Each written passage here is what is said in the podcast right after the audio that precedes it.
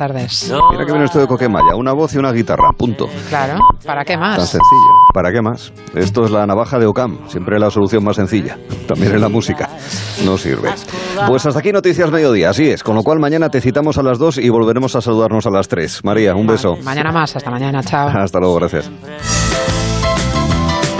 Gelo en verano con Arturo Tellez en Onda Cero. Bueno, ¿qué? ¿Le resulta difícil aparcar incluso en su lugar de residencia habitual? Especialmente si es ciudad de interior y, no de mar. Eh, puede ser porque hay mucho turismo, eso se ve y también lo reflejan así los datos que aportan los empresarios. O también puede ser que no se ha ido mucha gente de vacaciones. Parece contradictorio, pero la sensación en muchos lugares es esa. Bueno, aquí está todo lleno, pero hay espacio para más gente, ¿eh? para todos aquellos que quieran pasar un buen rato en la compañía de Gelo. Dentro de un momento con Amador Menéndez, divulgador científico. Estaremos al borde de esos horizontes del conocimiento científico y tecnológico hoy para explicar, para explicarnos eh, cómo se desarrollaron las vacunas y qué diferencias hay entre unas y otras a nivel eh, puramente técnico. Porque aquí siempre hay momentos para aprender, para recordar y para sorprender.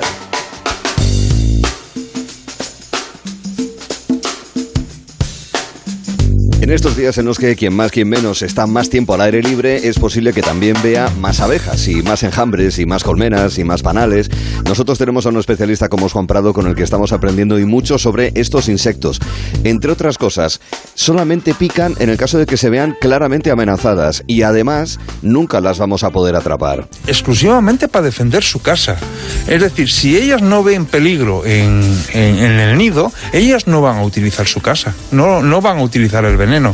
Lo que pasa que muchas veces acaban picándonos por la, esa tendencia de que tenemos de hacer kung fu con ellas. Y claro, llevamos las de perder. Porque su capacidad visual es del orden de las ci- 50 veces más rápida que la nuestra. Es decir, nuestros movimientos para ellas son a cámara lenta. O sea que no lo intentemos. Además de control de calidad, en Gelo tenemos Quality Control.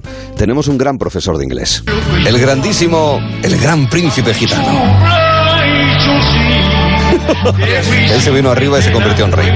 Porque con él aprendimos muchísimo inglés, sin ninguna duda. Y claro, eso luego, queridos amigos, tiene sus consecuencias. Bueno, este señor resulta que es profesor de química de la Universidad de Taiwán y los resultados han sido verificados por la American Ch- Chemical Society. No sé si lo produzco bien, me está mirando. Así estamos, así estamos amigos. Es muy interesante y divertido ver, y hay que reconocer que es un esfuerzo, porque se le puede pedir a un profesional o a un traductor de Internet, las cartas en inglés en los restaurantes y en general en toda la información eh, hostelera. Hay cosas muy graciosas, porque amigos, a ver, ¿cómo, cómo se dice cachopo, por poner un ejemplo? O, o butifarra, ¿cómo, ¿cómo traduces eso? O salmorejo, ¿cómo explicas que, cómo es esa, esa crema fría, esa sopa fría? Eh, ¿Cómo explicas y cómo dirías tú pimiento de padrón para que te lo entienda un inglés? ¿Sabéis qué son los Peppers of Electoral Roll? Perdón. Peppers of Electoral Roll, claro. Of Electoral Roll es la traducción literal de pimientos de padrón. No, no, no, no, entendiendo, no creo. entendiendo padrón Vale, como vale. censo electoral. Claro, electoral roll. Claro. ¿Qué les parece, señores? eh? Pimientos de padrón, aunque nunca se lo hubiesen imaginado, salvo que obviamente los hayan visto en alguna carta y hayan tenido la deferencia de leerlos en inglés. Esto, claro, también, queridos amigos, nos lleva al siguiente chiste, por el cual tanto el editor como la coordinadora de producción están en, en notable riesgo de continuar o no. Los idiomas en general. ¿Cómo se os Bueno, dan? ¿Sabéis? Moroles, Había, moroles. había un chiste muy malo, había un chiste muy malo de hablas idiomas y, y alguien contesta, si es pequeño se deja así. muy Sí, malo. sí. Esto es como el de Eugenio, decía, oye tú, vi un anuncio en el periódico que ponía, señora enseña al búlgaro, oye fui y era un idioma. Esto lo decía Eugenio hace 40 años, eh, queridos amigos. Bueno, vamos a buscar ahora mismo eh, otro ejemplo de que el inglés se nos queda corto y queremos practicar otras lenguas. Bueno, pues esa teoría ha sido ratificada por un equipo internacional dirigido por el chino eh, Qingtai. Me- cada día me lo complico más. María me mira diciendo, cara y Cris, los buscas ver, muy difíciles. Claro, y es que además utilizando acento cantones. En francés, y no muy allá, hablaban Amedeo Modigliani, pintor italiano, y Ana Akhmatova, poeta rusa, cuando se encontraron en 1910 en un París inundado. Es la pareja extraordinaria de la que nos habló Noelia Danez, que nos describía cómo eran. Modigliani era 1,55, imagínate. Ah, sí, era bajito, sí. Pero era muy guapo. Era muy Ah. guapo y muy atractivo y bueno, irradiaba una cosa, ¿no? Aquello del pañuelo en el cuello, los pantalones de terciopelo, ¿sabes? Era atractivo. Y mucho, mucho, muy atractivo. Yo me lo imagino muy atractivo a Modigliani y ella era una reina. Una reina. Era altísima, era delgadísima, tenía un cuello delgado, pero sobre todo tenía un perfil, bueno, judío, rarísimo, eh, diferente y unos ojos verdes con una luz. Ahí la explicación de Noelia Danez en ese rato artístico dentro de un programa eh, muy farandulero, muy escénico, empezando con eh, Pablo Screaming desde Granada, hablando de slam, nos hizo un eh, pequeño recitado. Diles que cuando estemos prohibidos seremos ilegalidad como dogma persiguiendo versos. Diles que esta carne se habrá convertido en niuma, que los soles se habrán convertido en nosotros y seremos guerreros eternos. Y luego estuvimos mirando la pantalla con David Martos, es decir, estrenos, curiosidades, actualidad del mundo del audiovisual, de series de televisión y también de cine. En cine está Descarrilados, película con Arturo Valls, también con Julián López, que fue nuestro invitado especial con el que en realidad queríamos hablar con él de ciclismo, aunque no viniese a cuento. Y verán por qué. ¿Qué tal estás? Gracias por estar con nosotros. Vamos a hablar de Descarrilados, pero Nada. antes una pregunta que te va a descarrilar a ti. ¿Te gusta el ciclismo, Julián? Eh, bueno, eh, confieso que no soy muy aficionado, ¿eh? O sea, nunca me he llegado a enganchar y, y bueno, no, no soy muy aficionado. Sí, bueno, pues eh, nosotros como sabemos que sabíamos ya que era algo que no te acaba de convencer, vamos a convencerte dentro de unos minutos con el último kilómetro de la etapa que llega al Albacete de la Vuelta a España, ¿vale? Eh, creo que, que pasaba la etapa de hoy por mi pueblo, por el Provencio. Pues era entre Tarancón y Albacete. Hola, ¿qué tal Arturo? Muy buenas tardes. Eh, ya menos de dos kilómetros para llegar a la meta de Albacete. Efectivamente, pasaron por el Provencio en el kilómetro 91 de la carrera. El... Habíamos quedado eh, con David Martos y contigo, Julián López, porque la Vuelta Ciclista pasaba por tu pueblo, por el Provencio, en Cuenca, y a partir de ahí dijimos, sí, ¿por qué no hablamos de descarrilados? Bueno, que majo eh, Julián López, obviamente hablamos de descarrilados, básicamente en la entrevista, como es lógico y normal.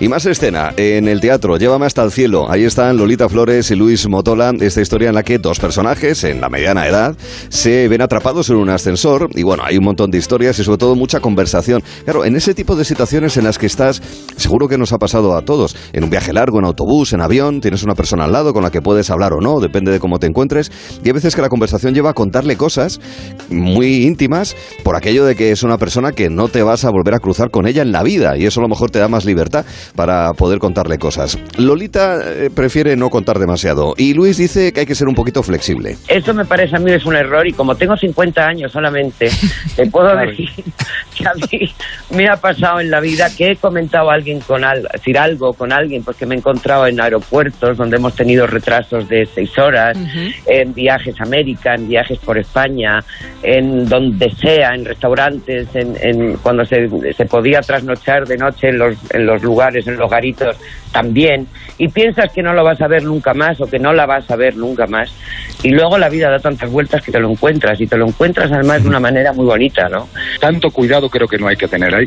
Sí hay que tener cuidado para ciertas cosas muy personales, pero sí es la realidad que a veces también hay que aflojar un poquito y, y si uno lo necesita en ese momento porque el cuerpo te lo pide y porque es un es algo momentáneo, pues bueno, para adelante. En una entrevista dúo plena de titulares le preguntábamos a Lolita, después de una trayectoria y una trayectoria que continúa en el teatro, en el cine, en la canción, en la televisión, ¿qué le queda? dejo dejo que fluya no no hay veces que te llaman muchísimo otras veces no te llaman que tengo sueños sí me encantaría volver al cine hacer una buena película eh, ser protagonista de una serie eh, incluso dirigir mi propia película no incluso ser director de cine en un momento dado directora de cine Lo bueno es tener proyectos pendientes siempre en la vida. Podríamos decir aquello de viajas más que el baúl de Lolita Flores, podría ser, remedando lo de Concha Piquer, pero se nos ocurrieron otras formas de decir la, esa frase con el mismo contenido. O a tu lado, Willy Fogg tenía agorafobia. Yo diría, te mueves más que los piojos en un colegio. Cambias más de equipo que el loco Abreu. Te mueves más que el portátil de David Martos. Bueno, pues sugerencias para esa frase y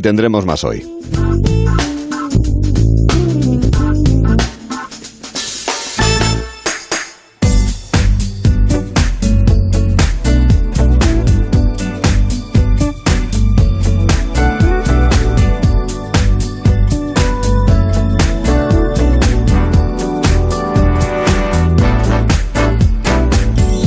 Estamos aprendiendo mucho gracias a Amador Menéndez, porque lo explica para que lo podamos entender. Sin números. Tranquilos, calma y tranquilidad. Porque con un poquito de imaginación y con los ejemplos además que nos ofrece, somos capaces de acercarnos a esos horizontes de la ciencia y la tecnología, que es el espíritu con el que le estamos invitando estas tardes de agosto. ¿Qué tal estás, Amador? Buenas tardes. Buenas tardes, Arturo. Encantado de estar aquí una vez más y, y con los oyentes, por supuesto. Igualmente. Bueno, la semana pasada hablamos de materia inerte, hablamos también de la energía. En este segundo capítulo nos vamos a centrar en la materia viva, es decir, estamos hablando de la materia que nació hace más de 3.500 millones de años. Eso es, hace más de 3.500 millones de años la materia inerte eh, cobró vida y la vida evolucionó hacia una biodiversidad como hoy conocemos. Y ya al principio de los tiempos, de esos más de 3.500 millones de años, apareció una molécula, el ARN, ahora muy de moda con las vacunas, ese libro de la vida, ¿no? Pues el ADN, ARN, pues ya al principio de los tiempos eh, estaba esa molécula. Bueno, pues eh, tenemos que pensar en ella mm, como una forma de afrontar eh, enfermedades actuales. Eh, en el año 2000 se marcó un hito con la secuenciación del genoma humano, del libro de la vida. Eh, ya podemos decir quiénes somos, al menos desde el punto de vista biológico. Pero hoy somos algo más que meros espectadores. Podemos reescribir el libro de la vida y corregir genes defectuosos causantes de potenciales enfermedades. Hay una tecnología de edición genómica, la tecnología CRISPR, el famoso corta y pega, que nos permite corregir esos genes defectuosos causantes de potenciales enfermedades. Y que también encuentra aplicación en otros ámbitos, como por ejemplo, pensemos en una plantación de maíz o de arroz que sufre el ataque de patógenos. Eso causa a largo plazo muchos problemas de hambre. Bueno, pues mediante una modificación genética con CRISPR, esas plantas se hacen resistentes al posible ataque de patógenos. Utilidades, fíjate, no siempre pensamos en nosotros mismos, pero también existen utilidades, utilidades de esas eh, características. Hablamos del ARN, podemos hablar también, por tanto, de su primo hermano, el ADN, que forma parte de ese libro de la vida, eh, de, de la base genética. Y como tú mismo dices, el famoso ARN mensajero es eh, la expresión que hemos conocido eh, a consecuencia de la investigación relacionada con las vacunas contra el coronavirus, ¿verdad, Amador? Efectivamente, estamos ante una nueva generación de vacunas que ahora se usan contra el coronavirus, pero pondrá a encontrar otras aplicaciones. En una vacuna convencional, lo que se hace es introducir el virus debilitado, inactivado. Eh, entonces, nuestro sistema inmune reconoce un agente extraño y fabrica anticuerpos específicos contra ese virus. De forma que cuando ya no sea una vacuna, sino el virus con todo su potencial, tenemos nuestros anticuerpos, nuestro ejército defensor preparado. Pero claro, introducir un virus debilitado tiene sus riesgos, puede no estar suficientemente debilitado y además debilitarlo lleva meses, conlleva mucho tiempo. Entonces hay una nueva tecnología basada que se conocen como vacunas génicas, que es vacunas basadas en ADN o ARN, esos dos libros de la vida. Eh, en ese caso no introducimos el virus debilitado, sino las instrucciones para que nuestro organismo fabrique anticuerpos. ¿Cómo es esto? Bueno, ADN, ARN son dos códigos diferentes, dos formas de escribir lo mismo. ADN utiliza cuatro letras, ATCG, adenina, adenina, timina, citosina, guanina, y la ARN, en vez de la T, una U, uracilo. Entonces, digamos que es un código de cuatro letras. Entonces, cuando introducimos este código en nuestro organismo, nuestro organismo lo que hace es fabricar las espículas, estas púas del coronavirus que estamos tan habituados Sí, esa imagen que recrea, que recrea. el virus, sí. ¿Por qué las escoge como blanco? Porque esas púas, esas eh, espículas, como se conocen, o proteínas S, son la llave que utiliza el coronavirus para entrar en nuestras células. Ah. Si bloqueásemos... Son como espinas, una cosa Son así. como espinas, efectivamente, eso es. Si bloqueásemos esa llave, esas espinas, el coronavirus no podría entrar en nuestras células, no enfermaríamos. Por eso todas las vacunas, todos los fármacos tienen como blanco esa proteína S. Mm. Bueno, pues estas vacunas de ADN, de ARN, llevan unas instrucciones que es fabrica la proteína S, fabrica la espícula. Entonces nuestro organismo reacciona, el sistema inmune reacciona, fabricando anticuerpos contra esa proteína, contra esa espícula. Vale. De forma que si el, el día que entre el coronavirus de verdad, tendremos ya el ejército defensor armado. Y, y esa es una diferencia respecto de las vacunas que conocíamos hasta ahora. Entonces, Efectivamente, porque en la vacuna hasta ahora, para que nuestro organismo reaccionase fabricando anticuerpos, tenemos que meter el virus debilitado. Ahora simplemente le metemos unas instrucciones en forma de ADN o de ARN. Unas instrucciones que es un mensaje, pero para que haya un mensaje tiene que haber un mensajero. Efectivamente, muy bien dicho. Eh, además tiene que haber un mensajero que las transporte y que las proteja. Mm. Pensemos que es un- una mercancía muy valiosa, como un cristal muy frágil. El ARN se degrada en segundos en nuestro organismo. Entonces lo que se hace es eh, introducirlo en una nanopartícula. Es como una esfera hueca en cuyo interior viaja el ARN. Nanopartícula de grasa, nanopartícula lipídica.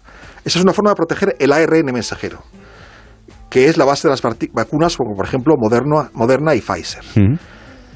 En el caso del ADN, lo que se hace es otro virus como mensajero, lo que se llama adenovirus. Otro, otro virus, el adenovirus, por ejemplo, que es eh, un virus que hay en chimpancés, eh, el que se usa en las vacunas, por ejemplo, de, de AstraZeneca, pues ese adenovirus hace lo mismo, hace de mensajero, que es transportar el ADN y además protegerlo. O sea que, como tú bien dices, mensaje, mensajero. Mensaje, ADN o ARN y mensajero, nanopartículas o otro virus, el adenovirus. Me parece una barbaridad. Me parece impresionante. Que, y uh, muy bien explicado, porque lo hemos visto haciendo, insistía yo al empezar el capítulo, hace falta un poquito de imaginación, pero con esa imaginación y las imágenes que nos has dado, nos eh, podemos hacer una idea de cómo funcionan estas eh, nuevas vacunas. Que son vacunas, claro, son contra virus. No confundiría, sabemos, virus y bacterias. Que son eh, la otra gran amenaza, la otra pequeña gran amenaza que tiene el organismo humano, bueno, cualquier, cualquier organismo vivo, ¿ver? la, la materia viva con la que empezábamos esta charla. El problema de las bacterias es que cada vez son más resistentes, ¿no? Sí, esto es siempre la lucha, la, la policía con el- la persona que va a robar. Lo pasa, pasa con el coronavirus también. Como sí, sí, que va cambiando, va variando. va cambiando, se va sorteando a las vacunas. Sí, sí, sí, Eh, Pues las bacterias se están haciendo muy resistentes a los fármacos. Mm. Se habla de bacterias ultra resistentes. Y la comunidad científica llegó un momento que entró en, en pánico porque decía, por más fármacos que pruebe, no consigo dest- de- destruir las De bacterias. ahí la petición para que no se abusase de los antibióticos. Eso es, efectivamente, eso es, porque de alguna forma eh, los en el volvemos momento que la eficacia se pierde, claro. se, se pierden. Bien, pues entonces apareció una tecnología novedosa, mm, realmente disruptiva, que nada tiene que ver con la anterior. Y ya que estamos aquí hablando, pues tiene que ver con esto. Una bacteria sola, aunque la tengamos en nuestro cuerpo, no nos atacaría Arturo. No es suficientemente valiente. Tenemos que tener miles de bacterias para que nos ataquen. Pero cada bacteria tiene que sentir que hay un número de bacterias suficientes a su alrededor. Entonces, es lo que se llama el quorum sensing, la percepción del quórum. Si una bacteria, las bacterias están dialogando entre sí mediante mensajeros químicos. Entonces, cuando las bacterias en ese diálogo saben que hay, por ejemplo, mil bacterias o un millón de bacterias, lanzan un ataque contra el ser humano.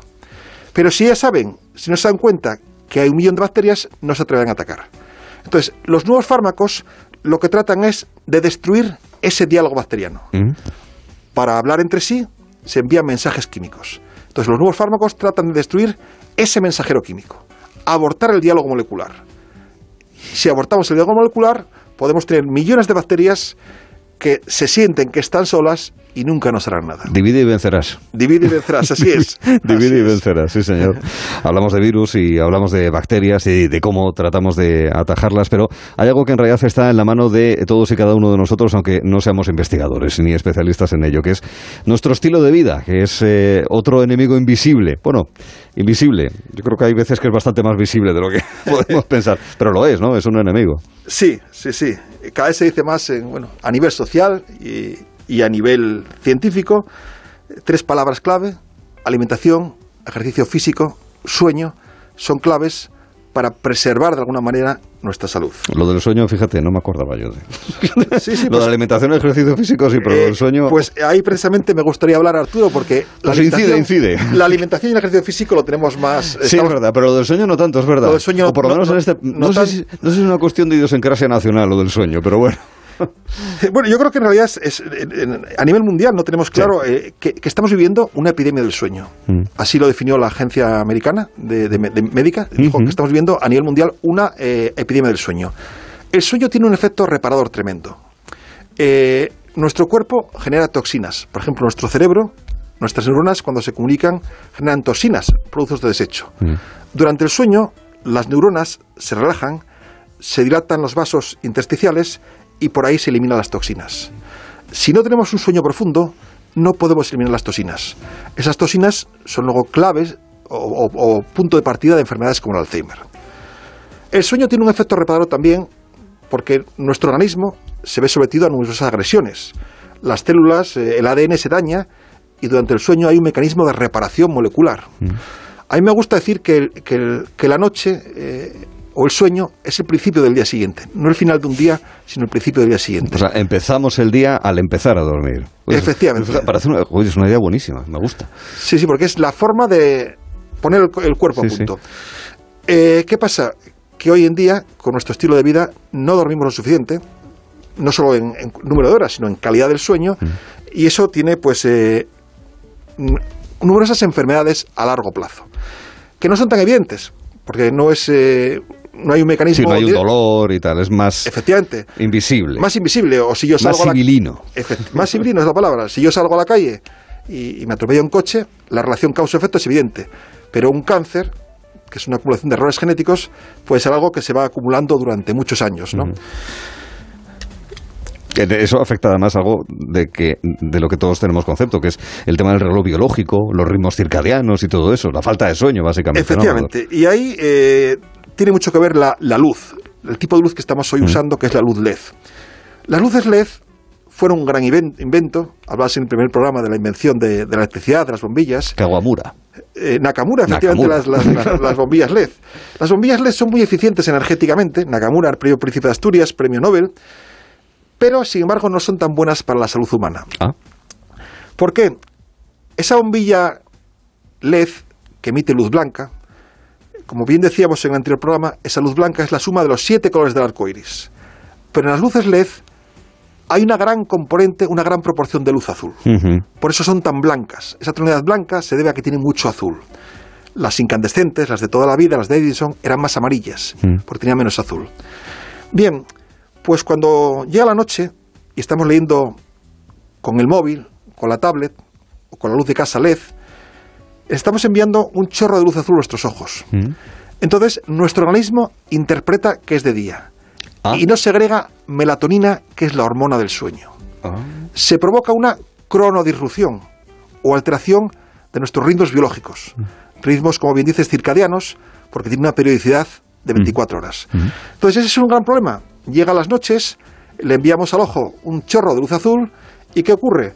Pues que interpreta que es de día y no dormimos, o no dormimos de una forma placentera, un descanso adecuado. Eh, de alguna forma, a mí me gusta decir que estamos viviendo una vida para la que no fuimos diseñados.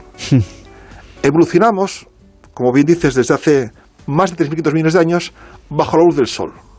Es decir, la luz del sol por la mañana tiene una tonalidad mucho azul para mantenernos despiertos y por la noche poco azul. Y por supuesto su intensidad también va variando. Claro, en ese sentido llevamos 150 años viviendo en luz artificial.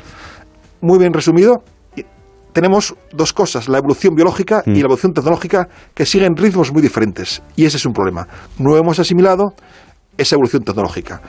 Y por eso pues tenemos problemas eh, como la cronodisrupción con las enfermedades asociadas. Hoy en día se están intentando desarrollar, y ya las hay, nosotros y más grupos investigan en ello, bombillas dinámicas, bombillas circadianas. Por la mañana son muy blancas, la tonalidad va cambiando a lo largo del día, o por la mañana emite una luz muy blanca, con mucho azul, a lo largo del día va cambiando la tonalidad y por la noche emiten una luz muy amarilla, con poco azul. De alguna forma es tratar de imitar el ciclo solar. Está bien. Las LED nos caen muy bien por el tema del bajo consumo, pero al mismo tiempo también tienen esa consecuencia que nos parece muy interesante que sea explicitada. Hoy fíjate que la semana pasada hablábamos sobre la posibilidad de que hubiese, con la materia eh, inerte, la posibilidad de regeneración, por ejemplo, de un coche abollado que se pudiese recuperar la forma. ¿Podría pasar algo con los tejidos eh, de la materia viva, de los humanos, de las plantas, de los animales? ¿Una especie de ingeniería de tejidos para favorecer una medicina regenerativa? ¿Eso sería factible o no? Eso sería factible, es muy buena pregunta y, y de hecho está siendo ya factible a nivel de laboratorios. Eh, pensemos, por ejemplo, eh, un paciente que se le daña la médula espinal. Las órdenes no llegan del cerebro a las piernas, ese paciente sería parapléjico. ¿Cómo reparar esa médula espinal? Ahí está la ingeniería de tejidos. Entonces, lo que tenemos que hacer es, o lo que hacen los científicos como, como Robert Langer, el, el padre de la ingeniería de tejidos, es eh, añadir lo que se llaman factores de crecimiento. Pensemos lo siguiente. Imaginemos que queremos que venga un niño hasta nosotros. Podemos ponernos caramelos, los caramelos atraen al niño. Son factor de atracción. pues algo similar. Yo quiero que un montón de células vengan a cubrir, a reparar eh, esa médula espinal, a ocupar el lugar que antes ocupaban otras células. Lo que hago es añadir un material polimérico mm, que atrae a las células, que las seduce. Técnicamente se llama factor de crecimiento. Bueno, pues así ya se ha conseguido reparar la médula de un ratón, la médula espinal, y reparar eh, o revertir la paraplegia. Con esta técnica de ingeniería de tejidos se están también creando eh, órganos artificiales. Lo que se hace es una especie de, de scaffold, de, de andamio, con factores de crecimiento. Entonces, el andamio define la forma, como es factor de crecimiento, atrae a las células que se van agrupando y al final lo que tenemos pues es, por ejemplo, un corazón como el que está a punto de lograr eh, Robert Langer. Vale, vale. O sea, que caminamos eh, más lento pero que los, con los materiales, pero caminamos también a, a, pasos agigantados. El camino, la senda está trazada, ahora hay que ir eh, caminándola poco a poco de la medicina regenerativa. Pero al final, como todos sabemos en cuestiones de salud y de el cuidado de nuestra materia viva, lo importante es prevenir en muchos eh, casos. Y la medicina preventiva también tiene mucho en lo que avanzar en este siglo, ¿no, Amador? Sí, yo creo que viviremos grandes avances en la medicina preventiva. Por ejemplo, eh, en el, en el, primer capítulo hablábamos, la, la, semana pasada hablábamos de nanopartículas, nanomateriales. Hoy hay ya nanomateriales que permiten detectar un cáncer en los estadios iniciales. Mm. A día de hoy, con las técnicas de diagnóstico, cuando detectamos un cáncer es cuando tenemos ya muchas células afectadas. Si pudiésemos detectar en los, en los estadios iniciales ese cáncer, sería mucho más fácil de combatir. Claro. Bueno, pues la medicina regenerativa, perdón, la medicina preventiva va a avanzar eh, mucho este siglo, en parte con tecnologías transversales como la nanotecnología, nos va a permitir detectar enfermedades en los estadios iniciales. Eso va a suponer eh, un alivio para el paciente y también un alivio económico para los países, pues es mucho más barato prevenir que curar. La detección precoz va a ser cada vez más precoz Eso a la es. hora de afrontar ese tipo de problemas. Pero al final esto es una cuestión pues, de investigadores, de sistemas sanitarios, de empresas, de instituciones, pero también de nuestra responsabilidad individual. Individual, pero sabiendo que formamos parte de un colectivo. En ese sentido, ¿cuál sería nuestro reto de preservación de la salud para los próximos años? Pues antes me, me dijiste tú la respuesta a esta pregunta que me gustó mucho. Me decías que llevamos 150 años con las bombillas sí, sí. y más de 3.500 años con la vida. Entonces tenemos que lograr equilibrar esa evolución tecnológica con la biológica. Es decir, como sociedad, como seres, tenemos que saber gestionar tecno la tecnología. La tecnología ha traído grandes avances. Hemos podido derrotar enfermedades mortales. Hemos duplicado la esperanza de vida. Pero esta sociedad 24-7 nos está de una forma desviando. Eh, Está bien dicho. Sí, sí. Eh, probablemente tú y yo, cuando terminemos hoy aquí, vayamos a contestar correos electrónicos. Sería eh, mucho mejor... Es posible que lo estemos haciendo ahora mismo. Bueno, también, también, aquí escondidas. Sería mucho mejor, pues quizás ir a hacer esa hora de ejercicio físico que necesitamos, ¿no? Estamos confundiendo eh, lo urgente con lo importante. Mm. Lo urgente es contestar el correo electrónico, pues lo importante sería volver a recordar ese neandertal que tenemos dentro, ¿no? Entonces creo que como sociedad tenemos que gestionar la tecnología y hacer eh, posible esa convergencia de la evolución biológica con la tecnológica. Mm. Pongamos en rojo ese concepto de sociedad 24-7, porque es evidente que necesitamos eh, dispersar un poco más y que seamos nosotros los que controlemos más la tecnología y no la tecnología a nosotros y sirviéndonos más de ella. Porque además, insisto, no solamente son investigadores, empresas, gobiernos, es una cuestión de todos y cada uno. Y ese mensaje me parece como reto social muy interesante también. Como será interesante el tercer capítulo que tendremos contigo, Amador Menéndez, te lo agradecemos el que estés aquí en Gelo. Un abrazo. Hasta la próxima, hombre.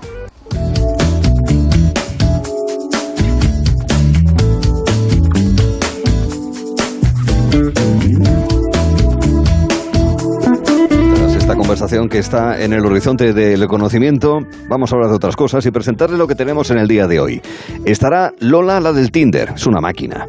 Se ha visto todas las aplicaciones para ligar y se ha hecho una experta, lo cual se suma a su sabiduría ya de, de vida.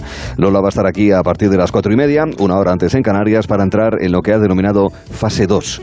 Va a seguir ilustrándonos con sus conocimientos y atenderá las consultas que han llegado al 639-123-454, el WhatsApp de Gelo, donde esperamos más propuestas, más sugerencias y más dudas para que Lola las atienda de manera personalizada. El 639-123-454.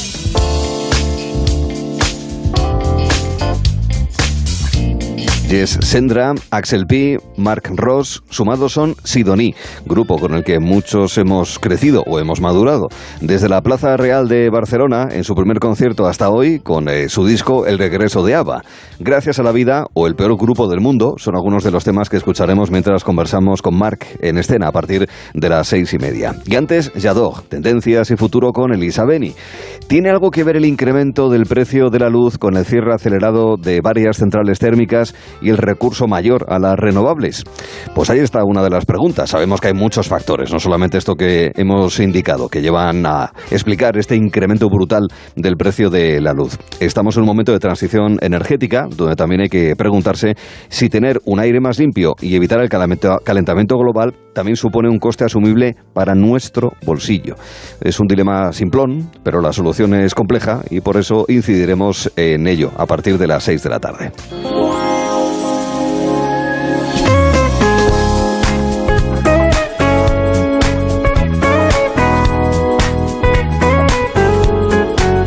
Tierra y agua y de manos de artesano. Ceramistas y alfareros van a estar esta tarde en el diferencial. Hemos quedado con especialistas en el arte de la cerámica, en el arte de la alfarería para que nos ilustren, porque no todas las tierras son iguales y no todos los saberes son los mismos. Hay tradiciones diversas en el país y por eso, a modo de triángulo, vamos a hacer un recorrido por diferentes puntos de España para conocer en el diferencial la tradición de la cerámica en el diferencial, como decimos. Además, en las ardientes arenas del desierto, pero en la ribera del Nilo, es decir, que con cuidado podremos meter un pie.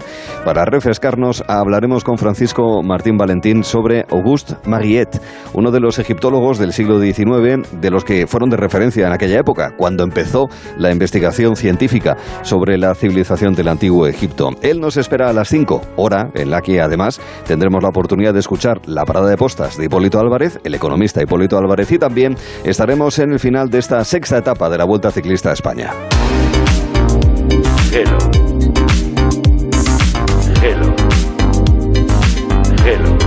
3 a 7 en Onda Cero. Hello. Hello. Con Arturo Tellez en Onda Cero. Hello. Esto es muy fácil. ¿Que me quedo tirada con el coche y tardas en venir a ayudarme? Pues yo me voy a la mutua. Vente a la mutua y además en menos de 6 minutos te bajamos el precio de cualquiera de tus seguros, sea cual sea. Llama al 91 555 5555. 91 555 5555. Esto es muy fácil. Esto es la mutua. Condiciones en mutua.es. Movistar Prosegur Alarmas presenta una alarma que no es solo una alarma. ¿Y si se me olvida conectarla? Te avisa, es una alarma inteligente. Y también te dan asistencia inmediata y llaman por ti a la policía. ¿Y todo esto? ¿Por cuánto? Ahora la tienes al 50% durante tres meses contratándola antes del 31 de agosto. Consulta condiciones en tiendas Movistar o llamando al 900 200 730. Papá, esta vuelta al cole necesito lo mejor para escribir y aprender. Activando protocolo de búsqueda. Localizada oferta en el corte inglés 4x3 en las mejores marcas de material escolar como Vic, Alpino, Unibol, Estabilo y más. ¡Mi héroe! Con el corte inglés, la vuelta al cole cuesta menos. Prepárala en tienda web y app. Ahora, en Carglass, por la reparación o sustitución de tu parabrisas, te regalamos una luz de emergencia Gel Flash para que en caso de avería incrementes tu seguridad. Carglass cambia, Carglass repara. Pide cita en carglass.es. Promoción válida hasta el 5 de septiembre. Consulta condiciones en carglass.es. En Carrefour y Carrefour Market nos une la vuelta y los mejores precios. Por eso hasta el 22 de agosto tienes un 20% de descuento en los vinos Rioja y Ribera del Duero. Descuento en cupón canjeable. Carrefour, patrocinador principal de la vuelta. Onda Cero Madrid, 98.0 FM. En Radioteléfono Taxi garantizamos el precio máximo de tu trayecto. No pagues más. Llámanos al 91-547-8200 o descarga Pide Taxi. Más información en rttm.es. La terraza del Santo Domingo es gastronomía, tardeo, coctelería. Es una espectacular puesta de sol y es mucho más. Deja el asfalto a tus pies y descubre el cielo de Madrid con vistas 360 grados de la capital. La terraza del Santo Domingo, tu espacio de ocio seguro. Más información en la Onda Cero Madrid, 98.0. Ahora más que nunca es el momento de recurrir a los profesionales de limpiezas Leticia, expertos en limpieza y desinfección de todo tipo de superficies desde 1990. Un servicio profesional y eficaz con soluciones a medida para eliminar todo tipo de virus, bacterias y hongos. Entre en limpiezasleticia.net o llame al 91 681 35 58. Ahora más que nunca, limpiezas Leticia. Onda Cero. Evasión instantánea con Click and Boat. Aléjate de las multitudes y relájate a bordo de uno de los 40.000 barcos disponibles para alquilar en clickandboat.com. Lanchas, veleros, catamaranes. Descubre nuestras ofertas y alquila un barco en España o cualquier parte del mundo en unos clics en clickandboat.com. Tenemos las voces más respetadas en todos los campos, premiadas por su labor informativa, por su trayectoria profesional, por su capacidad para comunicar y conectar con los oyentes. Somos una radio plural, creíble, imparcial y cercana. Gracias por elegir Onda Cero. Te mereces esta radio. Onda Cero, tu radio.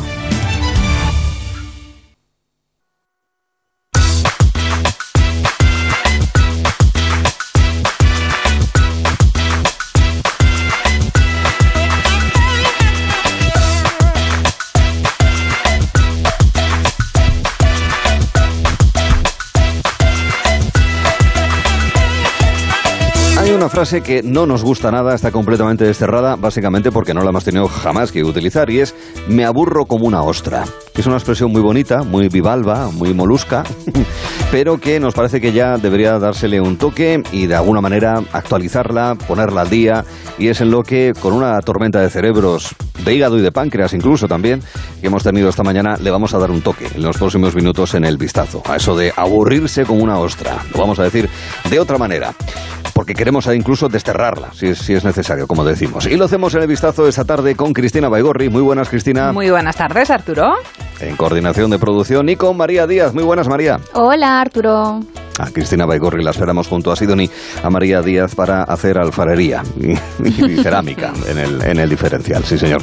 Bueno, pues dentro de un momento les haremos ese apunte. Ojo que también tendremos nuestros jueguecitos de, de coche, ¿verdad? ¿Eh? Para pasar el rato en estos largos viajes de carretera de acá para allá. Y también un pequeño choque de generaciones en el que siempre pregunto yo. Me parece fatal, María, porque al final soy siempre yo el que voy dando, regalando preguntas. Que además estas últimas no las sabíais, las que he planteado estos días.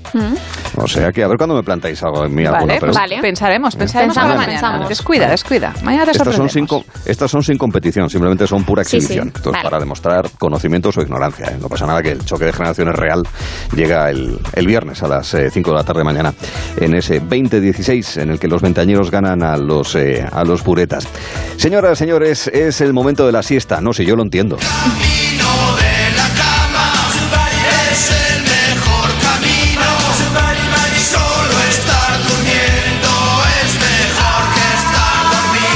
La siesta, queridos amigos, cuando se puede disfrutar es una verdadera gozada. Placer de la vida es que te traigan a la cama donde sea el desayuno, ¿verdad, querida Cristina? Pues sí, la verdad es que sí. O no. Ay, ¿O no? pues no lo sé. Mira, ¿O no? Pues mira, mira, a ver, que te lo traigan a la cama es genial, pero a veces, a veces es mejor levantarte, porque Sí. si no, que se lo digan a un vecino del barrio madrileño, madrileño de Chamberí. Imagínate la situación. Estaba durmiendo, así como con esta cancioncita ahí, se levanta a preparar el desayuno, se deja a su pareja en la cama, mientras va el hombre a la cocina, pues supongo que pone el café, eh, pone nota el que ¿eh? tostador, exacto, no hay Qué prisa. calma. O está de vacaciones, claro. o está O de vacaciones. vacaciones, ¿no? Que el sábado la gente trabaja un montón también, oye. Ay, yo puestos a imaginar, yo creo que él debía estarle preparando la bandeja del desayuno mm, para, para la pareja, ¿no? Para llevárselo a la caballero. cama y de repente escuchas un ruido de estos eh, que dices, Dios mío, se ha caído el mundo. Eh, suponemos que lo primero que pensó es, Dios mío, que me, me lo he o me la he dejado en la cama, vas corriendo a la habitación y sobre la cama ves que han caído cascotes del techo y no piedrillas, no, no, no, no, no, cascotes de los que te pueden hacer mucho daño, ¿eh? De los gordos. Eh, de los gordos. Y claro, eh, eh, miras y te tranquilizas porque lo ves o la ves y dices, bueno, pues está bien, no pasa Vale. nada. Pero claro, al minuto te das cuenta de que todos los cascotes han caído en tu lado de la cama. Ah, Madre. O sea que... ¿Te salvaste? Exacto, imagínate que te das cuenta que te has salvado por ir a hacer el desayuno. Y eso pasó ayer aquí en Madrid, en la calle Eloy Gonzalo.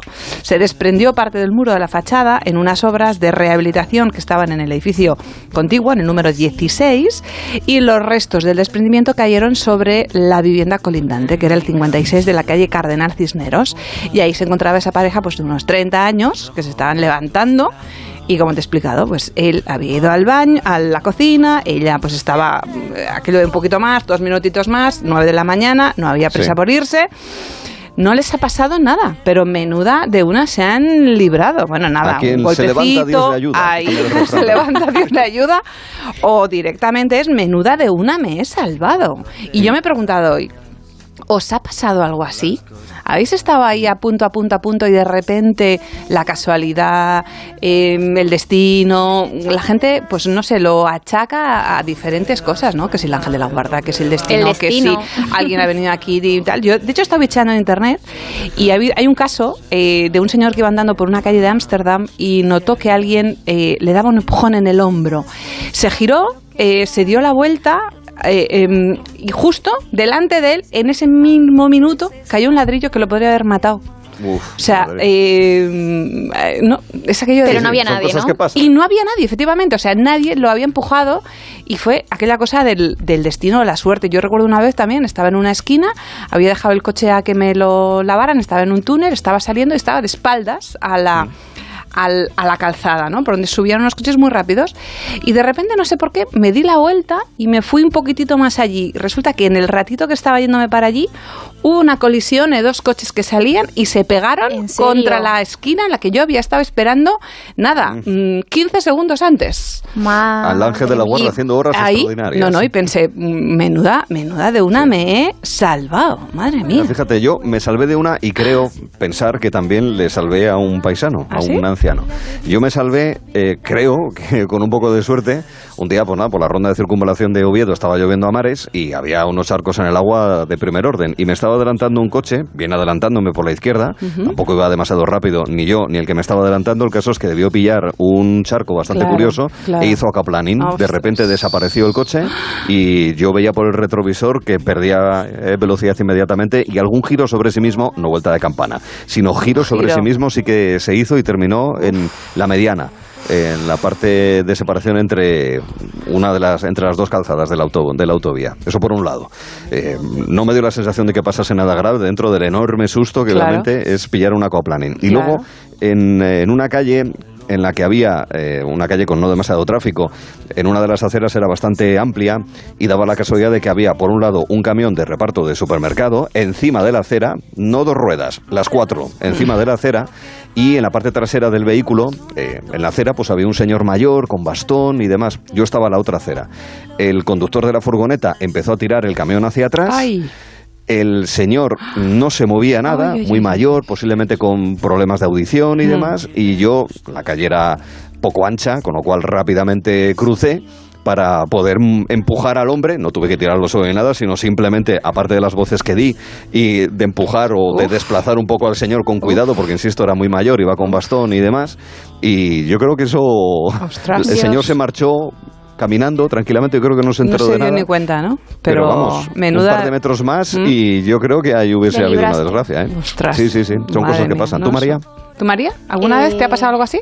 Yo por suerte no, no que sepa. No que sabe, no que suerte. Eres joven, María, tranquila, ya te pasará. Y espero que, que tampoco tenga que contar alguna vez algo así. Pues hay que tener mucha... Pero mu- sí hay que tener mucho ojo, ¿eh? Mucho ojo, mucha Mm. suerte, ya lo dice el refranero popular, he encontrado un refrán precioso que dice, más vale una cuchara de suerte que una olla de sabiduría. Mm, es Ole, verdad, muchos- ¿verdad? Sí, Sí, en muchos órdenes bueno. de la vida es así. ¿Verdad? Sí, sí. Es mejor Sí, una sí. puntita de suerte, sí señor. Es verdad, es verdad, sí, señor. También hay que tener suerte, queridos amigos, a la hora de elegir helados. Sí, sí. Fui a la heladería un día a comprarme un helado. Impresionante, pero hay canciones infantiles para absolutamente todo. También Sí, para ¿eh? comprarse Madre. unos helados. Sí, Es cierto. ay, amiguitos. Hoy nos encontramos con temperaturas también rozando los 40 grados en algunos puntos del país. En Asturias tenemos aire acondicionado natural y además eh, gratuito. No es necesario eh, pagar una burrada de factura de la luz. Mm, ¿Cuál es la palabra mágica que se nos viene a la cabeza al escuchar las otras tres? Helado, ese rico manjar, María. Eh, pues totalmente, yo creo el helado es el postre o, o el pecado en Mm. algunos casos de- del verano, aunque es verdad que en invierno también los consumimos, Claro, para que hombre. mentir, la verdad. Es que Eh, así, servidora la primera. ¿eh? Es un alimento, ¿eh? Sí, sí. Yo soy de helados en invierno también. Yo en invierno no, ¿ves?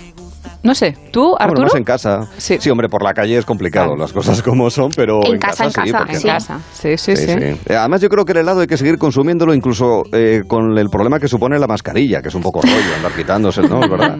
Pero hay que tenerlo en cuenta, ¿qué se le va a hacer? Pero oye, hay que consumir helados y es el momento de consumir helados, más en verano, en invierno también, no digo que no. Sí, lo habitual es tomarlos durante estos meses, pero bueno, podemos tomarlos en otros. Y es que eh, a quien no le gustan, vamos, yo no conozco a nadie que diga que no a un helado, por lo menos cercano, ¿eh? Sí, Y por lo menos mm, cercano. Por lo menos cercano, pero habrá, y si es lejano que no seguramente. se- y si lejano que no se acerque, Que no que se ya no está mal. Y por cierto, os digo que si alguno algún día me quiere sorprender con uno, pues que sepáis que las palabras clave es chocolate y vainilla. Muy bien, ¿Vale? estupendo. Así seguro que Pues acertáis. Está muy bien, vale, vale. Cuca la niña. Muy bien. ¿cómo que- ¿Cómo se nota que, que va madurando y va progresando y evolucionando? sí, eh. Sí, ¿no? Ya a sabe ver, si que hay, alguno sí. cae, pues mira. Una tarrinita, ¿no? Exacto. Que de repente llega aquí a la emisora. No, cucurucho. No, recordadlo. exacto, además quieren de tarrina, De no son tarrina. de Cucurucho. cuca, nos ha salido. Bueno, ¿y por qué os hablo de ellos? Pues porque los españoles consumimos una gran cantidad de helados, parece ser. Según el estudio realizado por el Panel de Consumo Alimentario del Ministerio de Agricultura, Pesca y Alimentación, la cifra, ojo, ojo, ojito, eh, es de 149 millones de litros. Perdona, es muchísimo. A la- eh, sí, eh, corresponde, a ver, también es verdad que este, esta cifra corresponde a los meses que, han transcurrido entre junio de 2020 y mayo de 2021, Vale. o sea, es O sea, al un año, año entero. un año anualmente. entero, Un año sí. entero. Sí, sí. Sí, Pero un aún año así, pandémico, además. yo creo que es año bastante. pandémico, en mucho en casa, ya se sabe. Y hablando de la pandemia, ¿qué creéis? ¿Que hemos consumido más desde que, desde que estamos en pandemia o, o antes? Hombre, seguro que yo creo que más, ¿no? Exacto. Sí, hombre. Hemos consumido más y el porcentaje es que hemos consumido un 4% más que entre, dos, entre junio de 2019 y mayo de 2020. ¿eh? Vale. Mm. Eh, los expertos dicen que esto también está muy relacionado por los factores con los factores climáticos. Ah, Es decir, las comunidades autónomas eh, más cálidas, Claro. donde hace más calor, pues consumen eh, más helado. normal. Y quiero preguntaros eh, qué zonas de España, hablando de comunidades, pensáis que lideran este ranking.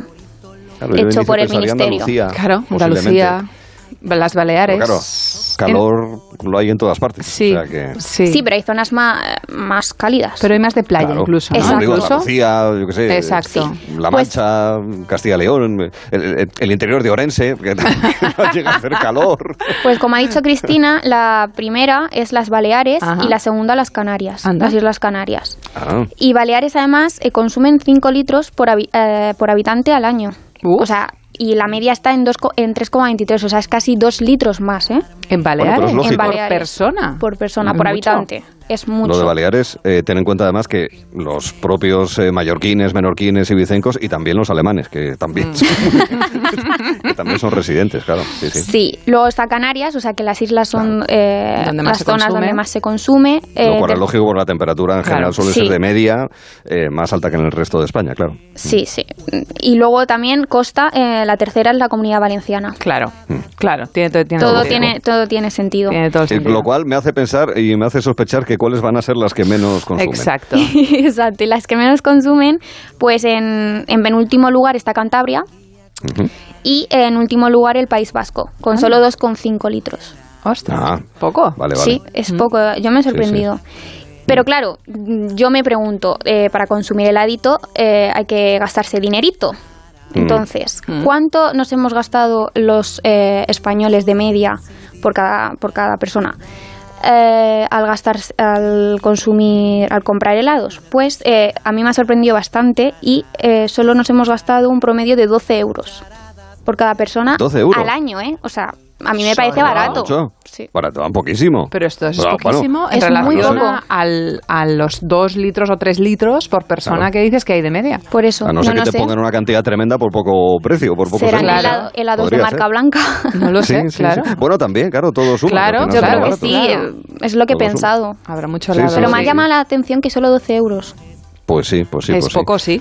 Es poco, es poco. Bueno, pues nada, hay que subir eso, ¿eh? Sí. Eh, Sí. Además, ahora que viene el fin de semana, queridos Esta amigos. tarde o hay, hay que tomarse un heladito. Mm. Esta misma tarde, eh, en nuestro caso después de las 7, que estamos de servicio. y si tomamos helado, sobre todo si lo hacemos rápido y con ganas, entonces se nos hiela el cerebro. Que no se nos hiele contando la siguiente historia. Pasé toda mi vida, yo te esperaré. Sin saber de la cuenta regresiva. Ay, yo te esperaré. Cómo encanta el autotune en las canciones. Esperar. Esperar es lo que se hace fundamentalmente en una cola. Las colas, las filas, esperas largas. Todos recordamos, por ejemplo, aquellas legendarias colas que fueron reales, no fueron Narnia, ante el pabellón de Japón de la Expo de Sevilla 92. ¡Qué colas!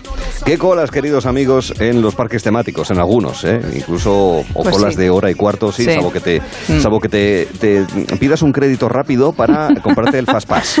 Ahí, también- exacto, exacto. ¿eh? También puede, también puede ocurrir. Qué grandes colas, queridos amigos. Algún caso incluso también para vacunarse, que también llega a ocurrir Ujú. que haya que hacer una cola de estas largas. No, lo cuento porque es que he leído en el Diario de León que la policía local se ha encontrado con unas colas de primera división para pagar las multas de tráfico. Decenas de personas que se han acercado hasta el edificio de San Marcelo para hacer los pagos, que por lo visto hay que hacerlos, en fin, in situ. En ¿Ah, este sí? caso, además, son colas, muchas de ellas derivadas de la vulneración de esa nueva norma en algunas ciudades españolas ya establecida desde hace unos cuantos meses de límite en determinadas vías de 30 kilómetros por hora, que recordamos que si te pasas pueden Sí, suponer hasta sí, 300 euros de multa. ¿eh? y dos puntos de carné. Eso sí, sí me suena que ha habido alguna, Mm. algún, algún, en fin, alguna experiencia particular, ¿no? Es un sí así muy sospechoso. Ah, ¿Os han multado a vosotros? Bueno, a mí no me han multado, pero, pero en, mi, en mi casa sí. O sea, en mi familia ha caído Ah, una multa de estas de ir rapidito, rapidito. Porque claro, vas Pues con la cosa de los 50 y no, no, hay que ir a 30. Está claro, Pues pues evidentemente. Ha bajado el límite. La gente primero con un rebote, con eh, la correspondiente multa, que vale, sí, pues oye, has vulnerado Vas. las normas. Eso sí. Cuando te pilla un radar mal colocado, como pasó aquí en un túnel en las afueras de Oviedo, bueno, hasta que empezaron las devoluciones, si es que han empezado, ¿eh? porque las multas las pusieron. Sí, sí, se demostró que estaba mal puesto y que calculaba mal y esas cosas. Pero bueno, eh, he, he indagado sobre el tema de las colas y me he encontrado con colas tan curiosas como, por ejemplo, unas colas que se hicieron sobre todo en, en los años 2009-2010 para llamar la atención sobre el consumo responsable del agua. Hubo una cola de 759 personas en Bruselas en 2009. En el año 2010, en la Plaza del Pilar, se desarrolló otra cola, la más larga del mundo, para ir al baño, con apoyo institucional además del Ayuntamiento de Zaragoza, donde se juntaron hasta 850 personas, puestas en fila ante un inodoro hinchable, para, ¿Qué? para llamar la atención sobre eso. Sí, Un inodoro que- hinchable. Claro, para llamar la atención para que, oye, si haces aguas menores, pues Claro. que, tires de la cadena del botón pequeño, que si la cosa viene más así sólida, pues que ya entonces sí. O, por ejemplo, que cierres el grifo a la hora de lavarte los dientes, que hagas un consumo responsable en ese, en ese sentido. Claro. Luego también me he encontrado con otras cosas curiosas, como por ejemplo una enorme cola, una fila organizada por patinadores de Sevilla, que eh, formaron en el año 2016 la, la cadena de patinadores más larga del mundo. Lo hicieron en la Charca de la Pava. Y ahí Oh. estuvieron haciendo esa cola eh, para entrar en el libro Guinness de los récords, que para algunos es el libro récord de los Guinness. De lo guine. No, además, oye, 280 patinadores y que además patinaron agarrados a la cintura unos 400 metros sin soltarse. Hola, Esto, impresionante. adiós. 400 metros sin soltarse. Esto, vamos, es, es una cosa muy a tener en cuenta. Dicen que una de las colas más largas del mundo para subirse a una atracción es la cola de dos horas y media para subirse a la noria conocida como el London Eye, el ojo de Londres, Sí, esa noria que mm, está en sí. el Támesis, Sí. enfrente del Parlamento. Que claro, va muy lenta y eso Mm. es muy agradable para el que ha subido. Pero para el que está esperando abajo diciendo, bueno, ya está bien, ¿no? Mm. pues pues es un problema. En, en Londres, precisamente, en las afueras, en Wimbledon, hay unas normas para las enormes colas que hay para comprar las entradas. Entiendo que esto era hace tiempo, cuando no era tan habitual hacerlo vía Internet. Primero, se recomienda y es obligatorio llevar solamente los artículos estrictamente necesarios. Hay que ir preparado para todo tipo de condiciones meteorológicas aquellos artículos que se dejen en el suelo eh, perdidos serán recogidos y podrán ser destruidos por la policía. O sea, que nada de objetos perdidos. Si has estado en la cola y te dejas el móvil, Se perdió. quédate sin él. Se perdió Te para siempre. Y, que es la más graciosa, ¿Cuál? se permiten eh, tiendas de campaña de hasta dos personas. de hasta dos personas. ¿Ah, hay sí? gente que va, claro, hay gente que va a la cola de Wimbledon con la tienda de campaña para hacer noche. Ah, pero eso también pasa Pero- en los conciertos. Sí, eso también Claro. ocurre en los conciertos, Mm. ¿eh? Y Sí, ahora pero y en, en las Wimbledon, en Wimbledon te permiten solo para dos personas. Sí, a ver sí. si te vas a montar una party rave ahí con 15 y no, que no está la cosa para. Es El- ¿qué que hay que poner normas, si no la gente... Hay que ponerlas, sí, sí. Pero en los conciertos no hay normas, ¿no, María? No, no. Que yo sepa, no, no sé. no lo sé, hay normas. no lo sé. Nunca lo he escuchado, o sea, yo he visto muchos grupos muy grandes acampando. Fijaos que esto incluso eh, sociológicamente fue analizado en mil, esto es verdad, ¿eh? en 1962 por un académico de Harvard de nombre Leo Mann que habló y redactó un ensayo eh, denominado La cultura de la cola. es así. Sí, sí. Que demuestra que em, las colas funcionan mejor eh, si funciona la mímica. ¿Cómo? Eh, sí, que, que- que digamos que el lenguaje no verbal entre los miembros de la cola favorece que la gente pues eh, lo tome con tranquilidad, con paciencia, que nadie se pille un rebote de primer orden porque no avanza y bueno, pues que la gente espere. Bien, es verdad que en aquella época no había móviles, que al final es Claro, algo que entretiene eso mucho. también hace, ¿eh? sí. O sea Eso iba a decir que también todos- te, te diviertes. Sí, porque además en la escuela realmente haces amistades. Sí. Te puedes poner a hablar Es con el de delante, con el de atrás. Yo, mi abuela Es hacía verdad. unas amistades en la cabina Sí, de la sí. playa para llamar por teléfono cuando había cabinas, ¿te acuerdas, Arturo? Y, en la, Sí, sí. y la mujer bajaba a la playa y, y llamaba desde ahí. Se montaban unas colas espectaculares cuando yo era pequeñita. Y mi, mi sí. abuela, te puedo asegurar que no se aburría. Hablaba con No me media cola. O sea, realmente hay mucha, se genera mucha amistad en las Muy colas. sociable tu ¿verdad? abuela, ¿no? Bueno, esa parte. Pero En los atascos. en por- los atascos también exacto, en los atascos sí, sí. también se habla, generas, generas Sí, ahí. dicen que- En las colas de los baños, Ahí. De las inicio de- discotecas. que el inicio de La La Land está basado en hechos reales, que ¿Ah, sí? que sí, que se pusieron a bailar, como estamos aquí atascados en una autovía en Los Ángeles, vamos a bailar. la, la, la, la. Pues, pues eso, deberíamos hacer aquí lo mismo en los atascos que se producen en el acceso o salida de las ciudades en determinados momentos. Bueno, eh, la primera parte del vistazo llega hasta aquí y una vez que actualizamos la información de la tarde, será el momento para seguir contándoles otras historias, ponerle otra denominación a esa expresión tan manida de aburrirse como una ostra, en fin, muchos temas. Y Lola la del Tinder vendrá en breve.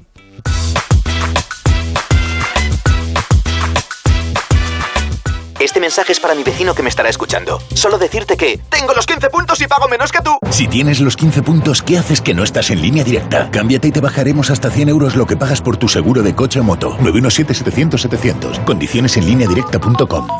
¿Cómo se nota que estamos en agosto y todo el mundo está de vacaciones? Están todas las persianas de la calle bajadas. Pues eso es un aviso de que están las casas vacías. Menos mal que yo tengo alarma y puedo irme tranquilo sabiendo que mi casa queda completamente protegida. Confía en Securitas Direct. Ante un intento de robo o de ocupación, podemos verificar la intrusión y avisar a la policía en segundos. Securitas Direct. Expertos en seguridad. Llámanos al 945 45 45 o calcula online en securitasdirect.es. ¿Nervioso por la vuelta al trabajo? Tranquilo, toma Ansiomed. Ansiomed con triptófano, lúpulo y vitaminas del grupo B contribuye al funcionamiento normal del sistema nervioso. Ansiomed, consulta a tu farmacéutico o dietista. Salupet, la primera plataforma en España de videoconsulta veterinaria con 625 veterinarios y 252 clínicas velando por la salud de sus mascotas. También con asistencia personalizada en todo el territorio nacional, con la primera consulta gratis y grandes descuentos. Mundimed.es, la telemedicina del siglo XXI, también para nuestros mejores amigos, desde solo 5 euros al mes. Ah, y el primer mes gratis. Hágalo por amor a ellos. Mundimed.es. Última hora. Yastel por solo 34.95. ¿34.95? Y es de Yastel. por 34.95. Has oído bien. Es la señal que estabas esperando para cambiarte. Solo este mes, Yastel con fibra y 15 gigas por 34.95, precio definitivo. Llama ya al 1510, más info en yastel.com. Onda Cero, Madrid. Soy Rosalén. A veces tengo que mirar hacia adentro para descubrir que lo tengo todo. Descubrir que existe tanta belleza en el interior, lugares perdidos por conocer, donde conectar con la naturaleza. Sentir desde dentro. Castilla-La Mancha, tu mundo interior. ¿Problemas de humedad? Iberdeco Humedades es la solución. Devolvemos la salud a tu vivienda con nuestros tratamientos antihumedad definitivos, de principio a fin, hasta 30 años de garantía. No lo pospongas más. Solicita ahora un diagnóstico gratuito en iberdecohumedades.es 910 31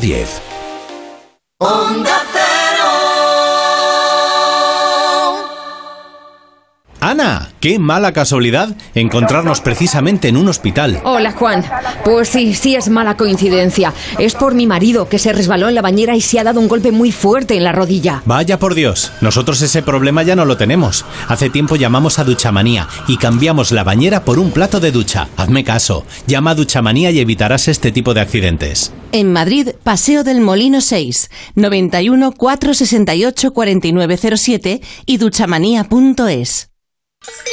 En la ganadería Organic producimos la mejor carne del mundo. Hacemos cría ecológica de las razas Angus y Wayu, 100% sostenible. Nuestra carne es deliciosa y saludable, extremadamente tierna y jugosa. Va del campo a tu casa, sin intermediarios, a un precio justo. Si pruebas Organic, solo comerás Organic. Nosotros te la llevamos gratis a tu casa. Haz tu pedido en el 910-2010, 910-2010 o carneorganic.com. Organic, la mejor carne del mundo.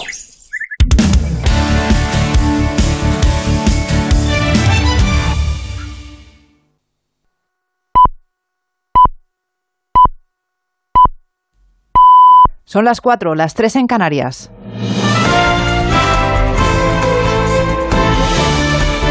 Noticias en Onda Cero.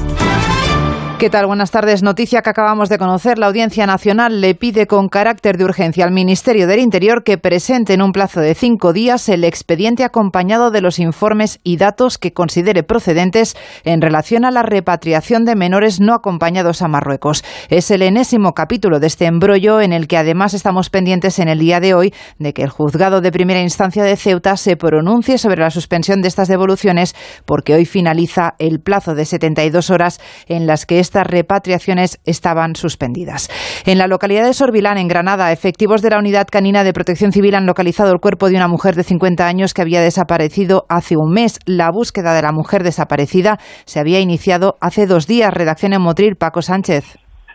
Muy buenas tardes. La localización de este cuerpo sin vida ha tenido lugar tras más de cinco horas de búsqueda a algo más de un kilómetro de los yesos, anejo de Hemos perdido esta conexión con nuestro compañero. Intentemos recuperarla en unos minutos. Mientras tanto, les contamos que en la localidad de Ponferrada, un coche que iba en dirección contraria ha arrollado a cinco personas que se encontraban en una terraza. Una de ellas se encuentra en estado muy grave. Onda Cera Bierzo, Diego Luis González y están siendo atendidos en el Hospital del Bierzo al que han sido trasladados desde esa céntrica terraza de Ponferrada que fue embestida por un vehículo cuyo conductor, un hombre de avanzada edad también herido, estaba aturdido y no era capaz de contar lo que había sucedido. Circuló unos 200 metros en sentido contrario y arrolló las mesas y sillas de la terraza sin frenar. Uno de los clientes se salvó por poco y se confesaba impresionado. Impresión y shock, o sea, unos quedaron que no sabían qué hacer, otros eh, nos movilizamos y bueno, sí que es algo en shock, pero bueno, yo me la llevaré después, cuando, cuando caiga en conciencia de que ahí iban a estar sentados mi hijo recién nacido, mi hija y mi mujer justo por donde pasó el coche porque es donde iban a estar. Eran los puestos que quedaban libres. El alcalde de Ponferrada ha supervisado las labores de atención a los heridos en las que se han movilizado sanitarios en cuatro ambulancias, policías y bomberos. Recuperamos ahora la información que nos estaba ofreciendo nuestro compañero desde Motril, Paco Suárez. Buenas tardes. Buenas tardes de nuevo. La localización del cuerpo sin vida ha tenido lugar durante más de cinco, después de más de cinco horas de búsqueda a lo largo de más de un kilómetro en los yesos anejo de Sorbilán. En torno a las dos de la tarde, el perro especializado en detección de cadáveres, perteneciente a la Unidad Canina de Protección Civil de Motril, marcó el punto donde se encontraba la fallecida para minutos más tarde personarse el resto del efectivo la Guardia Civil ha abierto una investigación para esclarecer las causas de la muerte que se determinarán tras la autopsia. Esta mujer llevaba desaparecida desde finales del pasado mes de julio.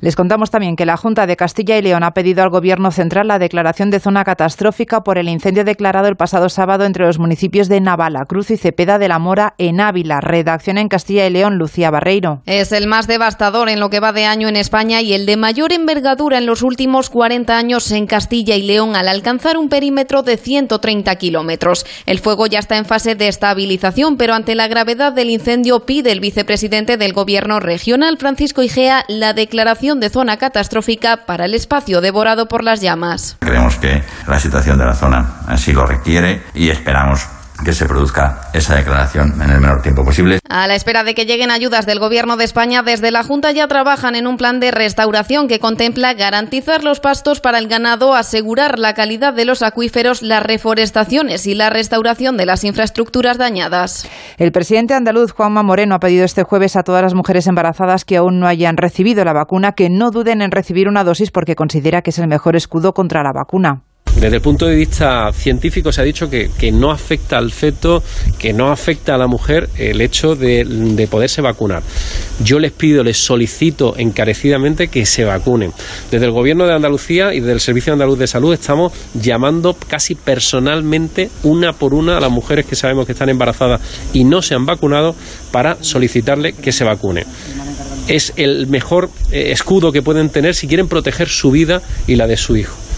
Lo ha dicho después que hoy hayamos conocido que ha fallecido una mujer que dio a luz a causa de una lesión pulmonar que le provocó la COVID. Volvemos con más información a las 5 cuando sean las 4 en Canarias. El Colegio Invisible, un programa que busca respuestas. Estamos en un lugar muy especial donde desde hace décadas se han producido fenómenos extraños de todo tipo. Se habla de avistamientos de no identificados, de ruidos extraños que se oyen durante la madrugada, de extraños suicidios y de no menos misteriosas desapariciones. Hoy abrimos las puertas del Colegio Invisible para dejar entrar por unos minutos al diablo. El Colegio Invisible, con Lorenzo Fernández Bueno y Laura Falcó. Misterio y casos paranormales normales. Los jueves a la una de la madrugada y cuando quieras en la app y en la web de Onda Cero. Te mereces esta radio. Onda Cero, tu radio.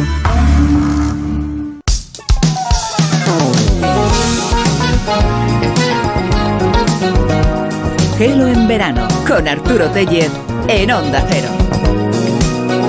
Comprometidos con la renovación del lenguaje estamos eh, básicamente porque queremos que ese tipo de aforismos, expresiones idiomáticas, eh, dichos populares se sigan utilizando sin duda alguna. No deja de ser un precipitado de conocimiento popular e inveterado y costumbrista, pero al mismo tiempo que darles, eh, queremos darle un toque, un toque diferente. Y somos así de osados y, de atrevidos y por eso nos planteamos cada tarde un reto. Un reto que es el de decir de otra manera expresiones como aburrirse como una ostra, que todos entendemos que puede ser así, pero ¿y por qué no un mejillón? O una almeja, o un percebe. Es que, ¿qué pasa? ¿Que ellos sí están de fiesta y las ostras son las únicas aguafiestas? No creo que sea ese el caso. Nosotros lo que queremos es utilizar el mismo significado con una frase diferente. Y tenemos tres ideas esta tarde. Cristina tiene la primera, ¿es así? Pues la mía sería un estoy tan aburrida que me leería el BOE. ¿Sí o no? Bueno, pero eso ya es, quiero decir, es el aburrimiento al cuadrado también. ¿eh? Aburrimiento en grado sumo. O, tú lo disfrutas leer el, el yo BOE. No, yo no, ¿eh? yo no lo disfruto ni lo disfrutaba leyéndomelo tampoco. me imagino. me hacía aburridísimo. No, bueno, además ahora, bueno, desde hacía tiempo hay que leerse el BOE, el diario oficial de la correspondiente comunidad autónoma, el eh, diario oficial de las comunidades europeas, el de la Diputación Provincial. Todo, todo, todo. Y el periódico. El, del ayuntamiento. Eh, claro, es que decir el de la comarca, el del barrio, sí, sí, el diario oficial, sí señor, Eso está, está, bien. Me, gusta, igual que me va a gustar la de María, ¿verdad? A mí aburrirse es que me recuerda a tipo ver una carrera de caracoles, por ejemplo, me, parece me parecería tan aburrido. Ya. ¿Tú no has visto Turbo, la película? No he visto, no, no he visto Turbo, está claro. Bueno, Turbo es un poco el misionario, el, el misionario, perdón, el misionario. O el misionero. El visionario miope también es un caracol que se llama Turbo, o sea que tú imagínate por dónde va. Es una película de dibujos, de animación y tal, muy divertida donde ahí sí que se corre. Bueno, aparentemente. aparentemente eso, ¿no? sí, está bien, está bien. Las hay, ¿eh? hay carreras. Mira, deporte no olímpico. Ay, que ya se acabaron los juegos. Vaya. Ya no podemos. Carreras de caracoles. Está simpático, ¿eh? El Carreras de caracoles. Sí, así es, así es. Mira, yo voy a contar esta que me parece que también es divertida y muy de estos días en los que tanta gente viaja de acá para allá. ¿Te aburres más? Perdón, es que me sale muy chiquito todo. ¿Te aburres más que el cobrador del peaje? Sí, porque claro, ahora como todos los peajes son con las tarjetas que claro, en el salpicadero. o los teletags, ¿no? Claro, teletags con la tarjeta y tal, claro, eh, tiene que haber un cobrador, tiene que haber un ser humano. Ahí. Pero están ahí que para ellos siempre son a los grillos de fondo. Claro, claro. No, también los hay, No, también, los hay, y los escuchan, hay. ¿eh? También Sí, los hay. sí. Eh, Empezaron ahí. Eso es lo que tiene la automatización de ciertas cosas, que se cargan empleos de la gente. No quiero poner en plan ludita, No. pero es así. Al final es una destrucción de empleo eh, que se ha ejecutado en, en varios lugares y no solamente aquí, sino en tantísimos, eh, otros sitios. Bueno, pues retos, eh, respuestas a esa pregunta de decir de otra manera, aburrirse como una ostra. Vamos a por la parte número dos del vistazo donde además eh, jugaremos a un pequeño choque de generaciones y tendremos la oportunidad de jugar a típicos juegos de coche. Pero antes nos queremos ir muy pero que rete muy lejos. ¡Hombre! ¡Oh, el Furin! Las campanitas japonesas. Ahí, ¡Qué bonito! ¡Qué bonito! Ay, Cristina, yo es que te conozco. Tú eres de Isla Cristina, porque te Sí, gustan también. mucho las islas. Claro. Ojalá fuera de Isla, de Isla Cristina. Un beso Bueno, desde aquí. Esto, esto merece un control de calidad por mi parte, pero ya. Pero, bueno, pero ya. Bueno, a ver, eh, María y Jorge habitualmente nos traen estudios de esos de la Mm. Universidad de Utah, de Iowa, de Wisconsin. Sí. Pero eh, esto nos sirve para conocer bien los aldas, prácticamente hacernos cartógrafos. Ahí, Eh, ahí. eh, ¿qué, qué es eso de que ahora hay una isla más en nuestro Pues mira, pues mira, es que resulta que aparecen así, a De lo, repente, a ¿no? lo chas. De, de hecho, mira, hablando de a lo chas, me viene a la cabeza una canción y quiero que la escuches atentamente porque vamos a hacer un pequeño choque. María, a ver quién lo cantaba. No crees que me ves cruzo la pared, hago chas aparezco a tu lado. ¿Quieres A ver, el título es Hago chas, 1987, y te pregunto.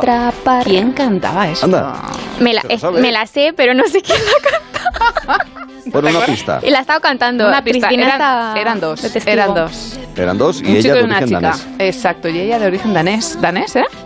Danés, danés, sí. Vale, ella de origen danés.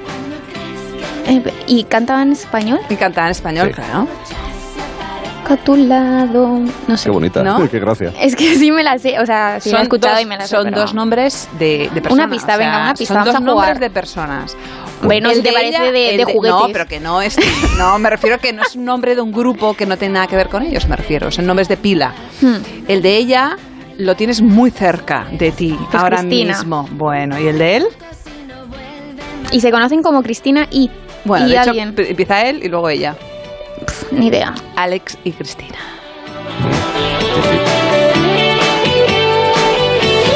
La verdad es que yo lo siento, yo solamente me acuerdo de ella. Perdón, Alex.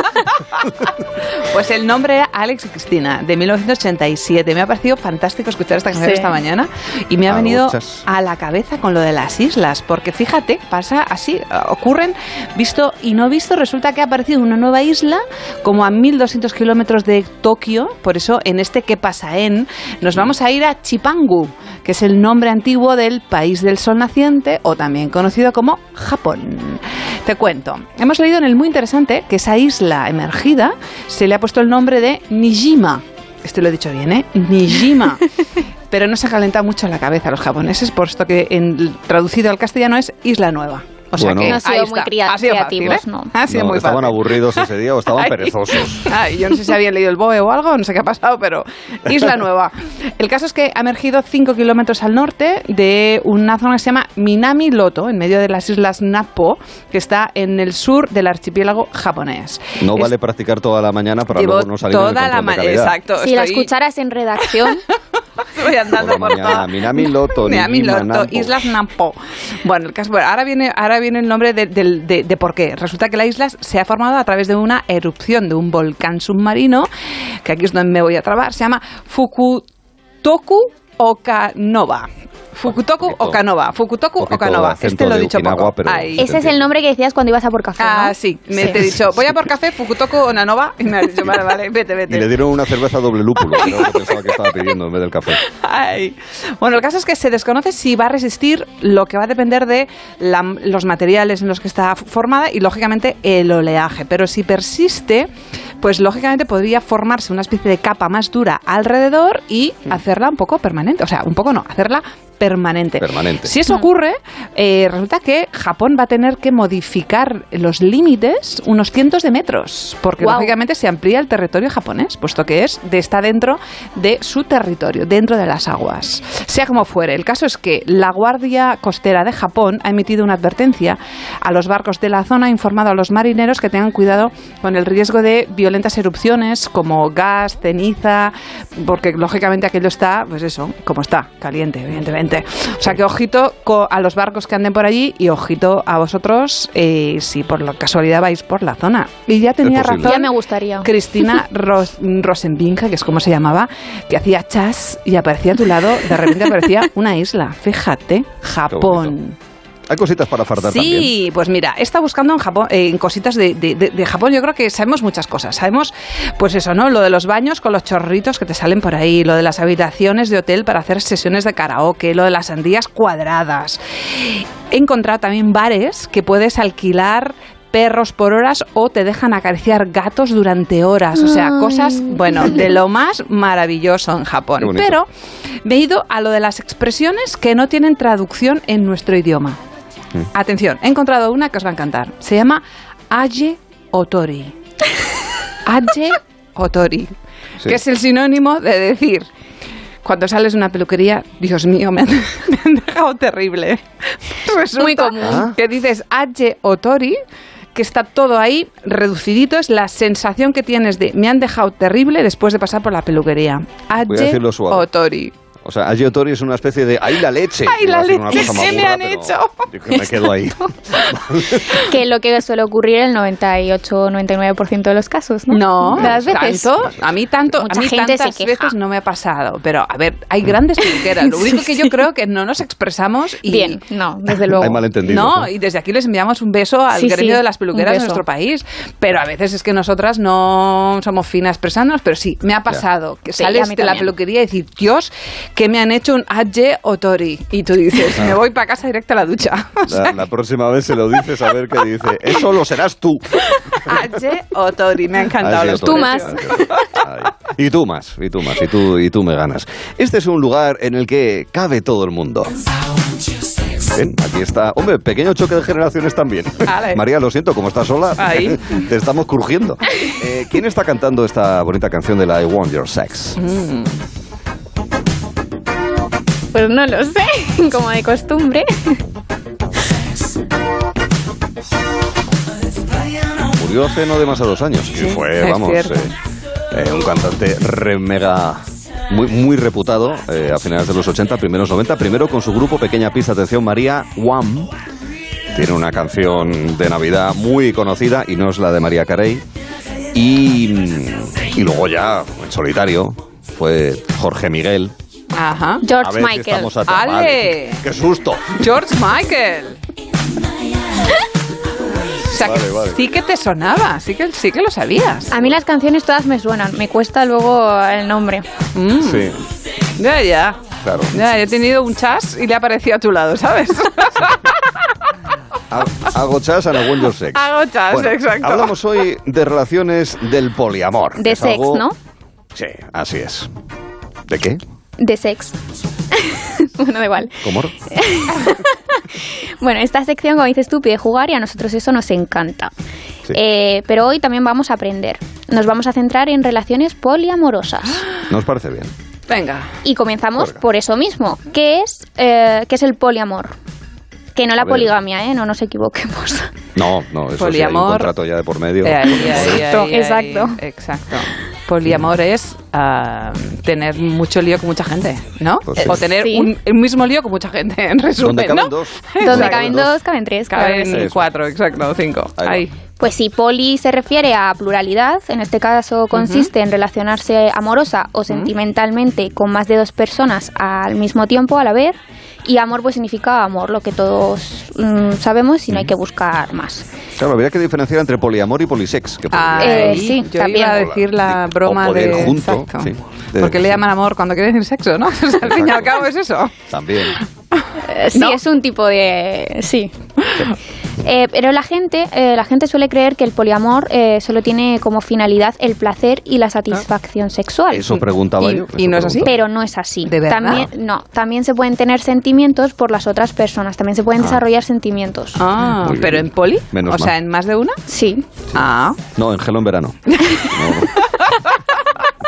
en poli. Bueno, de todos modos esto requiere un acuerdo, ¿no? Ahí, Eh, exacto. sí, Se eso es lo que te iba a que- decir, Cristina, que eh, se puede, pero eh, eso sí, tienes que hablarlo y acordarlo con tu pareja y poner pues una especie de condiciones para que pues no haya malentendidos y haya respeto. Bien, eso os parece Vale. bien. Y entonces, la segunda pregunta. ahora viene la ocurre, ¿cuál segunda pregunta, ahora? que es ¿cuántos tipos de poliamor existen? Ahí va. hay ¿Cuántos diríais? ¿Cómo que hay, hay tipos también? Sí. Hay O Hay sea, varios. Dentro del que caben dos, caben tres, ya hay incluso hasta tipos de... Ah, pues- y tres suelen ser los más comunes. ¿Ah, Tres. sí? Tres. Los que más se practican, mejor dicho. Ajá, ¿y El cómo primero se- es. La- el primero es anarquía relacional o amor libre, se puede decir Ah, vale. también. Ajá. Eh, Aquí sí. es... Exacto. Nada cazahuela a la cazuela. Es decir, o sea que. En este tipo de poliamor, eh, las personas cuentan con total libertad, tienen total libertad y no hay ninguna restricción para elegir con quién se relacionan y con quién se acuestan, básicamente. Vale, ok. Luego está la polifidelidad, que es el segundo tipo. Ah. En él sí hay, re- sí hay restricciones. En concreto, solo se pueden eh, mantener, solo se puede mantener relaciones sexuales con las personas que formen parte de un grupo específico. Ya. Es decir, el acostarse con alguien que no esté dentro de, de ese grupo está prohibido. Si lo haces, te saltarían las reglas. Tipo, nosotros, nosotros tres, pues solo entre nosotros tres. Vale. Si eliges Ya, ya. o conoces o lo haces con alguien que esté fuera de nosotros tres, te estarías eh, saltando las normas y mm, podrían dejar de tener relación contigo Echar- también. Echarte el grupo, Echarte ¿no? el gra- Exacto. Nunca mejor dicho, lo del grupo, ¿no? Vale. ¿Y, y tú qué eres? Yo polifiel. Exacto. O sea que hay anarquía, polifiel y ahora vamos al Y tercero. policía local. Exacto. Poli local también. ¿Y tercera? Y el tercero es el poliamor jerárquico. Como jerárquico. Sí, es donde existe Ah. una relación de pareja principal o central. También se puede decir. Está permitido acostarse con otras personas, pero esas relaciones eh, no se consideran principales, no se considera la protagonista, sino serían las secundarias. Ya. Ya. ¿Y no hay celos? Ah, Digo eso yo. ya depende de digo cómo yo, porque claro, principal, cada uno. secundario, digo yo que aquí tiene que haber un poquito de marro, ¿no? Se supone que esas personas saben que no es Ya, que no eres no eres lo principal, Vale. exacto. Estoy pensando que el harén es un tipo de poliamor. un tipo, digo. Otra cosa es Sí. que nos parezca lo que nos parece, pero, pero, es un tipo de poliamor. Para uno.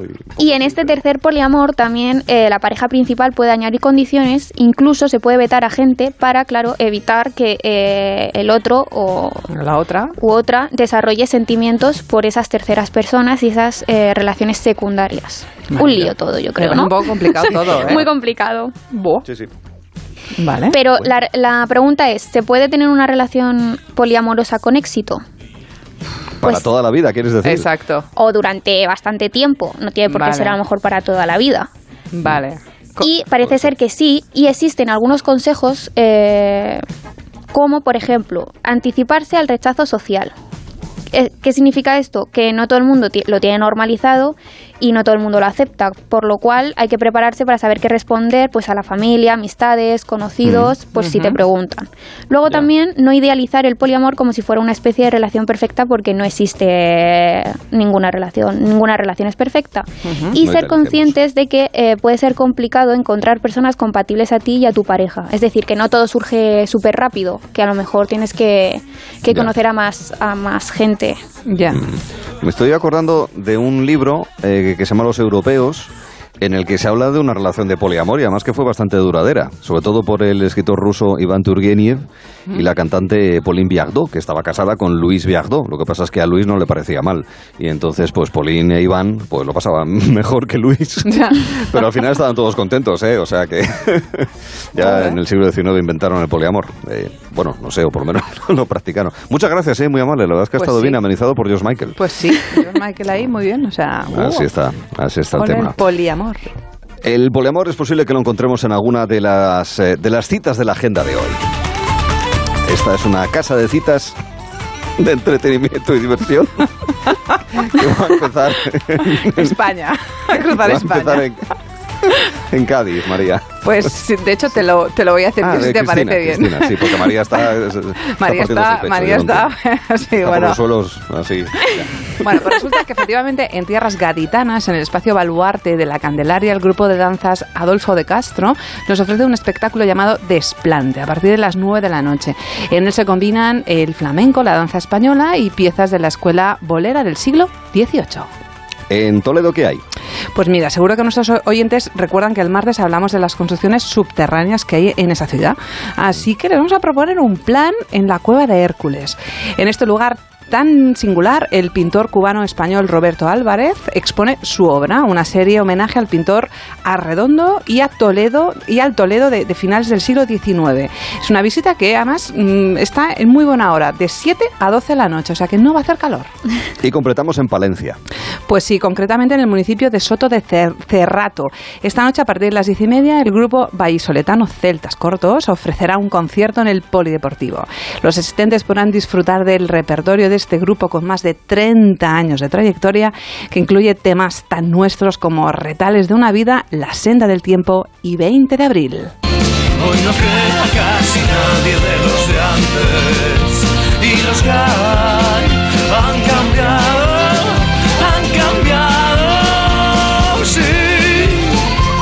Este 20 de abril nos acordamos esa fecha, como también nos acordamos del 7 de septiembre, que es nuestro aniversario de Exacto, Mecano. de Ana exacto, exacto, sí, sí. son Y una canción. Historias con fecha. Sí. Y una canción, Ahí, exactamente. Básicamente. Bueno, queridos amigos, es el momento de escuchar al visionario miope que tiene unas andanzas, unas vivencias. Oigan, qué vida tuvo. Qué vida tuvo, qué pena que no sepamos nada de él. Sí. Pero sí nos dejó por lo menos esta serie de escritos en los que él imagina, según va teniendo diferentes experiencias, qué podría ocurrir en el siglo XXI. Escuchen. Sentéme a la vera de doña Francisquita Lozanería de Pimentel, marquesa de la Bañeza y la Valduerna Alta. Era para aprovechar los últimos rayos de un sol vespertino. A finales del estío, jugando entre la sombra y la luz, el ocaso dibuja trazas anaranjadas sobre las peñas de la sierra cercana.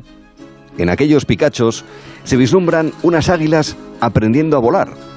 Decía mi guardián de caza que esas aves aprovechan remolinos en el aire, espirales en el éter para casi deslizarse en el cielo, a las amplias de envergadura notable.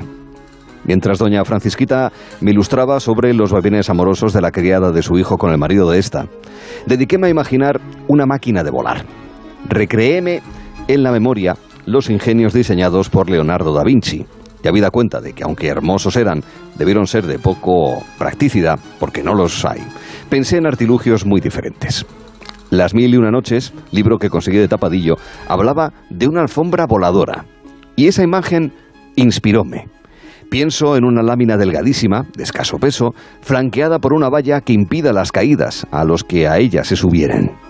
Para separarse del magnético suelo, de esa fuerza de gravedad que demostró Newton, haría falta un impulso de velocidad notable. Acelerar. Es clave despegarse de la Tierra. A guisa de impulsor, podríamos enganchar el borde reforzado de esa lámina al yugo tirado por decenas de veloces caballos, como los que cría el varón de Boórquez y de la Marisma en Jerez de la Frontera. Los equinos se lanzarían a la carrera para elevar esa lámina, que con su anchura y escasa longitud podría ganar distancia sobre el atrayente suelo. El pasajero volador, solo uno para evitar sobrepeso, desengancharía la brida que une la lámina al cordel del yugo, y así volaría. Sin embargo, hay un problema para el que no tengo solución o suficiente imaginación. ¿Cómo volver a tierra de manera segura, evitando el fin de los días del timonel volador? Es posible que haya tomado demasiada absenta, o que doña Francisquita me ha mareado con su verborrea. Visionario miope, fíjate, aplicando conocimientos de Newton, ¿eh? de la ley Sí. de la gravedad, está Sí. bien, acordándose de los dibujos de Da Vinci, esas máquinas voladoras y demás, y pensando cómo, cómo lanzarse hacia el cielo, pero también pensando, y luego cómo aterrizo, y luego cómo bajo. Bueno, es que, Ay. claro, volar, ¿no? Era, era uno de los deseos de, de De los de hombres, humanidad. evidentemente. Entonces, mm, para él debía ser un, un anhelo, evidentemente, Claro. volar. Y, Con total certeza. y un misterio, además, cómo hacerlo. Cómo lo hacían las aves, seguridad. ¿no? ¿Cómo lo hacían las aves? Pues el visionario miope pensando cómo se podría volar. Nosotros no imaginamos, sino que recordamos ahora. Sí. Especialmente dedicada a María. que hoy no cuenta Os con... estáis pasando, ¿eh? Es que esta- eres la única. Vamos, eres la única del otro equipo. Hay comparecencia. Ahí, ahí. entonces, Nosotros no comparecencia. hacemos estas cosas. Si el otro no comparece, Ahí, pues ya está. todo para ti, querida. Pero te está Cuando cantando. Venecia me hablaba de amor Ay, Venecia sin ti, María. ante mi Como soledad una góndola sin gondolero. en el atardecer. Como San Marcos en el campanile. Tu lejano recuerdo me viene a buscar. Como la yudeca sin judíos. Qué callada quietud, qué tristeza sin Como el gran canal sin yates. Qué distinta Ni cruceros. Venecia si me faltas tú. Como Venecia sin agua. Bueno, ¿quién canta esto, querida María? Una góndola va Un italiano, ¿no? ¿No? No, no no, no, ¿No? era ¿De dónde es? ¿Podemos decírselo? Sí, ¿no? Bueno, de hecho, ya, ya le notas ahí el acento. Murió mayor. Y hace Exacto. poco, ¿eh? Sí, muy poco. Pero muy mayor, además. Sí, sí, sí, sí, sí. sí. Y, bueno, él mismo decía es? que iba a morir en un, en un escenario. Fran- era francés, ¿verdad? Oui. gris. Oui. Oui. Il était français. El canal Era francés. Sí, tú habiendo aprendido francés, ¿cómo no me ahí, conoces ahí. aquí a... No Pero a este canta en castellano. Bueno, Bueno. claro. Bueno, y Eros Ramazzotti Ahí, exacto. Y, Eros, Y Laura Pausini. También. En ellos he pensado cuando pensaba que era italiano. y Carla Bruni es italiana y canta en francés. Sí. Ya. Ni King. Cole es americano y canta en, en algo parecido a español. Pobre. Luna Bueno, desvelamos, ¿no? Sí, Cristina? sí, desvelar. Desvela, desvela. Dilo tú, Cristina. Pues se trata de Charles Aznavour. Aznavour. Maravilloso. tu amor. Es bonita la canción. Preciosa. Eh, preciosa. Mira, mira. Como sufro al pensar que en Venecia murió Sí, esa R. el amor que jurabas eterno guardar. Pues fíjate, falleció en 2018, Sí. hace menos de tres años que falleció Charles Aznavour, que es algo que seguro que puede enamorar. Lo que pasa es que para enamorar están los consejos, las ideas y las sugerencias que nos trae dentro de unos momentos Lola, la del Tinder, que ya se encuentra entre nosotros. Ya saben que además va a ir respondiendo a las consultas y a las dudas que tiene la gente en el 639-123-454. En breve Lola, en Gelo en Verano.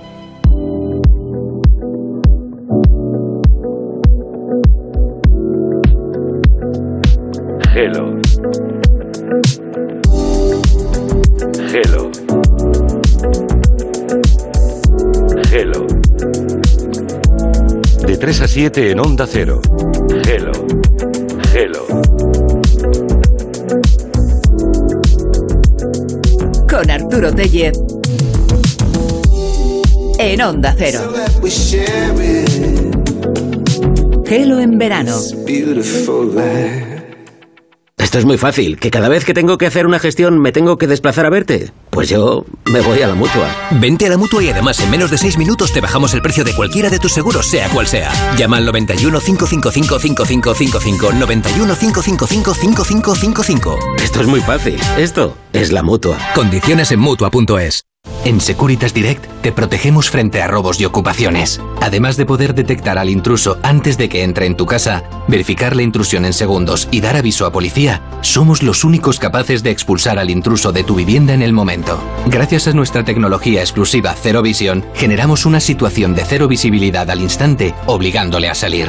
Confía en Securitas Direct, expertos en seguridad. Llámanos al 945 45 45 o calcula online en securitasdirect.es. ¿Desanimado porque se acabaron las vacaciones? Tranquilo, toma Ansiomet. Ansiomet con triptófano, lúpulo y vitaminas del grupo B contribuye al funcionamiento normal del sistema nervioso. Ansiomet, consulta a tu farmacéutico o dietista. El ceremonial playero, algo muy típico de estas fechas. Lucha por un hueco para estirar la toalla, cachas luciendo bíceps, paella en chiringuito a las 4 de la tarde y comprar el cupón extra de Navidad de la 11. Claro, porque nunca sabes dónde puede tocar. ¿Y si es donde tú estás? Seguro que muy cerca tienes un vendedor de la 11. Ya a la venta el cupón extra de Navidad de la 11, con 75 premios de 400.000 euros y más de 910.000 cupones premiados. ¡Cómpralo ya, que es muy típico! 11. Cuando juegas tú, jugamos todos. Juega responsablemente y solo si eres mayor de edad. Onda Cero, Madrid.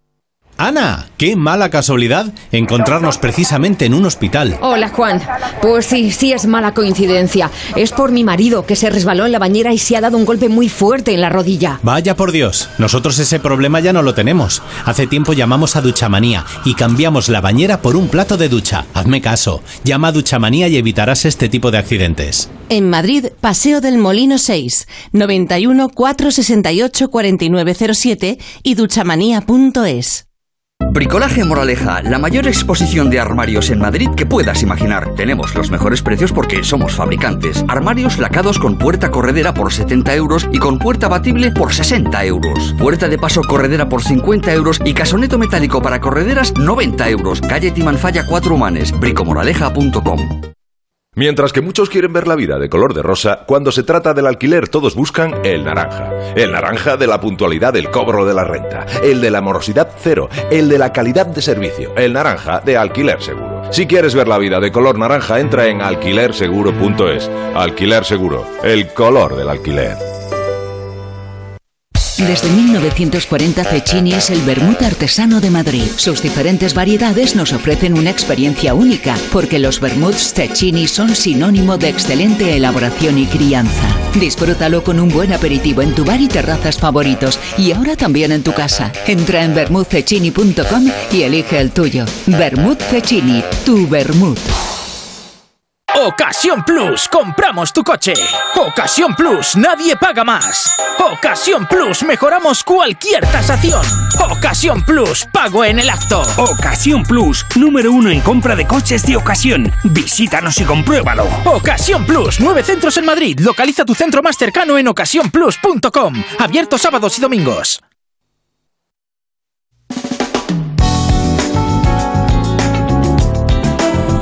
Pensando en viajar, relájate en Lanzarote, la isla diferente, con viajes El Corte Inglés. Un lugar donde la naturaleza y el arte se unen, con un clima privilegiado en paisajes de otro mundo, playas paradisíacas, respira respeto por el entorno y practica tu deporte favorito y saborea la excelente gastronomía. Disfruta de unas vacaciones fantásticas en las Islas Canarias con viajes El Corte Inglés. Ocho días y siete noches en hotel de tres estrellas en Lanzarote desde 420 euros, dependiendo de tu ciudad de salida, con desayuno, vuelos y traslados incluidos, sin gasto de cancelación y pagan tres meses. Consulta condiciones. Descubre una forma de viajar inolvidable. Lanzarote, la isla diferente. Reserva ya tus vacaciones en cualquier oficina de viajes El Corte Inglés. Financiación ofrecida por Financiera El Corte Inglés y sujeta a su aprobación. Consulta condiciones en viajeselcorteinglés.es.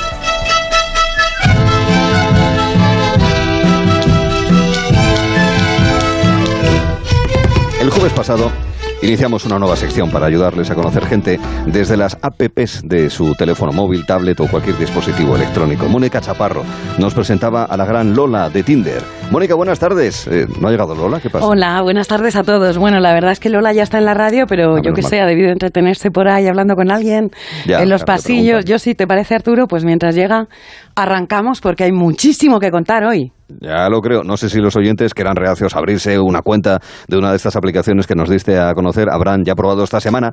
Pero ya entramos en esta fase 2, que como bien nos explicó María Jesús Montero, En la fase 2 ya tenemos la cuenta abierta en Tinder o en Badoo, lo que sea, ya estamos en el mercado y estamos hablando con personas individuales. eh, hemos hecho match con algunos y las conversaciones pues se van alargando hasta que alguien pide una cita y en algunos casos pues una PCR. Gracias, ministra. En la De fase nada. 2 llegamos, llegamos al momento en fase 2 en el que más nervios se pasan, porque vas a conocer ya en persona a alguien que solo has visto por foto. Bueno, también es el momento de ver si la realidad coincide con la pantalla, porque Mm. ya nos dijo Lola que algunos tienen la foto desde hace 10 años y además es que esas fotos se pueden retocar. Es verdad. Perdona, perdona, ¿Eh? ¿estás hablando de mí? ¿De mí? Perdona, yo no lo quería decir, pero mira, lo voy a decir, ¿vale? Toda España ha visto el tipazo que tengo a mis 47 años, Sí. ¿vale? Que yo cumplo mi palabra y he subido una foto desnuda a mi Instagram por llegar al millón de seguidores. Y lo mejor de todo, perdona, es que Instagram no me ha cerrado la cuenta por enseñar el cucu. Sí, es llamativo. Belén Esteban, enhorabuena por este hito de la humanidad. Muchas gracias, Adolfo. Pero espera, ¿por qué me felicitas? ¿Por el millón de seguidores o por estar toda buena los 47? Eh, bueno, Amparo, digo, Belén, por las dos cosas. Eh, supongo que tú no tienes cuenta en Tinder ni nada de eso, claro. ¿Yo? ¿Perdona? Yo estoy súper feliz con mi marido, ¿vale? Que no me hace falta. Pero vamos, que tengo amigas que lo tienen y me parece muy bien. Que algunas han divorciado y ya han renacido, como el ave fénix. Eh, creo que Fénix, se dice ave Fénix. No, Belén. no, el, fen- ah, el ave fe- el ave feliz. El fénix es el del equipo, acá a mí no me engañas. Mira, ya viene por ahí, ya viene la Lola de Tinder. Ole, ahora sí. Hombre, maravillosa. Probando, Ole y ole, bienvenida Lola de Tinder, buenas tardes. Buenas tardes. Mira, me vaya a perdonar el retraso, pero es que había un gacho que me ha parado para hacerse un selfie y me ha enseñado su perfil de Tinder para que se lo mirara. Y yo es que eso, mira, no había por dónde cogerlo, de verdad. Yo ya se lo he arreglado, porque yo no le podía dejar así a la criatura, pero ya estoy aquí. Haces muy bien, siempre ayudando Lola a las personas que están necesitadas de amor. Estábamos hablando del momento de quedar, importante. Estamos en la fase 2, ¿eh? Eh, cuando esa persona con la que hemos estado hablando ya deja de ser una foto y se convierte en una cita. Ese momento es importantísimo, por favor. Ahí es donde se ve la verdad. Porque la mentira tiene las patas muy, cortitas. Y gordas a veces. Y gordas también, hay por ahí cada una que madre mía. Tú, tú has podido de verdad estar hablando muchos días con un jambo guapísimo que se parece al, al Marlon Brando, pero solo en la foto. Por eso es tan importante, aparte de hablar por el chat de la aplicación, darse los teléfonos. Ya, pero resulta que hay muchas aplicaciones que desaconsejan eso para evitar acosos indeseados. Lola. No pasa nada, no pasa nada. Si te acosa, le bloqueas. Pero es necesario dar la cara. Y como muchas aplicaciones no dejan mandar fotos, salvo que sea de pago de partner, pues ya sabes, hay que descubrir la verdad. Porque es que de verdad, mira Arturo, hay algunos match que son como Esperanza Gracia. Como Esperanza Gracia. ¿Por, por qué? ¿Porque les ve el futuro? No, porque te inquietan, te atormentan o te perturban. Ah. Mira, hay, hay mucho perfil falso en las aplicaciones, muchísimo perfil falso, pero no os preocupéis porque es que son muy fáciles de detectar. Bien, pues entonces vamos con el primer consejo de esta fase 2, cómo saber si un perfil es falso y la persona que hay detrás no se corresponde con la de la foto. Bueno, pues la respuesta, como no podía ser de otra manera, la tiene fulanita. Todos los oyentes se llaman fulanita. Recordamos a los oyentes que en el WhatsApp de Lola, Lola de Tinder, siempre se respeta el anonimato, la confidencialidad, ley de protección de datos al poder y todos se llaman fulanito o fulanita. Eso. Es el 639-123-454. Vamos a escuchar a fulanita que tiene la clave para que no te den gato por liebre. Lola de Tinder, si queréis saber si un perfil y ese hombre es falso, ese hombre maravilloso que aparece en Tinder, darle vuestro WhatsApp. Si aparece en un perfil de WhatsApp una foto de una moto, una bici, un animal, lo que sea, no es él, no existe. Podéis seguir preguntándole. Y que te mande una foto isofacto, saludándote. Es una mujer muy sabia, esta fulanita, está aprendido quizá pues a base de amargas experiencias, pues ha aprendido una verdad muy grande. Si tú eres una persona bella, tú vas a estar encantada de mostrar tu rostro, tú no vas a tener necesidad de, de hacerte un avatar con objetos que van a distraer. Tu cara, siempre por delante, por favor, porque tú puedes ser feo, pero resultón. Tú puedes tener la nariz prominente, pero prometedora. Bajito, pero bien dotado, por favor, por, pon tu foto. Hay que poner el atractivo. Y entonces, Lola, recomiendas a los oyentes que cuando ya lleven un tiempo hablando por la aplicación que sea, que se den el teléfono. Bueno, si no están seguras que no se den el teléfono, pero se den el Telegram, ¿eh? porque ahí no tiene por qué dar el número, pero te le puede mandar fotos y vídeos y audio y cosas, pero bueno, el WhatsApp te va a dar muchas pistas, ¿eh? muchísimas. Sí, sí, sí. Así es, así es. Oye, hay gente, Lola, que se queja de que a veces las conversaciones se eternizan, que no aportan nada de interés y que como de verdad se conoce a alguien es quedando de verdad. Bueno, eso, eso lo piensan nada más que los Carpe Diem. Eh, los Carpe Diem, ¿y esos quiénes son? Bueno, esas son unas personas que en su descripción, en Tinder o donde sea, pone una frase que significa vive el momento, aunque hayan suspendido latín. Ponen carpe diem. Así que ya saben lo que quieren. Tú al que veas que pone carpe diem, ese quiere pasar a la acción lo antes posible. Ese no te va a pedir matrimonio. Pero mira, hay personas que necesitan pues, sentir cierta seguridad antes de lanzarse a quedar en persona, aunque también vivan el momento, sobre todo las mujeres. Mm, sospecho, después de lo que dices, que no te fías mucho de, de estos Carpe Diem, ¿verdad, Lola? Por favor, mira Arturo, un carpe diem siempre es un bulto sospechoso. Yo ya veo media audiencia borrando eso de su perfil, si es que quieren algo serio, claro. Seguro. Bueno, pero también hay gente que se hace perfiles falsos con fotos que cogen de internet de otras personas, vaya morro. Fotos robadas de Facebook, por ejemplo. Eso está muy feo. Además de ser ilegal, ¿eh? No se puede usur... Por favor, no se puede usurpar la imagen de Naide para abrirse una cuenta. Eso es delito en varios estados, desde luego que no. ¿Qué otros fraudes podemos encontrar, además de este, en las apps para ligar? Lola? Pues mira, anda que no hay. Una cosa que pasa mucho es que hay presuntos heterosexuales que se abren cuenta en Grinder. Son los llamados heterocuriosos. Heterocuriosos, bonito concepto. Bueno, pero Grinder no era solamente para gays. Bueno, Grinder admite cualquier género o tendencia, a diferencia, por ejemplo, de otras aplicaciones, como Guapa, por ejemplo, que es para mujeres, que solo puede ser mujer. En Grinder de, eh, de verdad que ahí dejan de todo, pero en la práctica esa es la aplicación que usan, por favor, por los, los homosexuales, los mariquitas. Ya. Lo que pasa es que hay hombres, usted señora se va a quedar loca, hay hombres que están casados, que tienen novia, a los que les gusta quedar con otros hombres y se abren la cuenta en Grinder. Y eso sí que no ponen nunca su cara en la foto. Ah, pillines. Bueno, se- eh, también puede parecer lógico si llevan una especie de vida paralela secreta. Ya lo cantó esa famosa cantante drag queen llamada Kika Lorase. Tu novio tiene Grinder. Yo vi a tu novio en Grinder, tiene dos perfiles, dos. En uno pone berenjena, en otro un melocotón. Te lo tengo que decir, yo lo hago por ti. Tu novio tiene Grinder, es la reina. Bueno. sí, ahí, ahí la berenjena y el melocotón, qué bonito. Hombre, co- Lorace, qué bonito nombre en estos días Sí. de temperaturas altas. Y, y- y dos perfiles, nada menos. Menos mal que gracias al choque de generaciones ya sabemos lo que es una berenjena, exacto, y lo que es un melocotón, querida. Yo tengo un consejo para todas esas mujeres que nos estén escuchando y que quieran saber si su hombre tiene Grinder.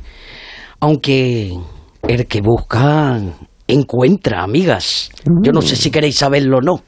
Por favor, Lola, vamos a ver. Te hemos traído aquí a Gelo para que nos enseñes todos los secretos que sepa, no nos defraudes. A ver, ¿cómo puede saber una chica eh, si tiene a su novio o a su marido en Grinder? Pues muy fácil. Abriéndose ella una cuenta en Grinder también. Ah, amigo. Claro, con un perfil falso. Como Grinder te indica la distancia a la que tienes a otros miembros de la plataforma, pues cuando estéis así aburridos en casa en una noche de tormenta, que tú le veas que está con el móvil todo el rato, tú te pones cerquita, pero de, de espaldas a él, a mirar tu Grinder. Y si te sale que tiene un usuario a un metro de ti, bingo, ahí lo tienes. qué bueno, qué estrategia, Lola. Eh, en todo caso, si acabábamos de decir que no nos gusta la gente que se hace perfiles falsos, y tú no sales ahora con esta estrategia. Bueno, pero es que esto de verdad, Arturo, esto es una causa de fuerza mayor. También está muy feo romper el cristal de la ventanilla del coche. Y tú lo harías si el coche se cae a un río y no puede abrir la puerta para salvarte. Ah, sí, visto así, sí, claro, sí, sí. Bueno, lo que no hay que hacer nunca, por favor, es revisar el móvil de la pareja. Además de que eso es ilegal, es muy dañino. Y el que busca, encuentra. Además, mira, por si no lo sabíais, Grinder trae de serie unos truquitos para que nadie lo detecte en el móvil en el caso de que te lo revisen. Ah, sí. ¿Y, y eso cómo es? Pues cuando tú te instalas Grinder y te, te deja en la pantallita el icono de Grinder, que es una máscara amarilla sobre un cuadrado negro que aparece ahí en la pantalla, te da la posibilidad de que aparezca, en vez de eso, una calculadora o una cámara. ¿Quién mira eso? Ah, Por qué favor. listos. Mira, mira, es curioso, ¿eh? La verdad es que lo tienen todo pensado, ¿eh? Esto en Grinder, ¿eh? en otras aplicaciones no pone tanto interés en que no se detecte. Ya, ya, ya. Bueno, pues precisamente sobre Grinder nos preguntan en la siguiente llamada. Ya sabe, nota de voz, consultas a Lola de Tinder en el 639-123-454. Fulanito, adelante. Hola Lola, ¿qué tal? Eh, mira, yo quería hacerte una pregunta sobre Grinder, que es la aplicación esta de tíos para ligar con tíos, para quedar y eso. Y no sé si controlarás de esta tú. Em, a ver, mi pregunta es si hay alguna forma de que la aplicación no muestre a qué distancia estoy yo en mi perfil con respecto al resto de perfiles, porque tengo entendido que ahí te muestra si alguien está a 2 metros, a 10 metros, a 200 metros. Claro. Eh, entonces me gustaría saber si eso se puede quitar, porque lo que no quiero es que es que igual lo peto y se me llena el portal, se me hace una cola de tíos esperando y hombre, pues no quisiera porque soy el presidente de la comunidad. A ver si me puedes ayudar. Venga, un beso, Lola. Un saludo a todos los usuarios de Grindel. Alguna usuaria que también hay. Algunas no saben dónde meterse ya, Arturo. Bueno, para responder a este fulanito homosexual necesito una guitarra española y mucho sentimiento. Así Sí. que quiero presentarle al maestro golondrino que lleva las uñas más largas que Rosalía. Adelante, maestro. ¡Ay, fulanito! ¡Fulanito! Ay, qué trabajo te cuesta esconderte como te escondes. Por el grinder. Por el grinder te duele el aire, el corazón y el sombrero. Y de pensar en la gente te entra hasta miedo. Por delante de mi casa quiero verte pasar. Pa' ver que a dos metros de mí está mi crash. Por delante de mi casa quiero verte pasar.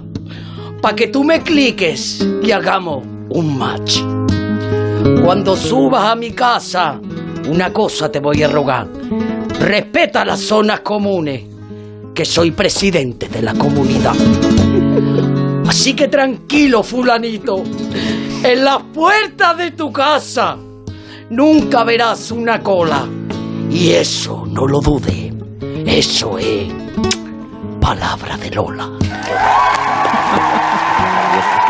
Precioso, ¿eh? me ha llegado Me quedo vacía y- por dentro. Sí, sí, sí. Hay gente que le ha llegado al corazón, otros al páncreas. Bueno, pero... Maravilloso. Oye, pero con tanta poesía, finalmente, Lola, a ver, no le has contestado a fulanito. ¿Hay alguna forma de que no vean la distancia, que es lo que le preocupaba a él, a la que estás de otros usuarios en Grinder? Bueno, pues la respuesta es que sí. Tienes que estar. Luego lo miras en el podcast para si lo quieres rebobinar en internet, porque lo voy a Sí, como decir. las una recetas de cocina. Exacto. Pero ¿cómo se hace? A ver. Entras en ajustes, ya en Grinder. Seguridad y privacidad. Show me, muéstrate. Y ahí le quitas mostrar mi distancia. Pero cuidado, aunque la aplicación no va a mostrar la distancia que tienes con otros usuarios, tu perfil va a seguir siendo visible para los chicos en la cuadrícula, porque lo clasifica según la distancia con ellos. Por lo tanto, si no son tontos, van a saber que estás cerca, aunque no sepan los metros exactamente. Bueno, en todo caso, con los fantasmilla que era fulanito, al cual le dedicamos mucho. sí, porque esperaba que iba a venir aquí todo el mundo y tal. Ya sabes cómo hacerlo, ¿eh? Ya sabes cómo hacerlo para que no tengas ningún problema. Vamos con otra llamada al 639-123-454. Notas de voz. En esta ocasión, fulanita nos pregunta sobre la mejor manera de ligar por Instagram. Buenas Lola, yo me preguntaba si qué es mejor contestar con un fueguito o con el 100 en Instagram. Bueno, pues mira, fulanita, cuando tú te pones el dibujo de fuego significa que estás caliente, estás más caliente que el cenicero del Lerel en Nochebuena. Mira, estás como un volcán, que hay una excitación ahí de la hormona golosa. Mira, sin embargo, el 100 es como un piropo de que estás muy guapa, que estás muy bella, así que depende de lo que quieras comunicar.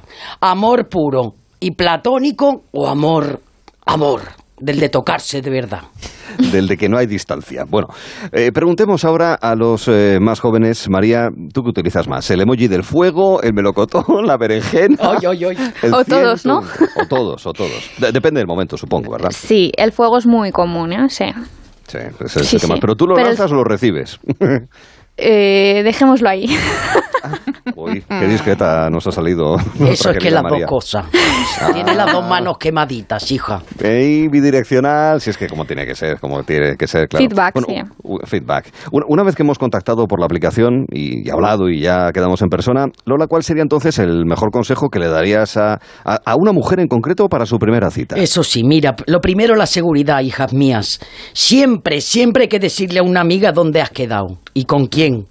Es decir, le tienes que dar el WhatsApp de esa persona que ya la has tenido que conseguir, ¿eh? Por favor, para ver qué foto tiene de perfil. Y además tienes que compartir tu ubicación y avisar de todo, que, que todo está bien. A los 10 minutos tú has llegado, visto el jambo. Ha dicho, no es el Marlon Brando. Le manda un WhatsApp. Que sepa la mujer que está viva, que está bien. Y luego ya, pues nada, y sobre todo no quedar nunca, nunca la primera vez en un sitio privado. Siempre en un sito público que haya gente, nada de esto te viene a mi casa, te viene a mi hotel. Eso pues hay que tener público. cuidadito, por supuesto que sí. público. Eso siempre. Y, y- y además de tomar estas precauciones de autodefensa, ¿en qué te fijas tú en la primera cita, Lola? Pues bueno, hay que fijarse en cómo tratan los camareros, en, Ah, bien, cuánto, en cuánto tiempo tarda en sacar la cartera, cuando llega la cuenta. Muy bien, muy bien. Eso, Porque- eso está bien, claro. ¿Y, y por qué hay que fijarse en esos detalles? Hombre, por favor, hombre, sin dinero, bulto sospechoso. Eh, Eso vamos a ver si el primer día ya en la primera cita es así de rácano, pues prepárate para lo que se te viene encima. Sí, es un factor a tener en cuenta. Vamos, eh, vamos a tenerlo en cuenta, como también vamos a tener en cuenta el último mensaje recibido, en este caso, extenso vídeo que ha hecho un tal que no lo conocemos ni en persona ni en distancia, Prudencio Fulanito, en el que se ofrece a mujeres desde la remota aldea de las Urdes, en la que vive, dice, criando a las cabras. El mensaje es un pelín largo, pero termina así. Entonces, ella dice que pongamos foto actual y digamos la verdad, y con la verdad aquí no llama ni Dios. Claro, dice mi mujer que con esta pinta, ¿quién carajo me va a aguantar a mí en estas condiciones? Vamos a ver, Prudencio, fulanito, que estás hartado a ostras hoy. Mira, tú no tienes que ir a Tinder, tú tienes que ir a Granjero Busca Esposa de Repuesto. Bueno, pero Por de favor. Pru- Prudencio Fulanito en realidad ha sido sincero. A mí, vamos, cuenta su realidad al menos. Bueno, este se ha pasado de sincero ya. Es que es la antítesis de un sugar daddy, por favor. ¿Quién, quién le va a llamar a este hombre? ¿Una cabra? Por favor. ¿eh? Un poquito de seriedad que está la cosa muy mal. Tampoco es necesario ir dando pena por ahí. Ay, no te da pena que llore dolores. ¡Ole! No te da pena de mí. Ay, dame limosna de amores, dame tú mis dolores, porque me voy a morir. Se nos ha venido arriba, Lola, y no me extraña, de verdad. Queremos agradecerte de verdad encarecida y sinceramente las cosas que nos has enseñado hoy sobre estas aplicaciones para ligar. De todos modos, la semana que viene vamos a seguir ya con la que será la fase 3, ¿verdad? Exacto, ya la última. Aprovechen, por favor, dejen los mensajes. Te quiero dar las gracias a ti, Arturo, por muy esa gran labor que Yo- estás haciendo en los veraneos de España. Altruista. Y si hoy hemos ido muy deprisa para alguien, pues que me disculpen y que lo tienen en el podcast de Onda Cero para escucharlo una vez, rebobinarlo en internet. Eso es, pueden meter ahí en el ordenador, pueden meter el bolígrafo Vic y que dé para atrás Eso el es. podcast de Lola de Tinder, porque hay que volver a escucharlo por si se lo han perdido y si no lo han escuchado, ahí lo tienen ya previsto. La semana que viene, a ver qué nos cuentan los oyentes en el WhatsApp de Lola, ¿eh? Eh, Lola del Tinder en el 639-123-454, porque Si me queréis esperamos... llamarme, por favor. Ahí está, consultas y trucos, pero también anécdotas, ¿eh? O sea, cosas que les hayan pasado conociendo a gente mediante estas aplicaciones. Lola, la verdad es que es una pena, pero siete días se pasan rápido, afortunadamente, y eh, te esperaremos entonces. Gracias. Muchísimas gracias. Tam- También a Mónica Chaparro por acompañarnos al menos unos segundos. Bueno, gracias a vosotros por dejarme entrar en la radio. Yo solo he hecho de chofer de Lola de Tinder para traerla con mi coche a Onda Cero y Claro, nada, eh, un que placer, esté- como siempre. Para que esté cómoda. Lógico y normal. Mónica, también un, un beso fuerte para Mua. ti y hasta el próximo jueves. Y hasta, Hasta la próxima. Próximo. Amaos Adiós. mucho. Que el amor Adiós, es lo más Lola. bonito de la vida, por favor. Adiós, Lola. Hay, hay cola a la salida del estudio ahora mismo para hablar con Lola para que le dé consejos así de manera más privada, de manera más íntima y de una manera mucho más cercana. Pero en cualquier caso ya saben que en el 639-123-454 Lola atiende.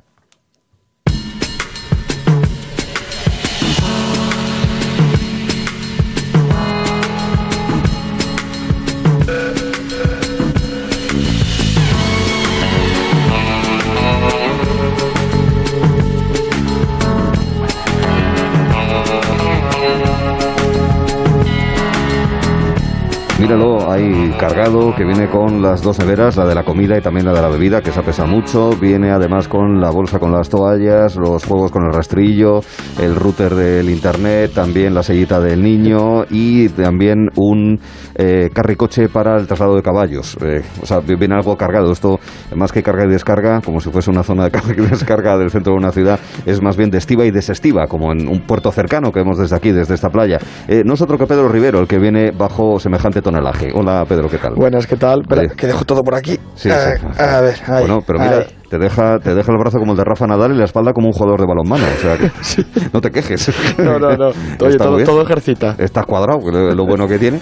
El eh, venir cargando con todo eso como una altera, eso por un lado, y también el haber recorrido la costa española para contarnos qué tiempo va a ser mañana comenzando por Galicia. Eh, comenzamos efectivamente por Galicia, en Viveiro, la playa de Cobas, sol y nubes todo el día, 24 de máxima y a 19 el agua. Previsión en Asturias. En Ribadesella, la playa de Vega, por fin despejado en Asturias, 23 grados y a 20 el agua. En Cantabria. Suances, la playa de La Concha, despejado todo el día, 23 de máxima y a 21 el agua. La costa vasca. En San Sebastián, la playa de La Zurriola, despejado todo el día, 27 de máxima y a 22 si queremos darnos un bañito. Una playa catalana. En Tarragona, la playa de Davillaners, sol y nubes todo el día, 30 de máxima y a 26 el agua. Pronóstico en la comunidad valenciana. En Benidorm, la playa de Poniente, sol y nubes por la mañana, por la tarde ya quedará la- eh, el cielo despejado, 28 de máxima y a la misma temperatura el agua. Ahora Murcia. En Águilas, Calabardina, despejado despejado todo el día, 28 de máxima y 26 si queremos darnos un bañito. Estamos en la Andalucía mediterránea. Marbella, la bajadilla, sol y nubes por la mañana, por la tarde ya despejado, 29 de máxima y a 23 el agua. Andalucía occidental. En Barbate, la playa del Carmen, sol todo el día, 29 de máxima y a 24 el agua. Una isla de Baleares. Nos vamos hasta Ibiza, la playa de Talamanca, despejado todo el día, 30 de máxima y a 28 el agua. Una isla de Canarias. En Gran Canaria, la playa de las Nieves, despejado todo el día, 30 de máxima y a 22 el agua. Ciudades autónomas, Ceuta.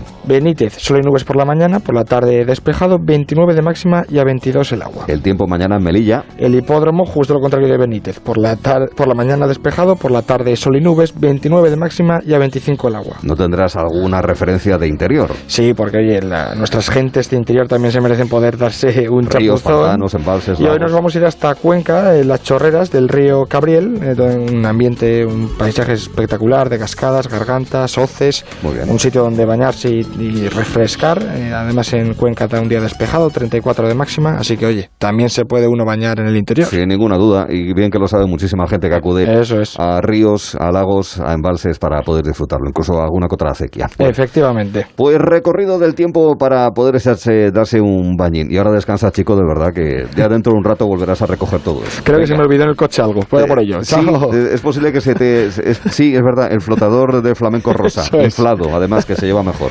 Hasta luego. es, hasta luego. 98.0 Madrid.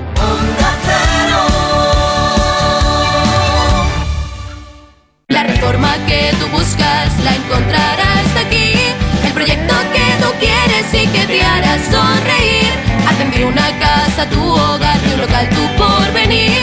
Decorman lleva contigo 20 años o algo así. Llama ahora a que piensa en ti te hará feliz. Naturtierra. En Naturtierra llevamos 40 años haciendo de lo natural algo perfecto, complementando tu alimentación para que sea la más saludable. Encuentra tu producto Naturtierra en supermercados y grandes superficies. Naturtierra complementa tu vida. Complementa tu vida. Naturtierra. Soy Eduardo Molet. ¿Sabes que puedes vender tu casa y seguir viviendo en ella para siempre? Te invito a merendar todos los martes y jueves a las 6 de la tarde en mi oficina de Fernando el Católico 19 y te cuento cómo. Reserva ya tu merienda en el 658 60 60 60 y vive tranquilo. Onda Cero, Madrid. Si es que ya lo digo yo siempre, dúchate que sale económico, pero eso sí, hazlo en un plato de ducha de Duchamanía. Hazme caso, ¿no ves que una bañera tiene más peligro que meter los dedos en un enchufe? Y mira que son bonitos los platos de ducha de Duchamanía. Oye, con suelo antideslizante, sus mamparas, para entrar a vivir, pues eso, dúchate que sale económico y llama a Duchamanía, que no me enteré yo que no lo haces. En Madrid, Paseo del Molino 6, 91 468 4907 y Hola, soy Isabel de Cuerpo Libre. ¿Quieres adelgazar con una sonrisa? Pues llama al 91 192 32 32. 40% descuento 91 192 32 32.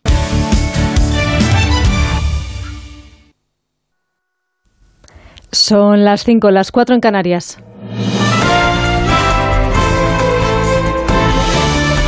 Noticias en Onda Cero.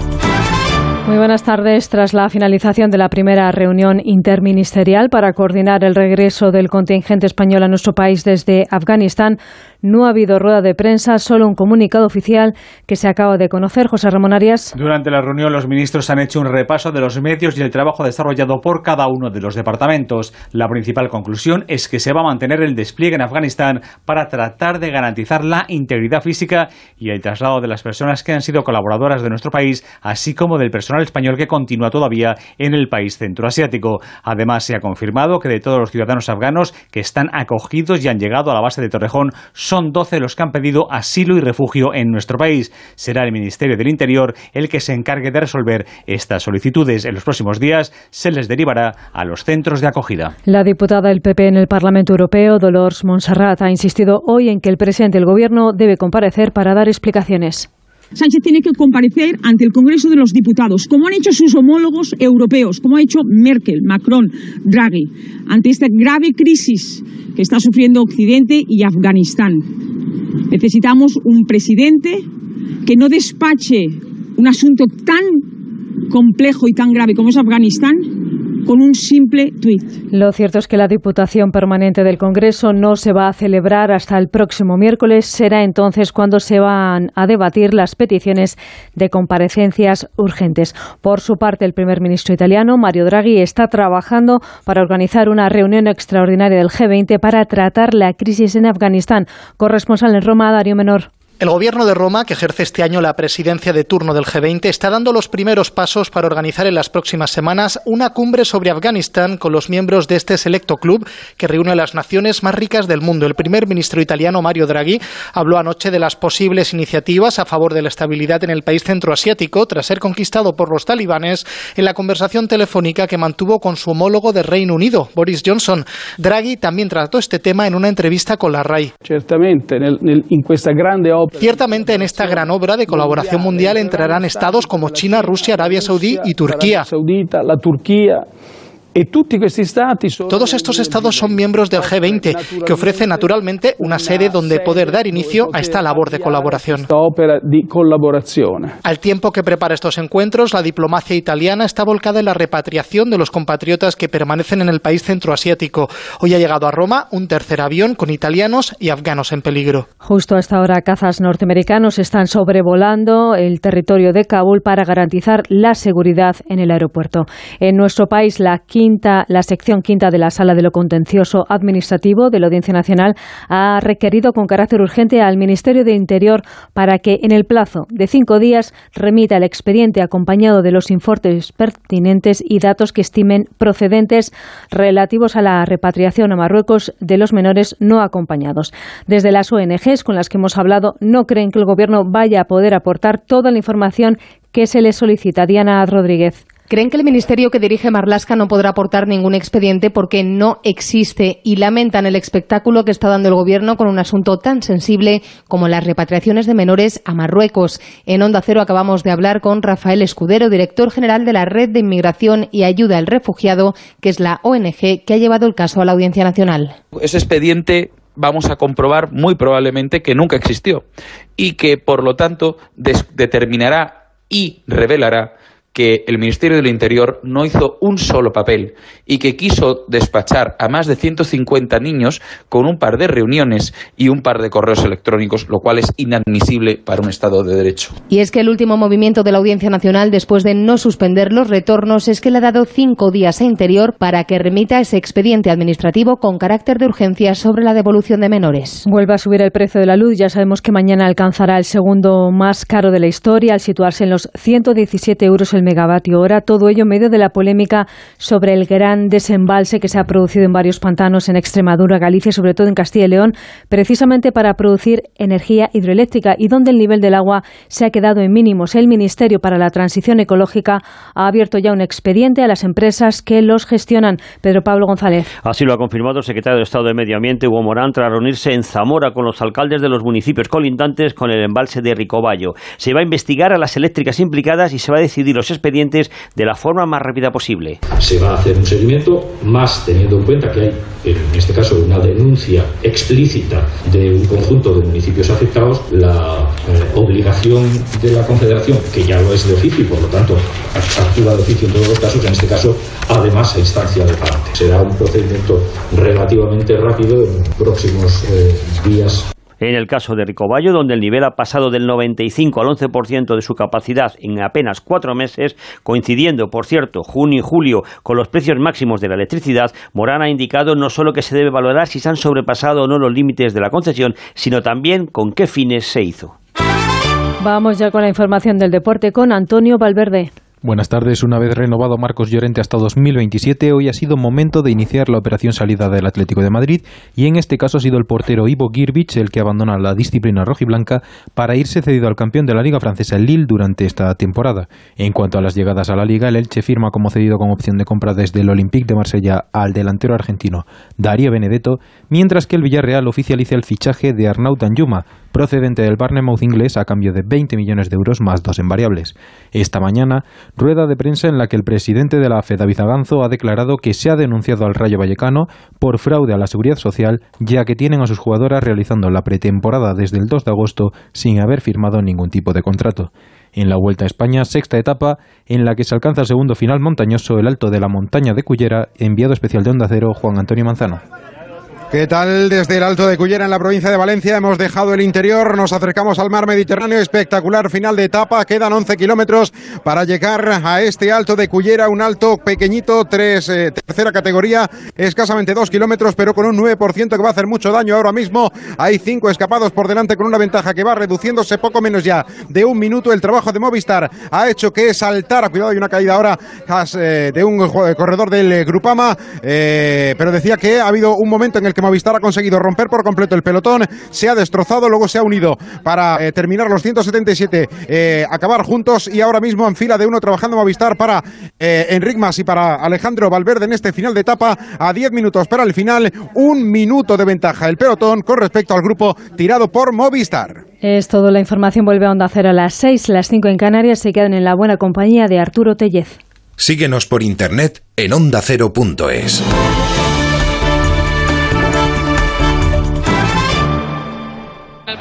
En Movistar vamos a darlo todo. Ven a Fusión Selección Plus Fútbol y vive todo el fútbol con la mejor conectividad al 50% durante tres meses. Y una Smart TV Xiaomi de 55 pulgadas o un Samsung Galaxy S20 FE por 0 euros al mes. Infórmate en tiendas o en el 1004. Vive el fútbol a tu manera. Movistar. ¿Cómo se nota que estamos en agosto y todo el mundo está de vacaciones? Están todas las persianas de la calle bajadas. Pues eso es un aviso de que están las casas vacías. Menos mal que yo tengo alarma y puedo irme tranquilo sabiendo que mi casa queda completamente protegida. Confía en Securitas Direct. Ante un intento de robo o de ocupación, podemos verificar la intrusión y avisar a la policía en segundos. Securitas Direct. Expertos en seguridad.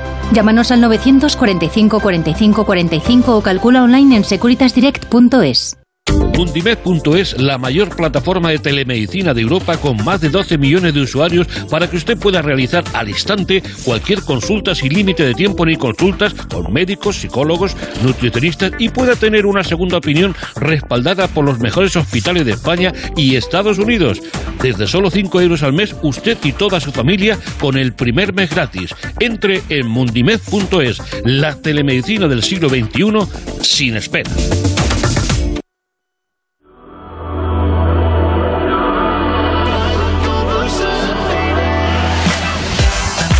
Gelo en verano con Arturo Teller en Onda Cero.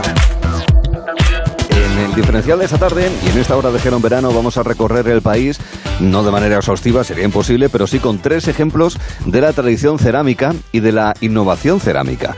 Hay una organización que aglutina además a esas ciudades, a esos pueblos, donde es algo fundamental, ya no solamente por tradición histórica, sino también por economía, porque hay mucha gente que vive de esto que también se puede entender como artesanía e industria. Eh, haremos ese recorrido para conocer cómo las diferentes tierras sirven para esa tradición y apuntalarla. Dentro de un momento estaremos en la ribera del Nilo para conocer al egiptólogo Auguste Maguiet. Será hablando con el egiptólogo Francisco Martín Valentín, pero ahora tenemos un comentario de actualidad. De orden económico, de orden energético, con el economista Hipólito Álvarez. Buenas tardes. Buenas tardes, Arturo. La globalización se convirtió en las últimas décadas en el modelo de base para el crecimiento económico, impulsado por el desarrollo del transporte de mercancías y abriendo tanto nuevos mercados internacionales como permitiendo el acceso a suministros de bajo coste. Su éxito suponía la posibilidad de cubrir las necesidades de los consumidores a un precio razonable en un corto periodo de tiempo. Para que funcionase correctamente, la producción debía fluir con regularidad desde países de mano de obra barata a otros de rentas medias y altas. Sin embargo, estamos sufriendo los problemas subyacentes derivados de sus engranajes. Tras los meses duros del coronavirus, la demanda se ha disparado sin dar tiempo a las empresas para recomponerse y colapsando puertos hasta el punto de que muchos barcos tienen que esperar días para su descarga por un personal a veces mermado por la enfermedad. Más del 80% del comercio mundial se mueve por transporte marítimo y más de la mitad de los 2 millones de marinos mercantes del mundo provienen de países en desarrollo como India, Filipinas o Indonesia, donde solo el 2,5% de estos profesionales están vacunados. La carencia de los contenedores los ha convertido en un bien codiciado, multiplicando por cuatro su precio. Todos estos incidentes están afectando negativamente a todos los eslabones de la cadena de suministro global, tanto en tierra como en mar. Escasean chips, semiconductores, productos químicos, madera, plástico y metales. Países como China están acaparando materias primas y componentes clave para muchos sectores. Los sobrecostes y escasez amenazan con dejar fuera del alcance de los clientes occidentales mercancías cuya presencia se daba por descontada. Resulta preciso que la Unión Europea impulse su soberanía tecnológica y reduzca su dependencia de las importaciones e invenciones extranjeras. Pero esto llevará tiempo. No se pueden construir empresas de un día para otro. Arturo, de todos es conocida la frase de que una cadena es tan fuerte como su eslabón más débil. El transporte y la concentración de la producción de elementos esenciales suponen una amenaza tanto para la recuperación económica de Occidente como para el nivel de vida de cada uno de nosotros, con unos precios que pueden llegar a ser inasumibles para el consumidor. Pues todo un reto, un desafío y un apunte del que posiblemente no seamos demasiado conscientes. Hipólito Álvarez. Y la parada de postas. Viajamos al pasado.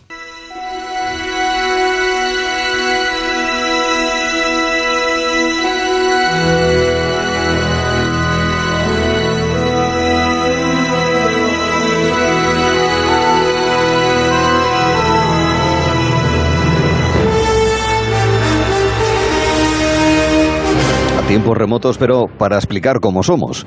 La civilización egipcia ha dejado una traza en nuestra manera de vivir, en nuestra manera de medir el tiempo, por ejemplo, que estamos explicando en estas conversaciones vespertinas con eh, Francisco Martín Valentín, hasta el punto de que la investigación de esa civilización es una ciencia, la egiptología, y tiene a sus científicos, los egiptólogos. Francisco lo es. ¿Qué tal, Francisco? Buenas tardes. Hola, buenas tardes, Arturo. Me alegro mucho de ellos.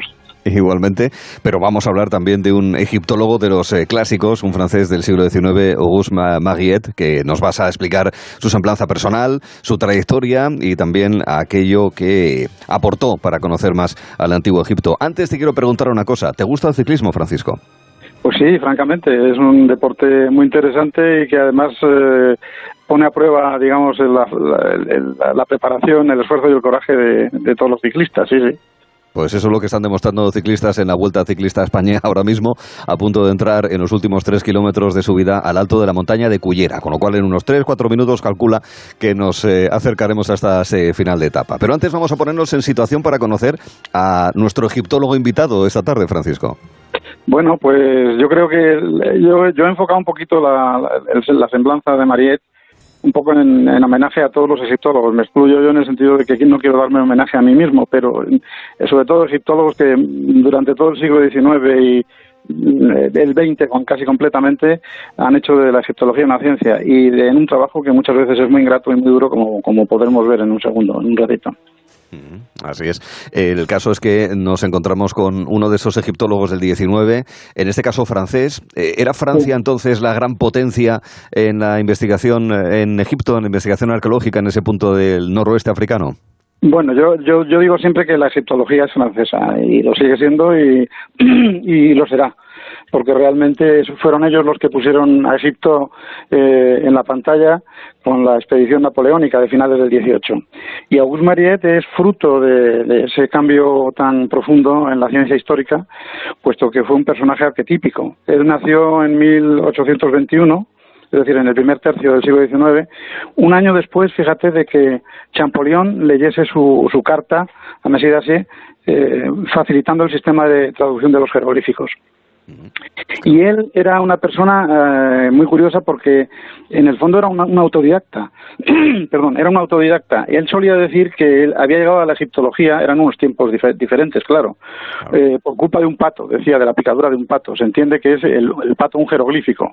Él, ah, se, sintió obsesionado, sí, claro, se sintió obsesionado por los jeroglíficos porque hacia 1842 recibió mm, el encargo de, de un familiar lejano, Néstor Lot, que había sido el el, dibujante de Champollion, eh, en el viaje que este había hecho, en todos los libros que, había preparado, mm, con el encargo de que mm, eh, clasificase esos dibujos. Total, que él se conectó con aquello y Egipto lo atrapó, sin duda, ¿no?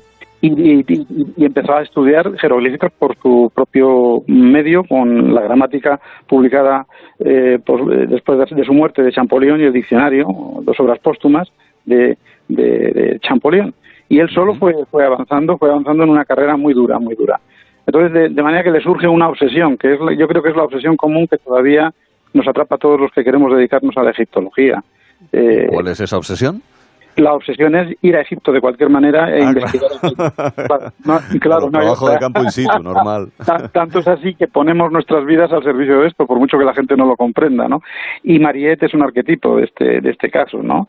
Él trata de, de, entrar en, en, 1846 en el Ministerio de Estudio Pública, en, Francia lo rechazan, y en el 49 consigue, por recomendaciones, que le nombren auxiliar de conservación de antigüedades egipcias en el Louvre, pero que no es más que poner etiquetas a las piezas egipcias, para él más que de sobra, ¿no? Eh, pero sí, sí, dime, dime, dime Arturo. No, no, adelante, que decir que era la manera de ir avanzando, de ir conociendo. tú, claro, tú de la vuelta, despreocúpate, tú vete contándonos la historia, que la vamos escuchando y, ya conectaremos con la vuelta. Una familia detrás, una familia detrás y un, y un sueldo exiguo. Entonces, en 1850 el Louvre le encarga una, una, una, tarea interesantísima, que es ir a Egipto con una dotación de 6.000 francos de la época mm, para comprar eh, y buscar eh, eh, manuscritos coptos, cristianos coptos y siriacos, ¿no? Y pero, llega... No consiguió ir a Egipto, que al final lo que quería inicialmente, claro pero consiguió y ese fue el principio de su gran aventura egipcia. Pero fíjate que como nos pasa muchas veces a todos los demás, mm, nuestra vida es un, resultado egiptológico, es un resultado de, altos y bajos, llega a, Egipto eh, el 2 de octubre de 1850 y cuando va a ir a los conventos coptos a, comprar este, piezas de estas para el Museo del Louvre, el patriarca copto ha, decidido que no se va a recibir a nadie porque había habido unos ingleses que habían ido antes y habían prácticamente eh, estafado a los monjes y habían saqueado eh, algunos monasterios de, este, de, estos libros, ¿no? Y entonces él se encuentra en Egipto con una misión del Louvre, con las manos en los bolsillos, con esos 6.000 francos y, y, su, su, su, objetivo frustrado. Y él lo cuenta, eh, cuenta lo que le sucedió, que es casi una cosa mística, lo cuenta en un libro que se llama Los monumentos del, Alto Egipto, que es lo que le sucedió. Dice que, que él estaba deprimido completamente y subió a las alturas del Mokattam, que es, el lugar donde se encuentra la, mezquita de Mohamed Ali y desde allí se ve todo el Cairo. Y en aquella época, en, esos momentos, el, Cairo no era como ahora. Se podía ver desde allí, se ven todavía, ahora se ven las pirámides. Y dice que, que él describe así este, este momento místico. Dice, ante mí se extendía la ciudad. Una niebla densa y pesada parecía haber caído ante ella, anegando todas las casas. De este mar de niebla emergían como 300 minaretes, como mástiles de una flota sumergida. Y muy lejos hacia el sur se divisaban los bosques de atileras que hundían sus raíces en los muros desplomados de la ciudad de Memphis. Al oeste, cubiertas por el polvo de oro y fuego del sol poniente, se erguían las pirámides. Ante mis ojos se hallaban Giza, Abusir, Saqqara, Dasur y Mirragina. El sueño de toda mi vida estaba tomando cuerpo, etcétera. Entonces él decide de una manera heroica e inadecuada, creo yo, que se va a ir allí a excavar y entonces con el dinero que le dieron Pues espera que nos lo vas a contar ahora mismo. Después de la descripción de las primeras impresiones de Mariette, que lo hemos visto, nos lo vas a eh, explicar eh, con más detalle en breve, porque ahora vamos a ver el final de la Vuelta Ciclista en esa subida al alto de la montaña de Cullera, que además está muy entretenida esta etapa de la Vuelta Ciclista a España, que nos cuenta ya Juan Antonio Manzano. Buenas tardes.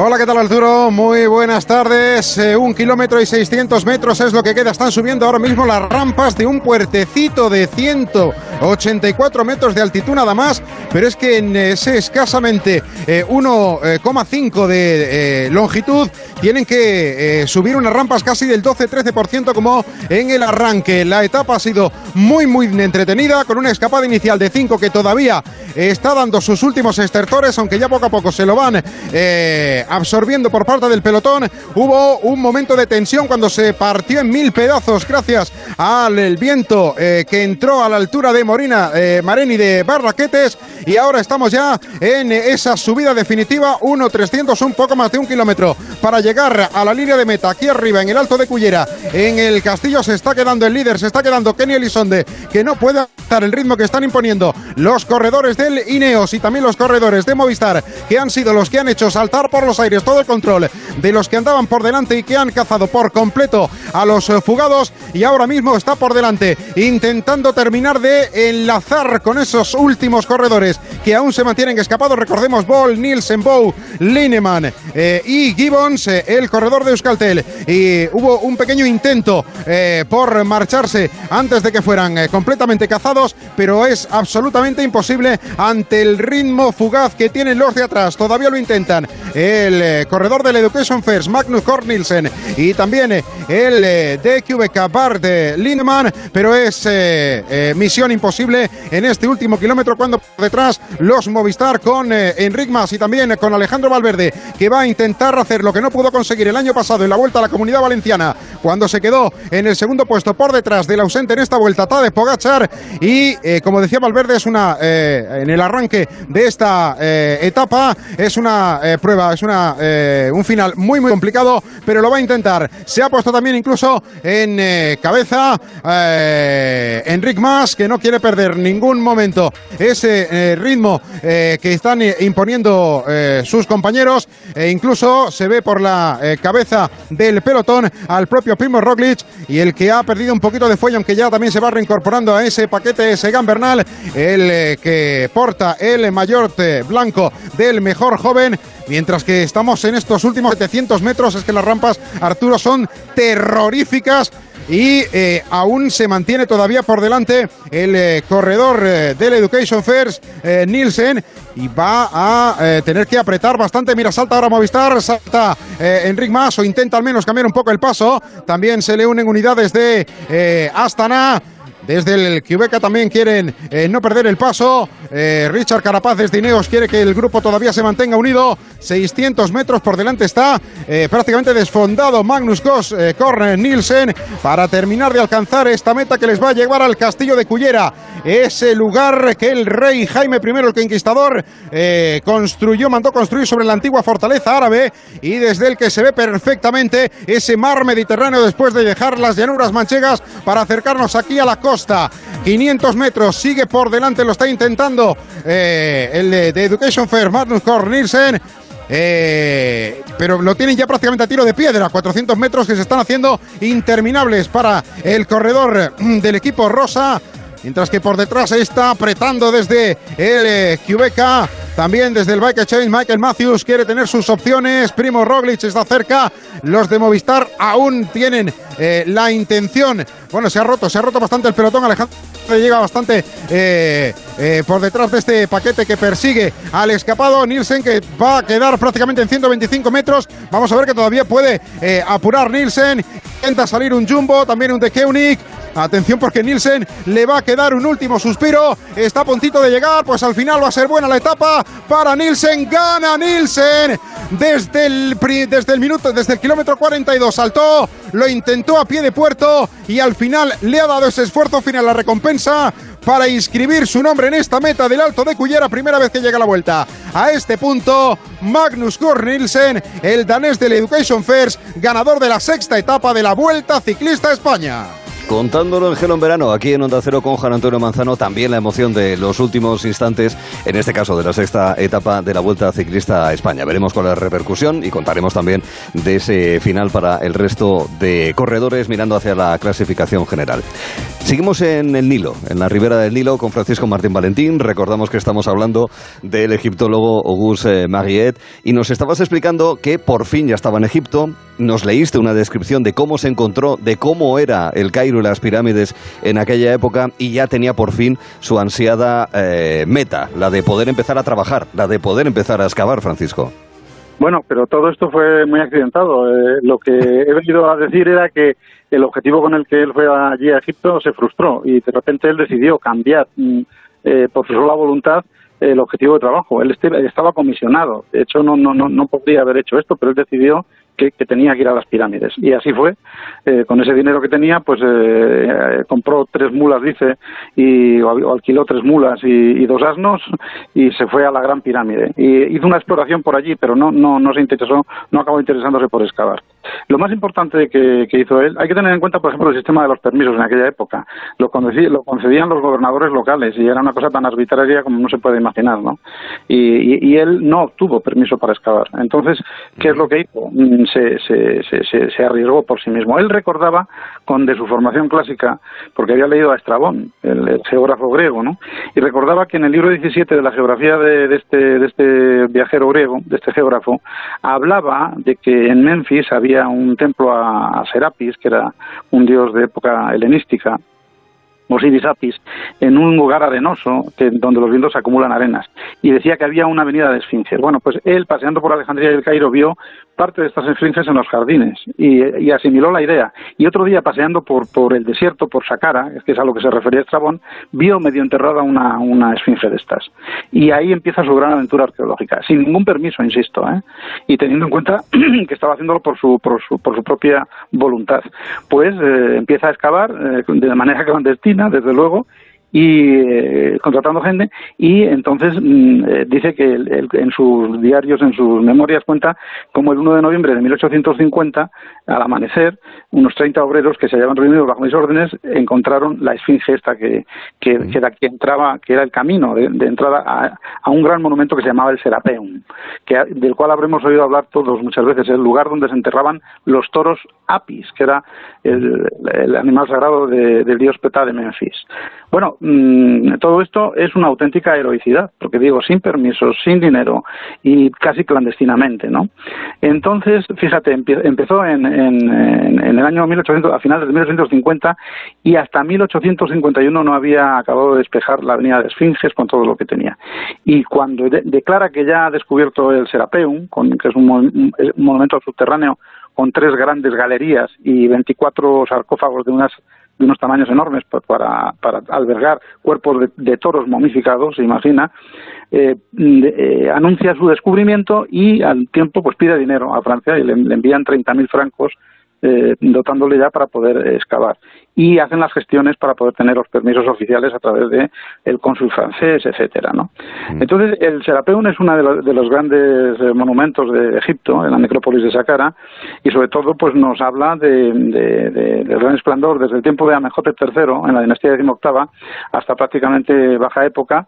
Allí se fueron enterrando estos estos toros sagrados que eran, ya digo, la expresión zoomórfica del dios Ptah de Memphis, uno de los más importantes, y mm, eh, eh, están, eh, lo que afecta a estos toros está relatado por los viajeros griegos y, y todo esto. Pero en fin, él ya empezó su carrera arqueológica, quiero decir, y se dedicó a excavar por Sacara, por todos los sitios. Y hay una anécdota que yo no sé, andamos muy mal de tiempo, supongo, Arturo.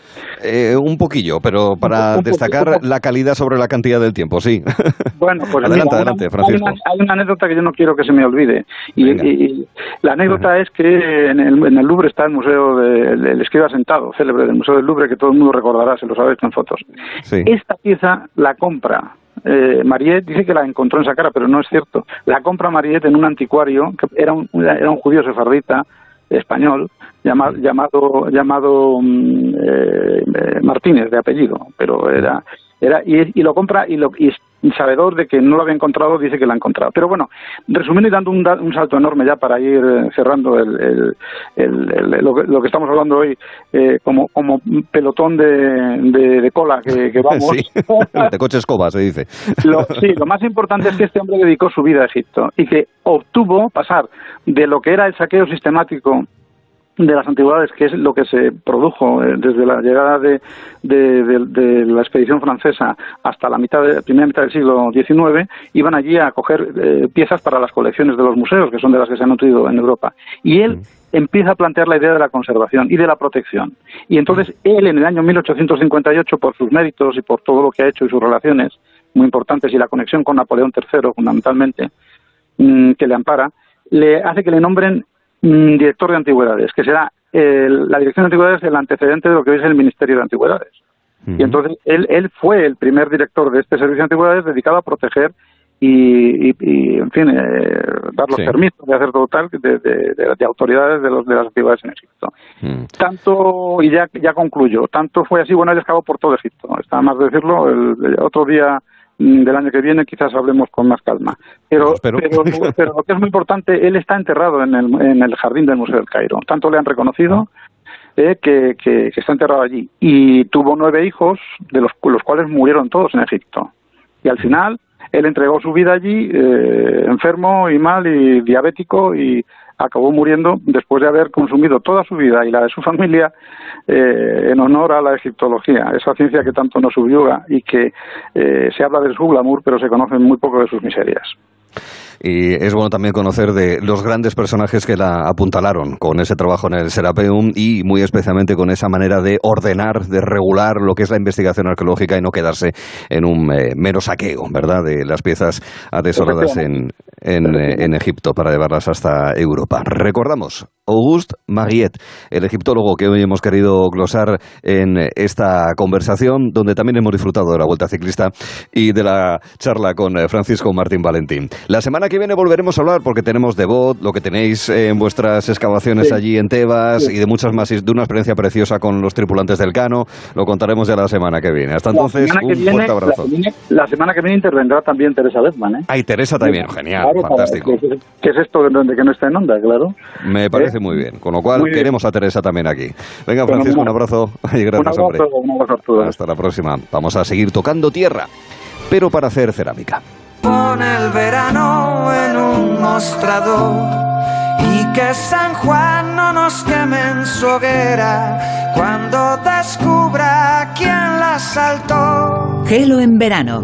Deja el equipaje en la ribera para verte como quieres que te vea. Deja el equipaje en la ribera y quémalo. Con Arturo Teller en Onda Cero.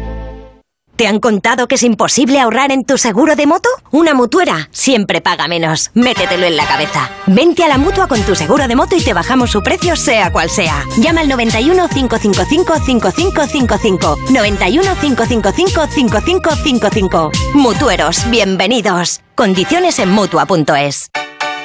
En correos seguimos en continuo y seguimos apoyando el deporte español y ahora somos operador logístico oficial de la vuelta y les animamos y les llevamos todo lo que necesitan y menos las bicis que las tienen que llevar ellos, si no, no tendría gracia el deporte y el podium para cuando ganan y luego haremos otra cosa porque en correos siempre estamos en continuo Movistar Prosegur Alarmas presenta una alarma que no es solo una alarma. ¿Y si se me olvida conectarla? Te avisa, es una alarma inteligente y también te dan asistencia inmediata y llaman por ti a la policía. ¿Y todo esto por cuánto? Ahora la tienes al 50% durante tres meses contratándola antes del 31 de agosto. Consulta condiciones en tiendas Movistar o llamando al 900 200 730. Ahora, en Carglass, por la reparación o sustitución de tu parabrisas, te regalamos una luz de emergencia Gel Flash para que en caso de avería incrementes tu seguridad. Carglass cambia, Carglass repara. Pide cita en carglass.es. Promoción válida hasta el 5 de septiembre. Consulta condiciones en carglass.es. 98.0 Madrid.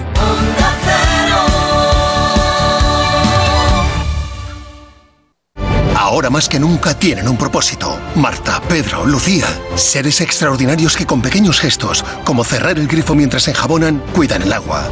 Únete a ellos. Descubre tus superpoderes en canal de Isabel El poder está en tu mano. Cuidando el agua, cuidamos de todos. Canal de Isabel II. Onda Cero Madrid 98.0 Aperitivos La Real.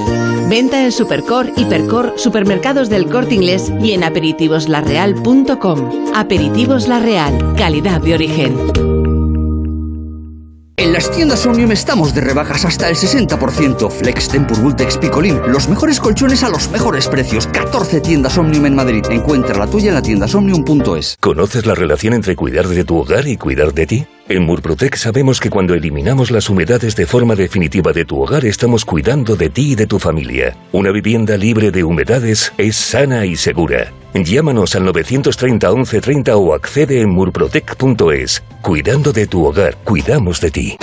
Venga a las rebajas de Muebles a Dama. Precios insuperables con la misma calidad de siempre, en una gran variedad de estilos y modelos, con su habitual trato amable, transporte y montaje gratuitos y la mejor financiación. Todo lo bueno de Muebles a Dama, pero ahora con rebajas. En General Ricardo 190 y en la web mueblesadama.com.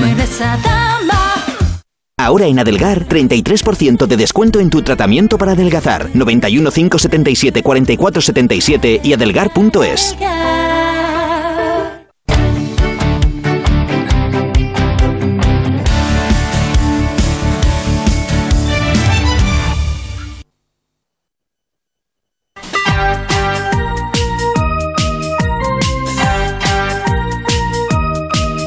pesadilla cuando sales a hacer un par de gestiones y pierdes toda la mañana. Y es que lo último que necesitamos ahora son complicaciones y desplazamientos.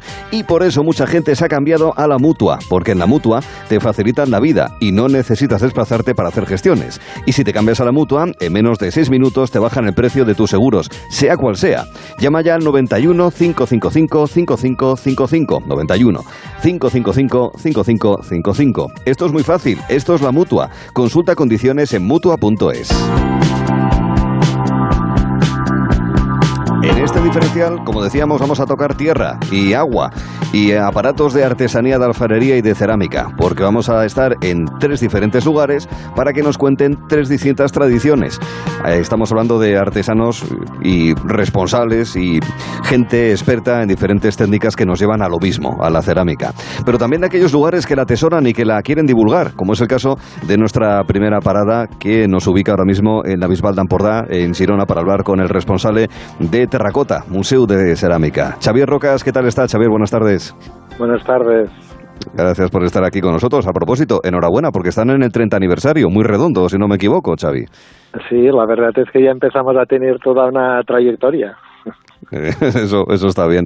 Bueno, son 10.000 piezas de objetos cerámicos, herramientas, también eh, utensilios que eh, lo que hacen es aglutinar eh, toda una tradición eh, artesanal e industrial en la Bisbal. ¿Cuáles son las características de la cerámica de la zona, Xavi?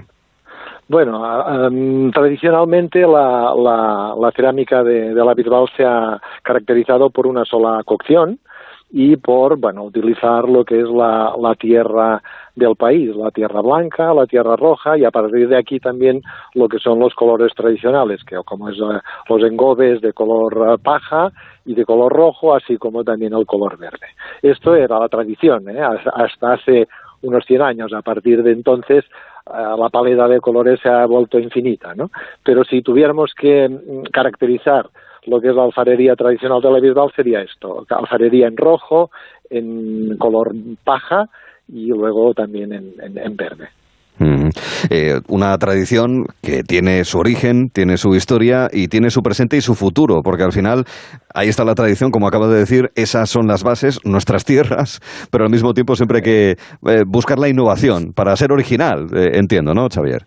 Sí, claro. A ver, nosotros tenemos la suerte de que somos una ciudad con una larga tradición alfarera, documentalmente más de 500 años, pero ya en, en romanas cercanas a, nuestra población pues han aparecido alfares y, y han aparecido moldes de, de cerámica, con lo cual sería una tradición milenaria, pero sí que es verdad que tenemos la suerte que es una tradición auténticamente viva. En este momento en la Bisbal hay más de 40 alfares, eh, normalmente pequeños, eh, familiares, pero con una con una fuerza en este momento importante. Por lo tanto, eh, la idea la idea es esta: pasado, pre- presente, pero también futuro a través de la Escuela de Cerámica la Bisbal y de un ciclo formativo eh, en alfarería que tenemos justamente en el mismo museo. Ah, muy bien, gente que se quiera por formar para el futuro. Eh, interés eh, y ganas de aprender tenemos todos, pero muy especialmente a quien ya le presento, María Díaz. María, otra vez, ¿qué tal estás? Buenas tardes. Buenas tardes a Claro los que dos. quieres ir aprendiendo y eso significa tener preguntas para nuestro invitado, ¿a que sí, querida? Sí, yo tengo entendido que ah, hay una, había una cerámica preindustrial y otra industrial. Me gustaría saber cuál es la diferencia entre ambas.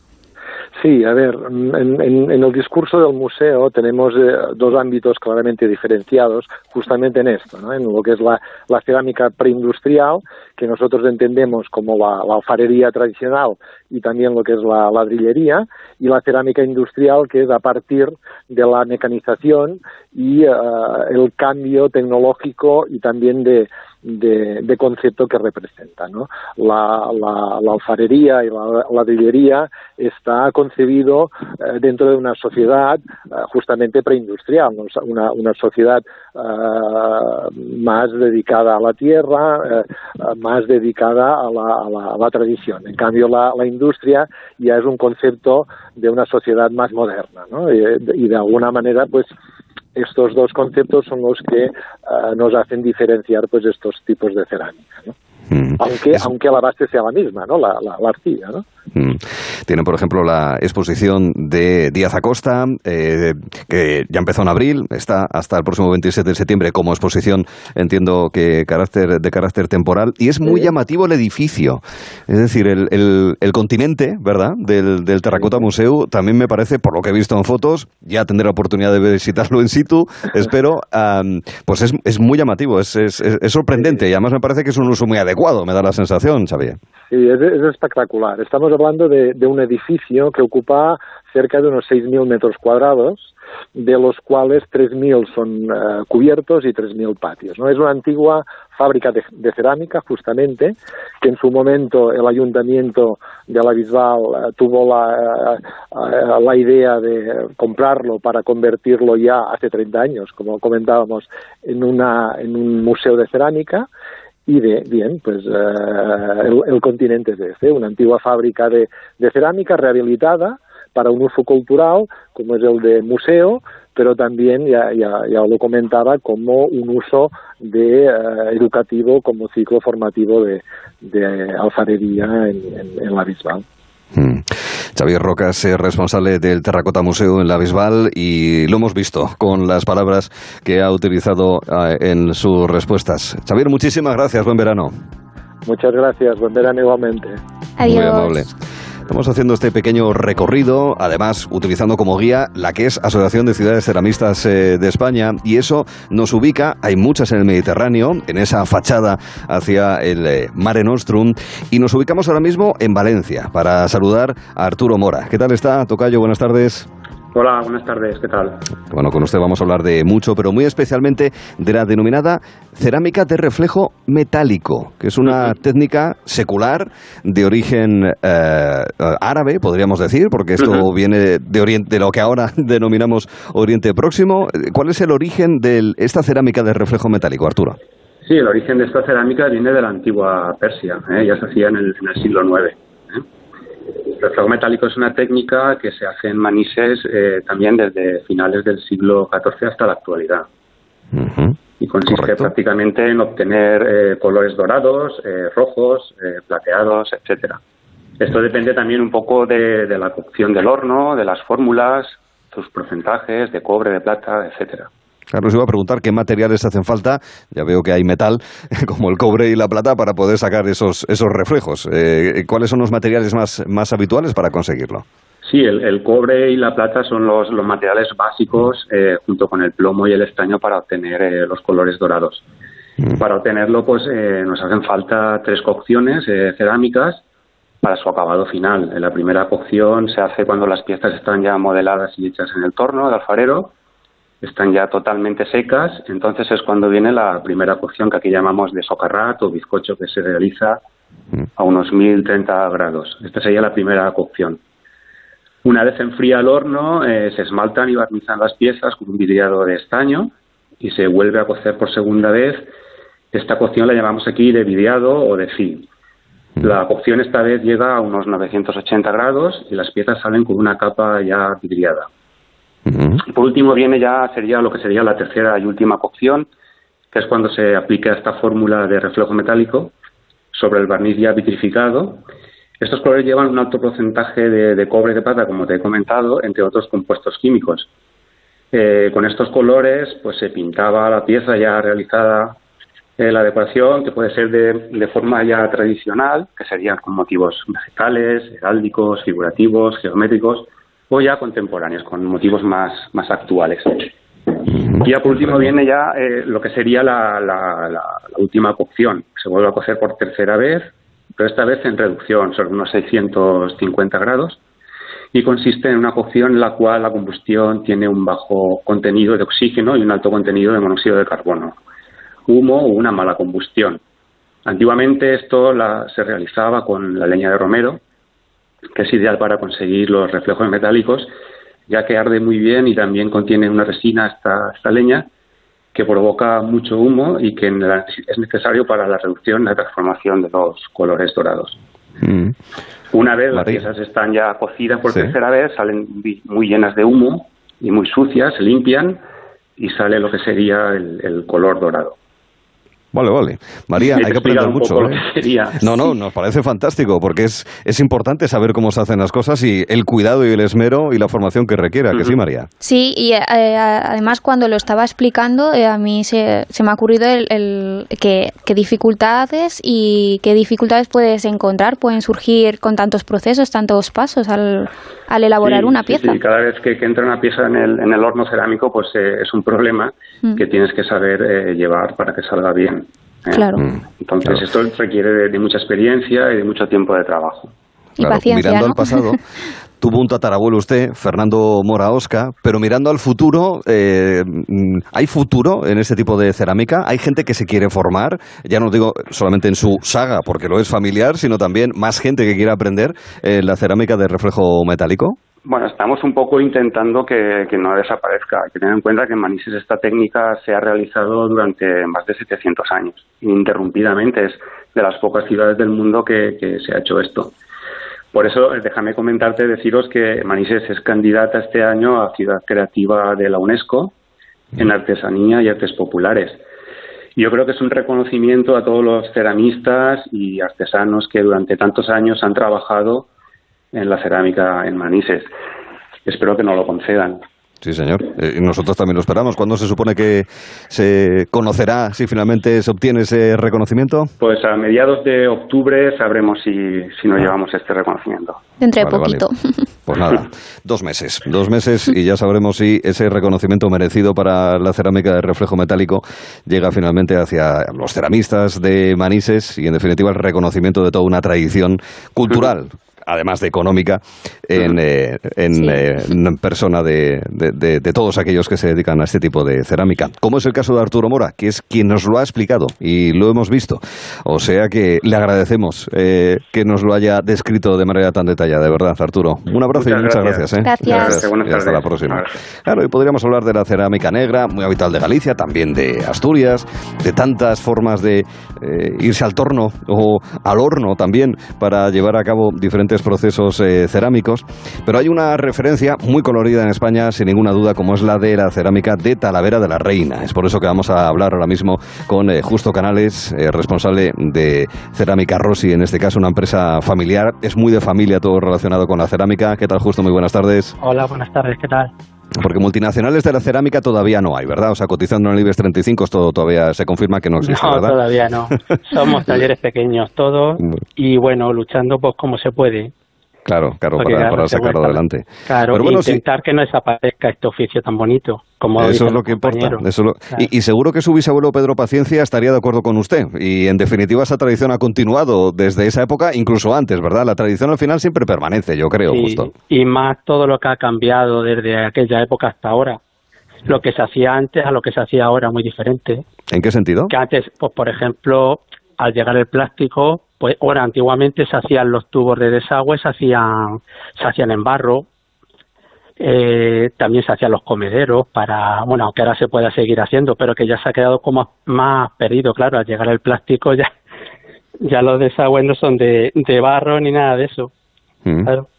Claro, esa, esa es la cosa. Y también los hornos eran diferentes, claro. claro. Y los hornos también, que eran antes de leña. Sí. Y ahora, pues claro, son eléctricos de gas. Sí, sí, sí. de gasoil. Nosotros, para nuestra cerámica, es más el eléctrico. Claro. Sí, María.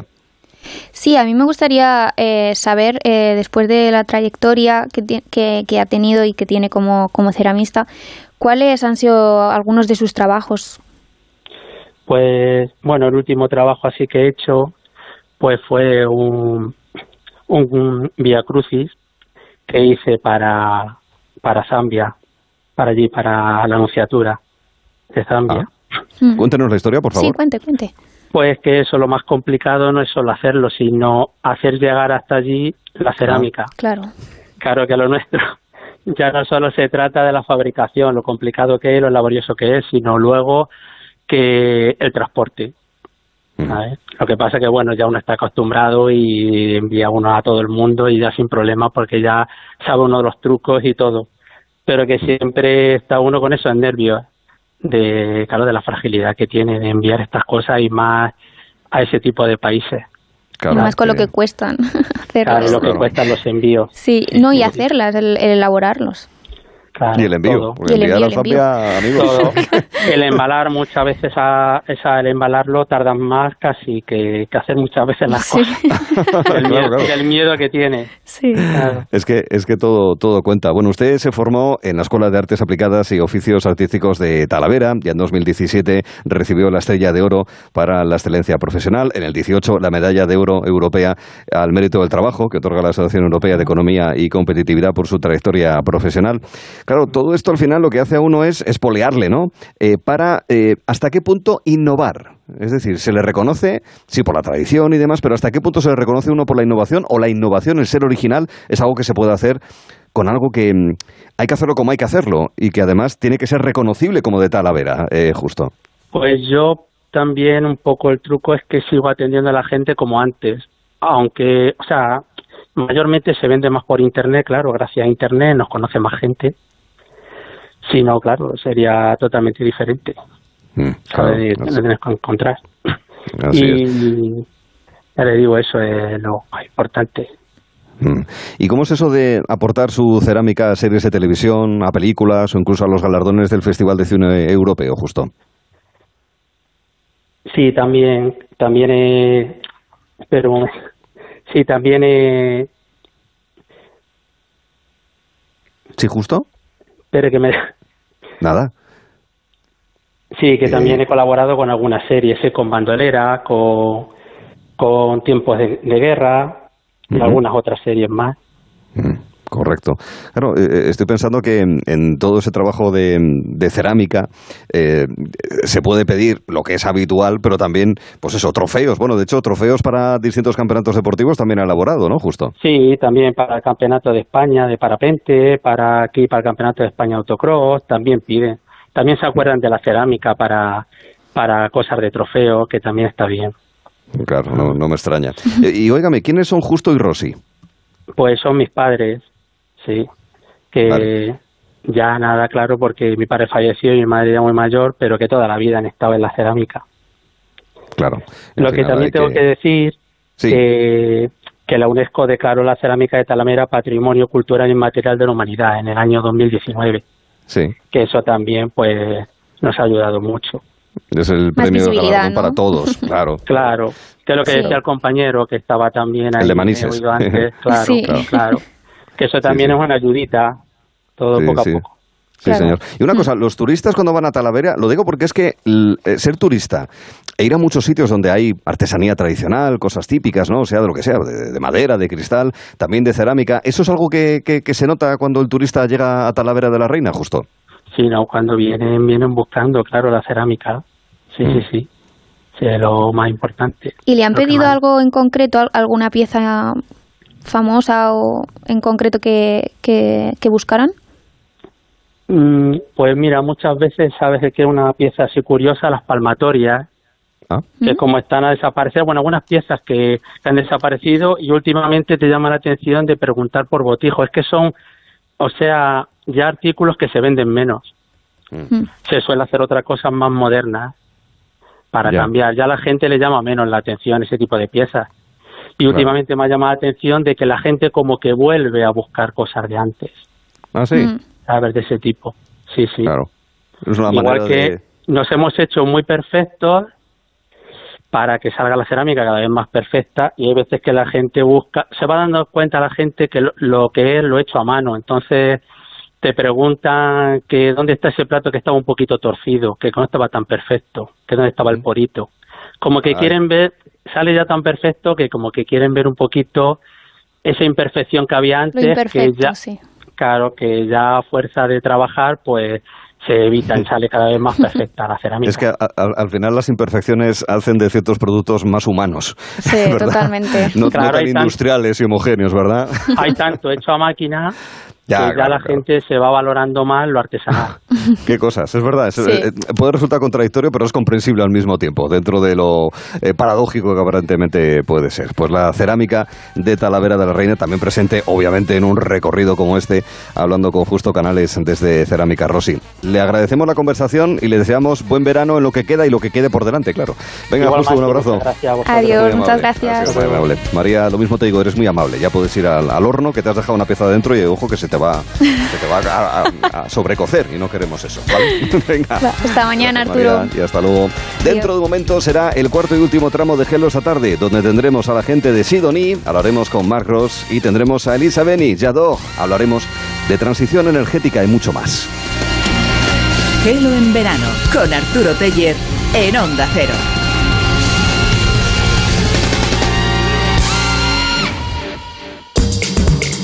Llegan las últimas ofertas límite del verano a El Corte Inglés. Solo los más rápidos podrán conseguir ofertas increíbles, como hasta un 70% en una selección de marcas de lencería, corsetería y moda baño. Solo del 19 al 22 de agosto. Aprovecha las ofertas límite en tienda web y app del Corte Inglés. ¿Desanimado porque se acabaron las vacaciones? Tranquilo, toma Ansiomed. Ansiomed con triptófano, lúpulo y vitaminas del grupo B contribuye al funcionamiento normal del sistema nervioso. Ansiomed, consulta a tu farmacéutico o dietista. ¿Cómo se nota que estamos en agosto y todo el mundo está de vacaciones? Están todas las persianas de la calle bajadas. Pues eso es un aviso de que están las casas vacías. Menos mal que yo tengo alarma y puedo irme tranquilo sabiendo que mi casa queda completamente protegida.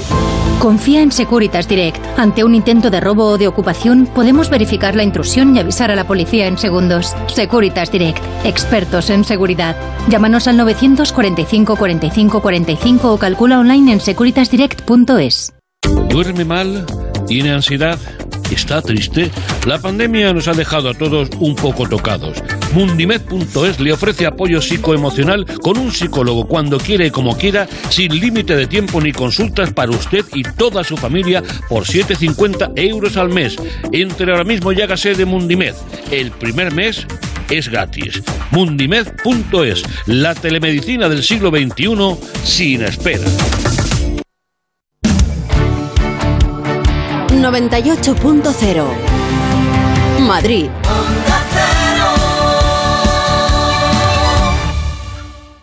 Disfruta de un día al aire libre en la Rozas Village y descubre las colecciones recién llegadas de las mejores marcas. Asics, Brooks Brothers, Liu Xiao, Lotuse, Tumi, Vans y muchas más con descuentos de hasta el 60% sobre el precio original. Este otoño, vívelo en la Rozas Village. Abrimos de lunes a domingo hasta las 10 de la noche. Más información en larrozasvillage.com. Bricolaje Moraleja, la mayor exposición de puertas en Madrid que puedas imaginar. En Bricolaje Moraleja no cerramos en agosto. Calle Timanfaya 4 Humanes, bricomoraleja.com. El mejor plan de otoño al aire libre, vívelo en las Rozas Village. Shopping, gastronomía y mucho más. Onda Cero, Madrid. Ocasión Plus, compramos tu coche. Ocasión Plus, nadie paga más. Ocasión Plus, mejoramos cualquier tasación. Ocasión Plus, pago en el acto. Ocasión Plus, número uno en compra de coches de ocasión. Visítanos y compruébalo. Ocasión Plus, nueve centros en Madrid. Localiza tu centro más cercano en ocasiónplus.com. Abierto sábados y domingos.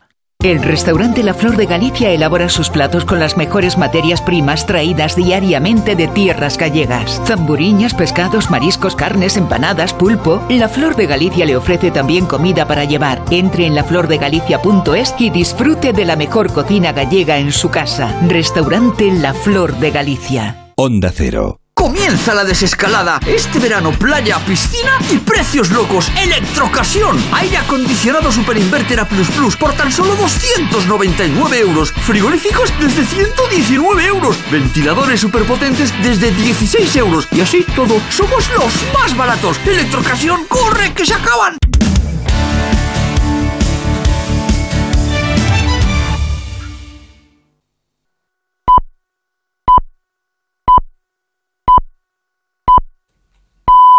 Son las seis, las cinco en Canarias. Noticias en Onda Cero.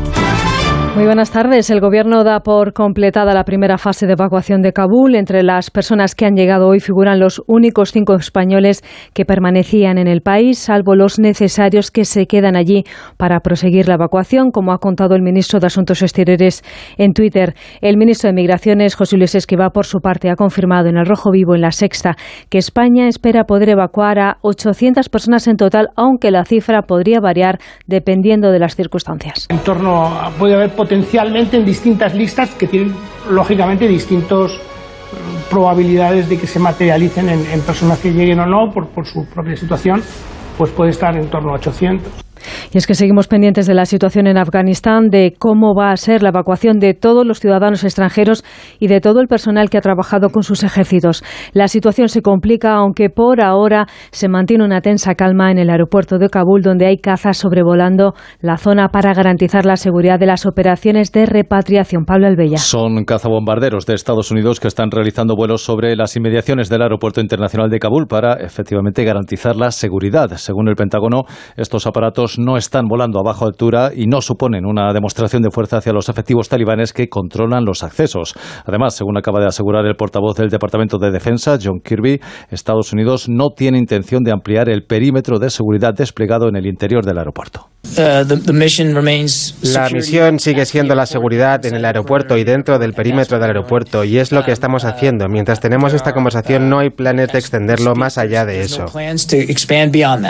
Hoy el país ha sido testigo de algunas protestas de civiles que se oponen a la sustitución de la bandera tricolor de Afganistán por la bandera blanca que identifica a los talibanes y a su Emirato Islámico. Protestas que se han saldado con al menos tres muertos. Las repatriaciones de menores no acompañados de Ceuta a Marruecos se mantienen paralizadas hasta que no exista un pronunciamiento judicial sobre el proceso de retorno que se inició el pasado viernes en la ciudad autónoma. A todo ello hay que sumar que la Audiencia Nacional ha vuelto a hacer un requerimiento al Ministerio de Interior para que les facilite los informes relativos a los menores repatriados a Marruecos que exige la ley. El presidente andaluz, José Manuel Moreno Bonilla, pide que el gobierno de Pedro Sánchez tome las riendas de la situación. Pido orden. Y orden, quien tiene que poner orden es el presidente del gobierno, que tiene que poner orden en su gobierno. Y pedimos que de una vez por todas se aclare.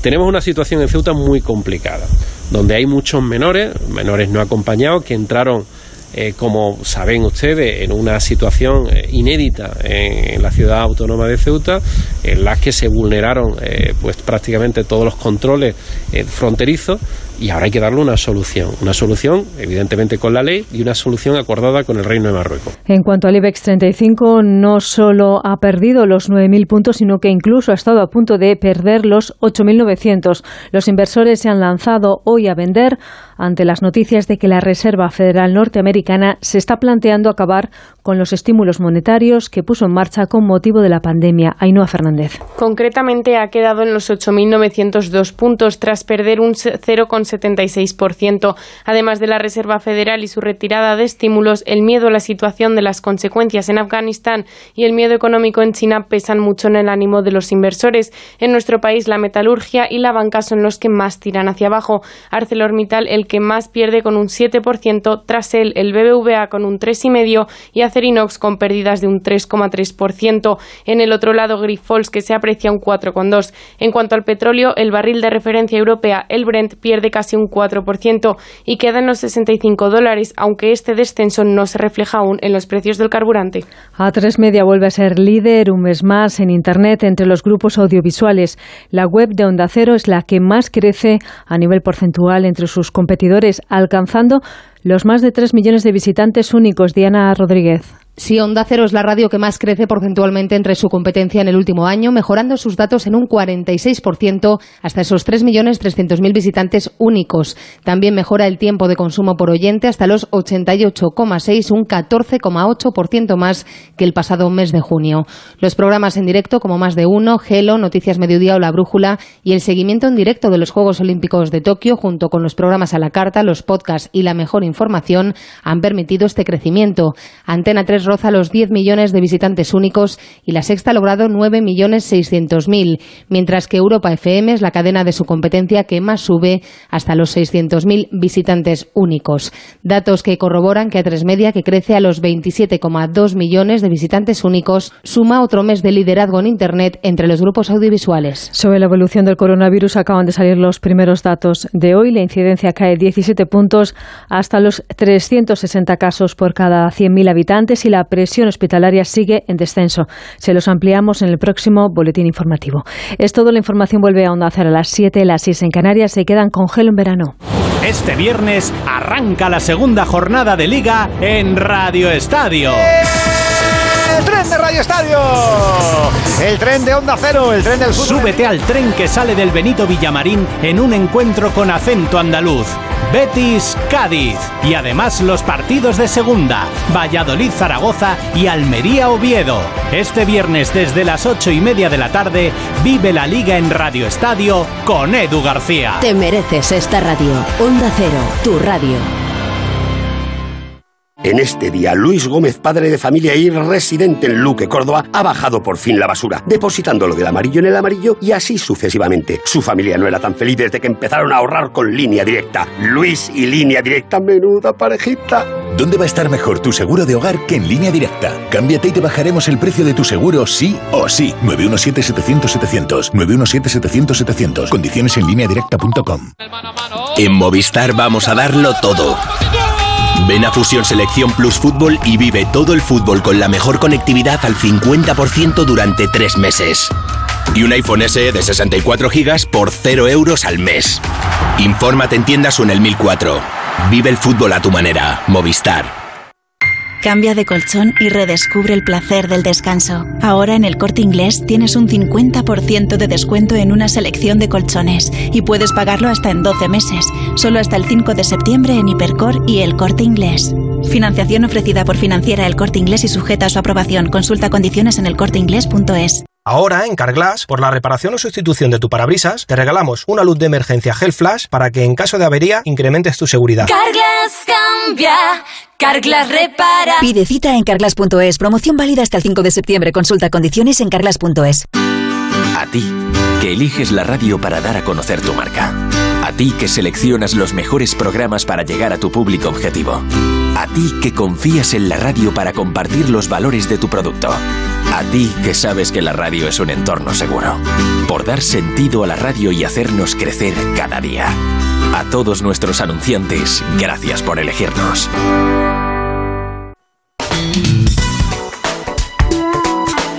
Gelo en verano con Arturo Tellez en Onda Cero. Con Juanjo Menéndez y Jorge Zamorano en realización técnica. Desde Dragonfly en el año 2000, un primer tema instrumental de su mini LP, hasta el regreso de ABBA de 2020, pues eso, dos décadas, donde nos encontramos con Axel P, con Jess Sendra y con Marros, con este último el vocalista de Sidonie, hablaremos dentro de un rato, desde el primer concierto en la Plaza Real de Barcelona hasta el último en el Festival Sonorama de Aranda de Duero. Mucho que contar de lo que han vivido hasta ahora y de lo que esperan vivir en el futuro. Ya digo, en un futuro muy cercano, media oruca aproximadamente, en escena estará con nosotros aquí Mark Ross para hablar de Sidonie, para hablar de música, para escucharle a él y para escuchar sus canciones. Pero antes tenemos...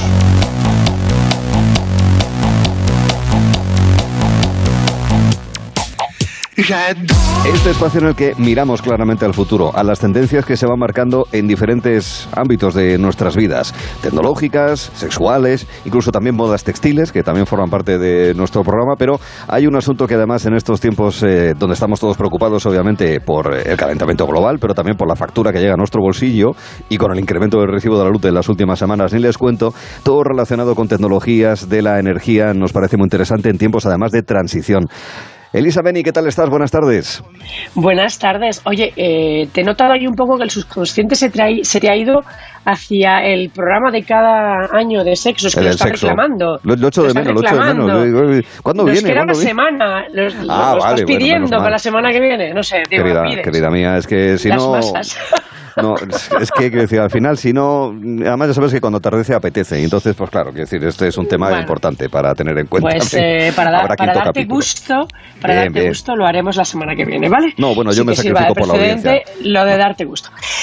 Yo, me sacrifico por la audiencia, o sea, la semana que viene quinto capítulo de Gelo en verano de, de Elisa, antes de, ya digo, vamos a enfocarnos hacia estos momentos de transición, ya en el eh, capítulo anterior de alguna manera hablamos de ello, porque es verdad que entre el, la conciencia que tenemos ¿no? de ese impacto, que sin duda alguna eh, tiene la mano del hombre en ciertos procesos de alcance planetario, pero al mismo tiempo, óigame, es que esto cuesta una pasta, el recibo de la luz, teniendo en cuenta que cada vez se utilizan más energías renovables y demás, y que estamos en un proceso de descarbonización, vamos a hablar de ello, porque es algo que a todos nos interesa, Elisa. Sí, y además es que yo sigo un poco en la línea de la semana pasada, ¿no? Y es el hecho de que, aunque a veces veo que, que ante lo que se nos viene encima hay muchas voces que lo que intentan es decirnos que tenemos que cambiar nuestra forma de vida, que no podemos seguir viviendo como vivimos porque está por encima de nuestras posibilidades o las del planeta, yo creo que el ser humano tiene la suficiente capacidad de adaptación y de, y de innovación tecnológica como para que el camino correcto sea el utilizar la tecnología para conseguir mantener nuestro nivel de vida eh, sin jorobar el planeta. Es decir, utilizando otras fuentes de energía, etcétera, etcétera. ¿no? Y yo creo que la ciencia, en realidad, más allá de muchas voces que oímos en política y, tal, la ciencia va bastante por este camino, ¿no? Por el camino de, eh, de, investigar eh, y, de, y, de, y de ver cómo podemos seguir viviendo, cómo vivimos sin eh, jorobar el planeta. Cosa distinta es cuánta resistencia haya o no a invertir o implementar estas nuevas tecnologías. Yo siempre recuerdo en esto, que no sé si es algo, una anécdota sabida, que cuando eh, Ford eh, creó su primer coche, el Ford T, con su primera tecnología, ¿no? Para, para el automóvil, eh, los, las personas que tenían las concesiones de las postas de caballos, eh, en fin, y de todo lo que era el transporte de viajeros y de, y de cuestiones a caballo, pues, eh, bueno, se, se, hicieron fuertes, ellos no querían perder el negocio, ¿no? Y entonces al automóvil le costó muchas más décadas de las previstas poder imponerse, digamos, porque había, bueno, pues las fuerzas fácticas vivas económicas que no querían perder sus ingresos por el tema de las postas, los caballos y, en fin, este, el transporte terrestre animal, ¿no? Y entonces, bueno, no sé hasta qué punto hay también una cierta resistencia de los que ahora mismo tienen las industrias que y los que controlan las fuentes de energía actuales a que avancemos eh, en otras direcciones más interesantes. Lo cierto es que la intención de la Unión Europea con las ayudas eh, estas que se van a dar por el COVID, es también que nos preparemos para salir de la crisis dando este salto cualitativo que sea un mm. salto hacia el futuro, ¿no? Mm, hay empresas además que, fíjate, de manera acelerada han, cerrado térmicas de carbón y que están apostando más por, eh, energías eh, renovables con todo lo que ello implica. Pero bueno, como dices, vamos a hablar de energías más allá de las que ya se están aplicando, se están implementando y, algunas de ellas ya conocidas y que siguen creciendo, como es el caso de la, de la eólica o de la fotovoltaica, ¿verdad, Elisa? Sí, voy a hablar de algunas vías de exploración nuevas que a mí me han chocado mucho cuando las he encontrado. Puede que algunos oyentes ya las conozcan, pero a mí me han parecido eh, bastante novedosas, como puede ser lo que llaman la iluminación biológica. Es decir, a través de recursos procedentes de la naturaleza. Por ejemplo, la bioluminiscencia, que es una realidad en la naturaleza. Eh, no solamente porque, en fin, en tierra conocemos las luciérnagas que producen sí, claro. Pero eso estaba pensando, claro. Claro, pero en el fondo submarino, eh, eh, sobre todo en el fondo abisal, más del 80% de los organismos vivos tienen una forma de producir eh, su propia luz, ¿no? Entonces, hay proyectos como el proyecto Globe, en el que se está empezando a, o bueno, ya llevan unos años, intentando utilizar esta energía que utilizan los peces abisales para alumbrarse, para que podamos alumbrarnos nosotros vale, vale. ¿Y, esto hasta qué punto es factible? Parece muy sugerente, ¿verdad? Pero ¿hasta qué punto puede ser factible utilizarlo en la vida cotidiana? Bueno, en términos técnicos, eh, Sandra Rey, que es la CEO de esta de esta novedosa empresa, em, pues ya, ya, ha explicado que se trata de que efectivamente hay unos, hay unos genes dentro de estos determinados animales, ¿no? hay unas bacterias que les ayudan a, crear esta luminiscencia. Entonces, claro, esta luz es muy eh, débil la que cada uno de ellos produce, ¿no? Y la historia es conseguir las suficientes mutaciones en estas bacterias para incrementar el volumen de luz, de luminiscencia que producen, ¿no? Y en los últimos cinco años han, conseguido incrementar ya un 50% eh, mediante mutaciones la luz que producen estas bacterias de estos organismos vivos, ¿no? Entonces, ellos creen que esto se va a poder conseguir y, bueno, pues imagínate eh, el utilizarlo, pues no sé, eh, para la iluminación mediante, imagínate, pues unos, eh, digamos, tubos o círculos que recorran, por ejemplo, un edificio, que estén llenos de un, de un líquido en el que floten pues millones de estas bacterias que produzcan esta luz y que puedan iluminarnos pues los edificios, las ciudades, los escaparates, la luz que ponemos para las fiestas, en general el 5% este de uso eléctrico, eh, que, o sea, perdón, el 20% de uso eléctrico que, mm. que utilizamos en las ciudades, que produce el 5% de los gases de efecto invernadero y que además rebajaría muchísimo la contaminación lumínica que producen las ciudades. Vale, vale. ¿Esto cómo lo ves? No, me parece interesante porque es un poco en la línea de lo que dijiste también al principio, que parece que por un lado va la política y bueno, ciertos intereses y demás, y por otro lado la ciencia, porque en fin, eh, la verdad es que es interesante como vía de investigación, obviamente. Claro, fíjate, barato, barato, natural, sin contaminación. Eh, en fin, se podría llevar fácilmente. Es una tecnología que una vez que tienes eh, ese tipo de bacterias, se puede transportar muy mm. fácilmente a países subdesarrollados sin necesidad de grandes infraestructuras. Claro, fíjate, acabas de dar un asunto crucial para eh, el desarrollo de muchas tecnologías de, energía, que es el tema del transporte, que, en muchas ocasiones es un problema desde el punto de vista de la ingeniería, eh, de, tipo técnico, y, ahí está uno, uno de los problemas, ¿no? para poder aplicarlas y desarrollar estas tecnologías, ¿no, Elisa? Bueno, pues lo de las bacterias luminiscentes no lo vamos a poder usar para los eh, coches o para la industria, pero oye, el amoníaco, Arturo. A ver, ¿qué pasa con el amoníaco? Pues que, el amoníaco, que hay ya quien piensa incluso que los municipios deberían pensar en establecer sus propias plantas de producción de amoníaco, eh, un amoníaco que se sintetizaría a partir de lo que sobre de la energía eólica o fotovoltaica, que como sabemos no se puede almacenar todo, mm, con mm. eso se produciría este amoníaco, oye, que es un combustible eh, que no veas. ¿Ah, Ah, pero amoníaco normal, del que se puede utilizar a lo mejor para limpiar o un amoníaco más particular, más peculiar. Amoníaco NH3. Ah, el amoníaco pues que, es como se ve fundamentalmente hidrógeno. ¿eh? Eh, nitrógeno y H3, tres, moléculas de hidrógeno, que como se ve es fundamentalmente hidrógeno y que en su combustión produce, cuando lo, lo haces combustionar, produce exclusivamente agua y nitrógeno. Mm. Es decir, que la contaminación es muy baja, eh, que no genera gases de efecto invernadero, que es fácil de producir y de almacenar y que se puede generar, como ya hemos comentado, con esta energía sobrante. O sea mm. que también parece muy interesante. Claro, fíjate que se habla de si puede haber coches movidos por agua, por el tema de tecnologías de hidrógeno. Ahora nos planteamos, ¿se podría utilizar amoníaco para mover coches? Pues la tecnología de existir ya existe. De hecho, durante la Segunda Guerra Mundial, Bélgica, a la fuerza Orcan, porque no tenían combustibles, eh, puso en marcha autobuses urbanos que funcionaban con amoníaco. Esto ya en la Segunda Guerra Mundial. O sea, y tanto el sector aeronáutico como el marítimo están muy interesados eh, en utilizar el amoníaco para el transporte. Tanto, y para que veamos que las cosas que a veces nos parecen todo locas, es porque en realidad no nos informan ¿no? de por dónde van los tiros. en, 2023, o sea, el año que viene, no, al siguiente, se hará la mar el Claro, se hará mar el primer carguero que consuma amoníaco, el Viking Energy, que está prácticamente terminado. ¿eh? y que es un carguero para llevar sus contenedores como el resto de los cargueros. Así que eh, es una fuente de energía muy interesante para descarbonizar la industria pesada, para descarbonizar el transporte y que está ya tocándose con la mano, es decir, no es mm. una cosa muy lejana.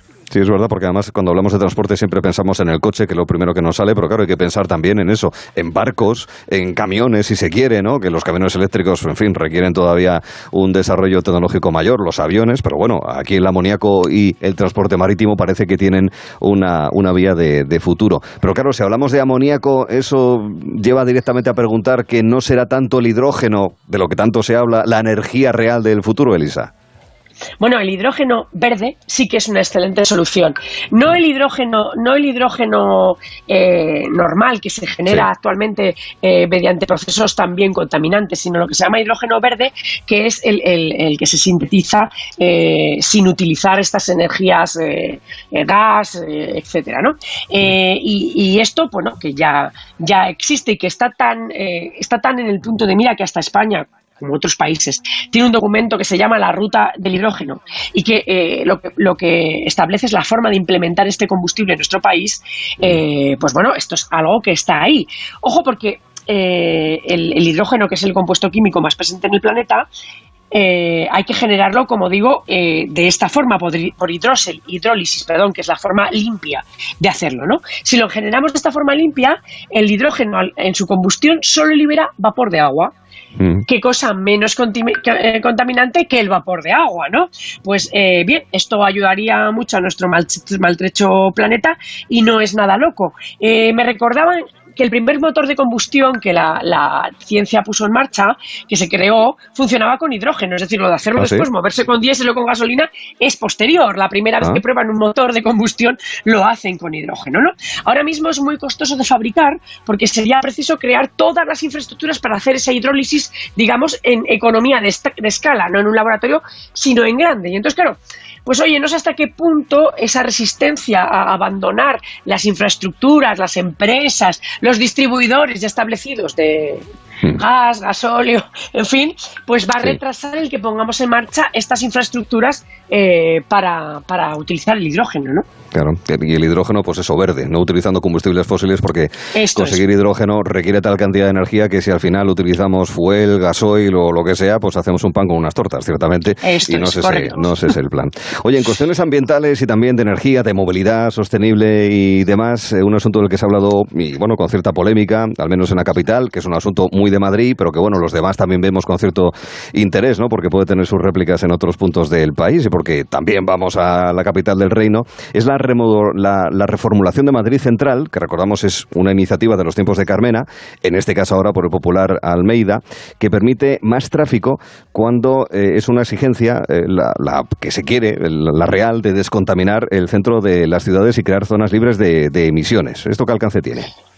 Bueno, aquí ha habido mucho lío y no quiero entrar en política. Lo cierto es que los concejales que se fueron de Más Madrid eh, han votado con el Partido Popular porque la otra opción es dejar que dejar, o sea, dejar que se perdiera esta, esta moción, que desaparezca y que entonces digamos que triunfe eh, aquellos que como Vox quieren que el tráfico sea igual también en el centro como en el resto de la ciudad.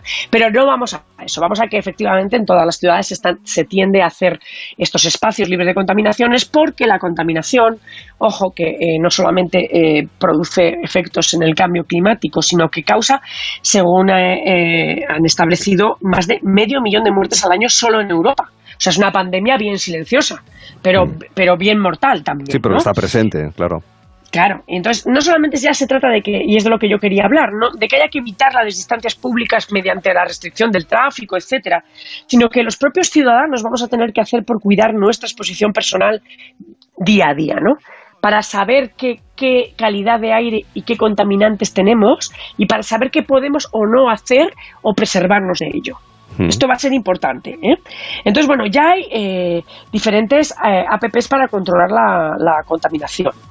Aquí en España yo, yo uso Buffer que los, propios teléfonos la, contactan, pero esta, esta aplicación utiliza, eh, digamos, las, las, estaciones de medición eh, oficiales, ¿no? Mm. Y bueno, pues estas en las grandes ciudades hay bastantes, no digo yo que suficientes, pero hay varias, pero a lo mejor en otras ciudades no hay tanto. No hay tantas estaciones y por lo tanto el control es peor. Entonces, hay otras apps como Plume Labs que lo que pretenden hacer es una especie de apps colaborativas, eh, un poquito como pasa con los radares que ellos te dan los de base, pero que luego mm, las personas que usan la aplicación van, eh, digamos, pues comunicando donde hay otros radares, etcétera, y otras incidencias, ¿no? Para de alguna manera colaborar. Bien, pues esto con la contaminación, evidentemente tú no puedes dar tu medición de contaminación excepto que lleves un, un, medidor. Eh, este, esta empresa, eh, que es, es, francesa, pues ya ha creado unos sensores portátiles que son muy fáciles de llevar en tu bicicleta, en el bolso, eh, bueno, pues eh, sí, que los en, la, portátiles. en la correa del reloj, etcétera, de manera que tú mismo vayas midiendo eh, la contaminación y los contaminantes que hay por donde tú vas pasando. Y que esa información la puedas enviar a la app para que otros usuarios puedan ver en cada caso, en cada lugar concreto de la ciudad, qué contaminación hay en ese momento. Lo han llevado hasta el punto de que llegaron a poner en Londres lo que llamaron Pigeon Air, Patrol, ¿no? O como se diga en inglés, que ya sabes sí, la, la, batalla de la, de la, paloma, la, patrulla de la paloma, algo así. Efectivamente, les pusieron los sensores a unas patrullas de palomas que volaban por Londres ah, para que fueran ellas las que fueran dando con el GPS las mediciones de los diferentes de los diferentes lugares. ¿Qué se trata de hacer con esto? Se trata de que de que eh, seamos capaces de saber cuándo podemos hacer deporte y cuándo no, cuándo no es buena idea estar mucho tiempo en el exterior o sentarse en una terraza, respirar todo lo que nos caiga ahí por encima y es mejor refugiarse, eh, personas que tengan eh, eh, patologías cardíacas, etcétera, que puedan protegerse de los momentos más peligrosos para, para ellos. ¿no? Sí, claro. En la medida en que sea fidedigno también esa toma de datos, ¿no? que también es importante eso, claro. Y luego está el tema del control del aire interno de las casas. Ah, a ver, eso. Porque claro, Ah, claro, es que nos han dicho que ventilemos y pues, todos ventilamos, ¿no? Sí. Pero en las grandes ciudades todos sabemos que cuando ventilas el aire de fuera te está entrando dentro. Y que y que a lo mejor estás ventilando, pero que también te estás metiendo, ¿sabes? Las, las, partículas, el ozono, el no sé qué, ¿no? Entonces, claro, el, aire de dentro de, casa también es importante, porque todo el tiempo que estamos en casa, si el aire no es limpio, también lo estamos respirando. Entonces, también hay mucha investigación para encontrar formas de airear las casas eh, sin introducir los contaminantes del exterior y a la vez sin perder el frío o el calor que tenemos, porque claro, también tenemos que ahorrar para no contaminar en nuestro aire acondicionado y nuestra calefacción. Si estamos abriendo las ventanas, estamos perdiendo esa calidad térmica y tenemos que volver a tirar de, nuestro, de nuestra energía para recubrirla, ¿no? Mm. Y bueno, pues está trabajando en esta especie de, eh, en esta fórmula de, ventilación que permita no tener que eh, eh, abrir de par en par y que se nos escape el frío y el calor. Y también hay ya productos de ingeniería, que estos ya sí se pueden comprar. Yo me compré uno anteayer, ya lo digo, ah. que no solamente te hacen la medición láser y exacta de la calidad del aire de tu casa, sino que mediante filtros EPA eh, te la filtran y te dejan el aire eh, totalmente limpio de contaminantes. Esto para los asmáticos, para las personas que tenemos problemas, es muy importante, sobre todo en las grandes ciudades. Así que esa calidad del aire eh, también la podemos medir. Todo esto, en resumen, ¿qué vengo a decir? Que no se trata de que tengamos que volver a las cavernas, que no se trata de que tengamos que apagar el aire acondicionado, como decía el otro día un político, que se trata de que tenemos que poder poner aire acondicionado y seguir hacia adelante con cabeza y utilizando toda nuestra inteligencia para hacerlo sin desgraciar el planeta más de lo que lo estamos desgraciando, porque así nos vendrán las olas de calor como las que hemos tenido, las inundaciones como las que está habiendo y todos estos desastres naturales que cada vez se producen eh, pues, eh, más habitualmente. Pues ojalá sea así, que haya una mejora de calidad ambiental, local y global, y que al mismo tiempo eso como valor de nuestro día a día no solamente esté en las ideas de las políticas públicas o de las empresas, sino también del ciudadano normal, caso de servidor y servidora, entiendo. Como es el caso de Elisa Beni, que volverá a Yadog la semana que viene con algo que el público o la audiencia está reclamando ya. Elisa, prepárate. Me preparo, va a estallar el obús. Un beso. Un beso hasta luego. Y gracias. Dentro de un momento estaremos en escena, estaremos con Sidoní. Sol y sombra con Gelo en verano. Onda Cero. Con Arturo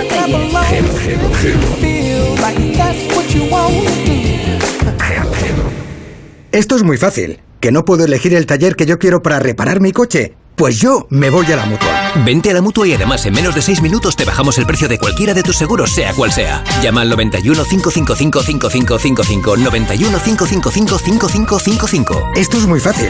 Esto es la mutua. Condiciones en mutua.es. ¿Nervioso por la vuelta al trabajo? Tranquilo, toma Ansiomet. Ansiomet con triptófano, lúpulo y vitaminas del grupo B contribuye al funcionamiento normal del sistema nervioso. Ansiomet, consulta a tu farmacéutico o dietista. El ceremonial playero. Algo muy típico de estas fechas. Lucha por un hueco para estirar la toalla cachas luciendo bíceps, paella en chiringuito a las 4 de la tarde y comprar el cupón extra de Navidad de la 11. Claro, porque nunca sabes dónde puede tocar. ¿Y si es donde tú estás? Seguro que muy cerca tienes un vendedor de la 11. Ya a la venta el cupón extra de Navidad de la 11, con 75 premios de 400.000 euros y más de 910.000 cupones premiados. ¡Cómpralo ya, que es muy típico! 11. Cuando juegas tú, jugamos todos. Juega responsablemente y solo si eres mayor de edad. Mundimed.es, la mayor plataforma de telemedicina de Europa con más de 12 millones de usuarios. Médicos, psicólogos, especialistas, nutricionistas y todo lo que pueda necesitar sin esperas ni cita previa, al momento. Y por solo 5 euros al mes, usted y toda la familia. Ah, y el primer mes gratis. Mundimed.es, la medicina del siglo XXI sin esperas. La radio y el podcasting conviven en el escenario del audio. El máster en radio de Onda Cero de la Universidad Nebrija te ofrece un doble título. ¿Cómo se debe preparar una entrevista? ¿Cómo crear nuevos formatos? ¿Qué tiene la radio para que después de 100 años siga siendo un referente de la actualidad? Máster en radio de Onda Cero y experto universitario en podcasting, con prácticas aseguradas. Inscríbete en nebrija.com. Universidad Nebrija. Imparables. 98.0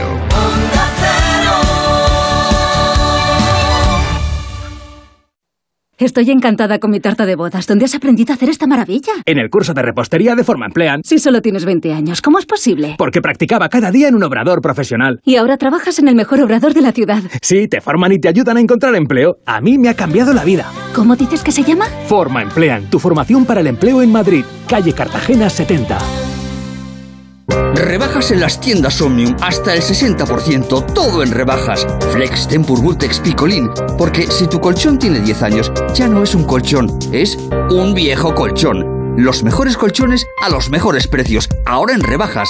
14 tiendas Omnium en Madrid. Encuentra la tuya en la tienda somnium.es. Onda Cero Madrid 98.0 Solucionesconhipoteca.com. Préstamos desde 10.000 hasta 3 millones de euros. ¿Necesita liquidez? ¿Necesita dinero hasta la venta de su casa? ¿Necesita un préstamo para cancelar deudas o un embargo? Solucionesconhipoteca.com. 91 639 9407. Préstamos desde 10.000 hasta 3 millones de euros. Solucionesconhipoteca.com. Grupo Eneas. En la ganadería Organic producimos la mejor carne del mundo. Hacemos cría ecológica de las razas Angus y Wayu, 100% sostenible. Nuestra carne es deliciosa y saludable, extremadamente tierna y jugosa. Va del campo a tu casa, sin intermediarios, a un precio justo. Si pruebas Organic, solo comerás Organic. Nosotros te la llevamos gratis a tu casa. Haz tu pedido en el 910-2010, 910-2010 o carneorganic.com. Organic, la mejor carne del mundo.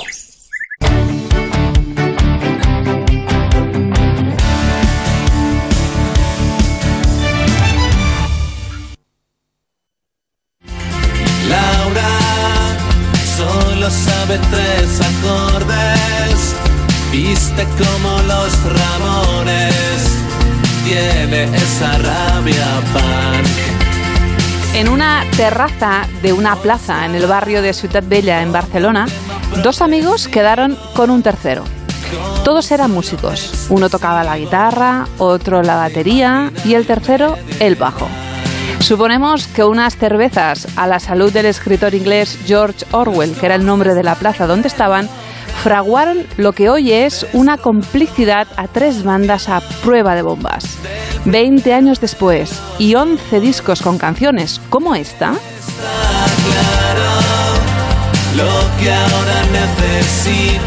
son el repertorio del grupo musical Sidonie. Hoy tenemos a su vocalista, Mark Ross, que viene con nosotros a En Escena. Hola Mark, buenas tardes. Hola, buenas tardes, ¿cómo estáis? Muy Hola, Marc. ¿Qué tal? ¿Cómo está? Qué buena introducción. Yo, he vuelto, he vuelto a estos años. Esto debía ser el 1997. Siete era. Sí, sí, sí, efectivamente. En la, en 1900. la misma plaza George Orwell, que era donde íbamos a, sí, a tomarnos unas cervezas y ahí conocíamos a Jesús, Ujú. el bajista, sí, sí. De hecho, es que ha sido esta mañana, nos lo hemos imaginado ese momento y nos ha parecido un detalle simpático. ¿Qué más recuerdas de ese momento? Porque claro, vosotros no conocíais a Jesús o sonaba Jesús. A- Jesús, o sea, yo conocí a Axel el batería Sí. por un anuncio que Sí. colgué en una tienda de instrumentos en el que rezaba, atención, se busca batería, eh, influencias Beatles, Rolling Stones, David Bowie, Velvet Underground, y era tan complicado, y puse tantos nombres y era tan complicado que solo llamó a una persona que era que fue Axel. Y, y Jesús vino a través de un bajista que, que nos dijo eh, una frase fantástica, que dijo, tengo el bajista eh, ideal para vosotros. Entonces apareció Jesús Jesús, que es como muy de, de película, pero fue así. ¿Sí? Pues ha sido, ha sido como muy bonito recordar mm, ese momento, esa tarde, que nos, nos, nos lo hemos imaginado, pues eso, con unas cervecitas y conociéndoos los tres y creando Sidoní, lo que ahora es un grupo mm, absolutamente consolidado. La verdad es que empecemos un poquito por el final, Marc, si me permites. Empecemos por el, el regreso de ABBA. Es vuestro último trabajo del año 2020 y vamos a escuchar un poquito. Soy la balsa,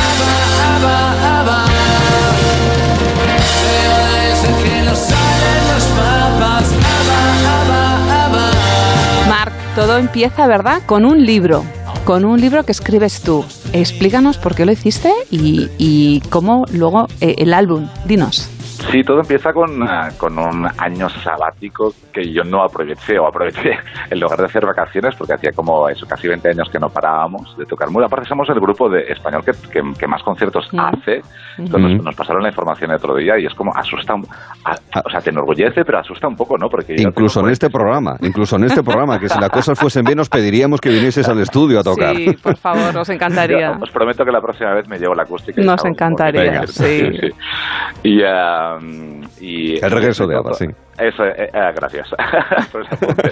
Todo empezó por un año sabático que yo, en lugar de, de- de irme de vacaciones, eh, decidí ponerme a escribir, que era lo que yo más deseaba en ese momento, porque yo en mi casa ya mis padres han sido grandes lectores. Igual que yo empecé a hacer música porque mm, en casa se escuchaba a Bach y a Wagner, yo, yo he acabado haciendo otro, otro tipo de música, pero con la lectura igual, cuando esto lo ves en tu familia, cuando tienen tus padres tienen el, el- o un hermano mayor o hermana mayor tienen el hábito lector, a, a ti también se te pega. Entonces, ah, igual que con, ah, con la música, yo empecé a hacer canciones porque me, me gustaban las canciones, pues yo he hecho un libro porque me gustan mucho los libros.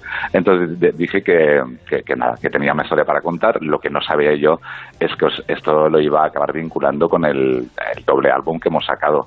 O sea, no tenía ni idea de que a las 50 páginas dije, hey, ¿qué pasaría si estos personajes que son músicos y que escriben canciones, que no tienen nada que ver con Sioni, ah, esas canciones existieran de verdad? Entonces empecé a hacer las canciones sin pensar en un próximo disco de Sioni. Pensaba, pues bueno, no sé, alguien las hará o alguien, alguien las cantará y al final ha acabado siendo el nuevo disco de Sioni. Anda, mira que tú qué bien. Oye, a propósito, es el regreso de ABBA y echándole un vistazo a noticias de actualidad musical, no sé si hasta qué punto esto hay que darle visos de credibilidad o no, pero se está especulando, sospecho que desde hace cierto tiempo, sobre la posibilidad de que retornase ABBA, eh, que uno de los- sus componentes dice que tiene cinco canciones nuevas, no lo sé, eh, a lo mejor está, se, se produce esa confluencia planetaria de nuevo de ABBA, ¿es algo deseable para un compañero como eres tú, músico de los suecos o no, Y Yo soy muy fan de los suecos, del grupo sueco, pero, pero enloquecido. Yo, yo- tienen como, ah, no sé, unas 20 canciones que son incontestables. Una, Completa. una- totalmente. En hacer hits, yo siempre Totalmente. pongo Dancing Queen como una de las Mm. tres mejores canciones de la historia del- de la música pop. Pero aparte de eso, un apunte, ABBA no aparecen en ningún momento de la novela El regreso de ABBA. Simplemente ABBA es el nombre de la protagonista, que es un nombre que me encanta. Que por cierto, la semana pasada me enteré de que hay una de que van a hacer una niña que se que le han puesto ABBA. Ah. Eh, Ah, eh, sí, que es- me, hizo muy, fe- muy feliz.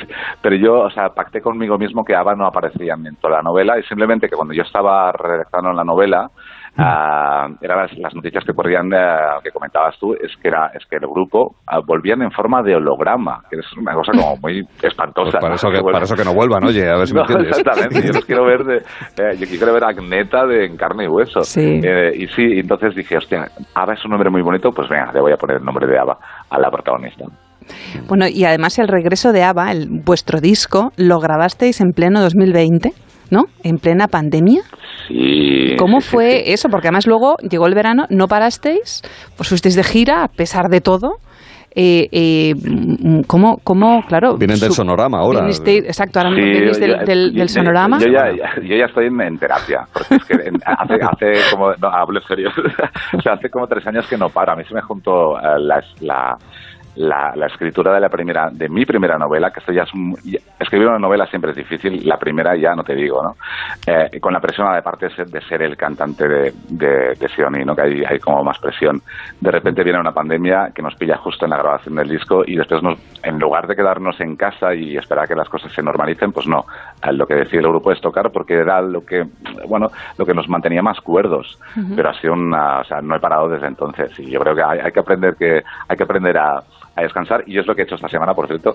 Y así que Una semana sabática, en este caso, y que verdadera, ¿no? pero, pero es- esta semana no he hecho nada, o sea, bueno, he, hecho, he, hecho- he escrito unos haikus que son eh, como tres Sí. versos Sí, de sí, Sí, sí, sí, sí. exactamente, que es lo, reducirlo todo a la mínima expresión. ¿Mm? No he hecho nada más que eso, así ha sido muy, muy divertido. Bueno, al final, oye, la gente que escribe canciones también escribe haikus. ¿Es posible llevar un haiku a una canción? ¿Te lo has planteado o no, eh, Marc? Pues, hostia, pues mira, ju- eh, me encanta que lo, que lo preguntes porque he intentado musicar alguno de los haikus, pero es, ¿Eh? pero es muy difícil, porque claro, eh, que es una canción que dura, pues yo qué sé, 10 segundos o 15, o 15 segundos. ¡Wow! es todo un reto. Mm.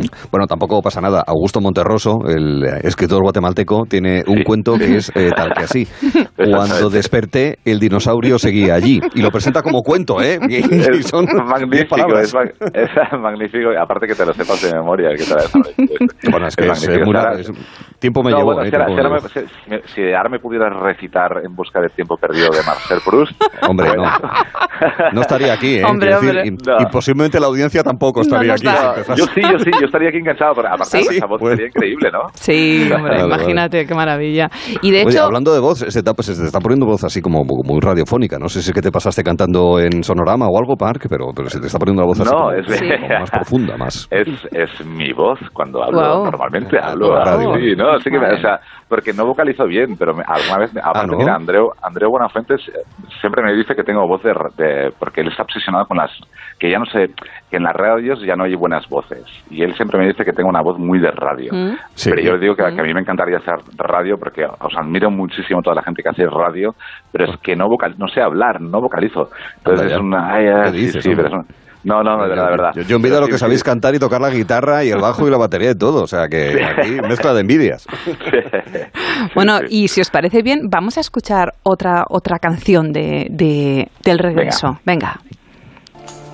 Gracias a la vida que me ha dado tanto, me dio dos luceros que cuando los abro Es la mítica Gracias a la vida de Violeta Parra. Marc, ¿por qué versionarla o qué te provoca esta canción que la hayas querido incluir en, en el regreso de ABBA? Eso fue mm, el pintor de la portada, que es Matías. Kran, que es un pintor chileno que nos dijo, ah, es, es un tío, es un tío muy místico y nos dijo, am, chicos, yo, yo creo que tenéis que grabar esta, esta versión de Violeta Parra porque mm, lo vamos a necesitar. Esto antes de la, pan- de la pandemia, ¿no?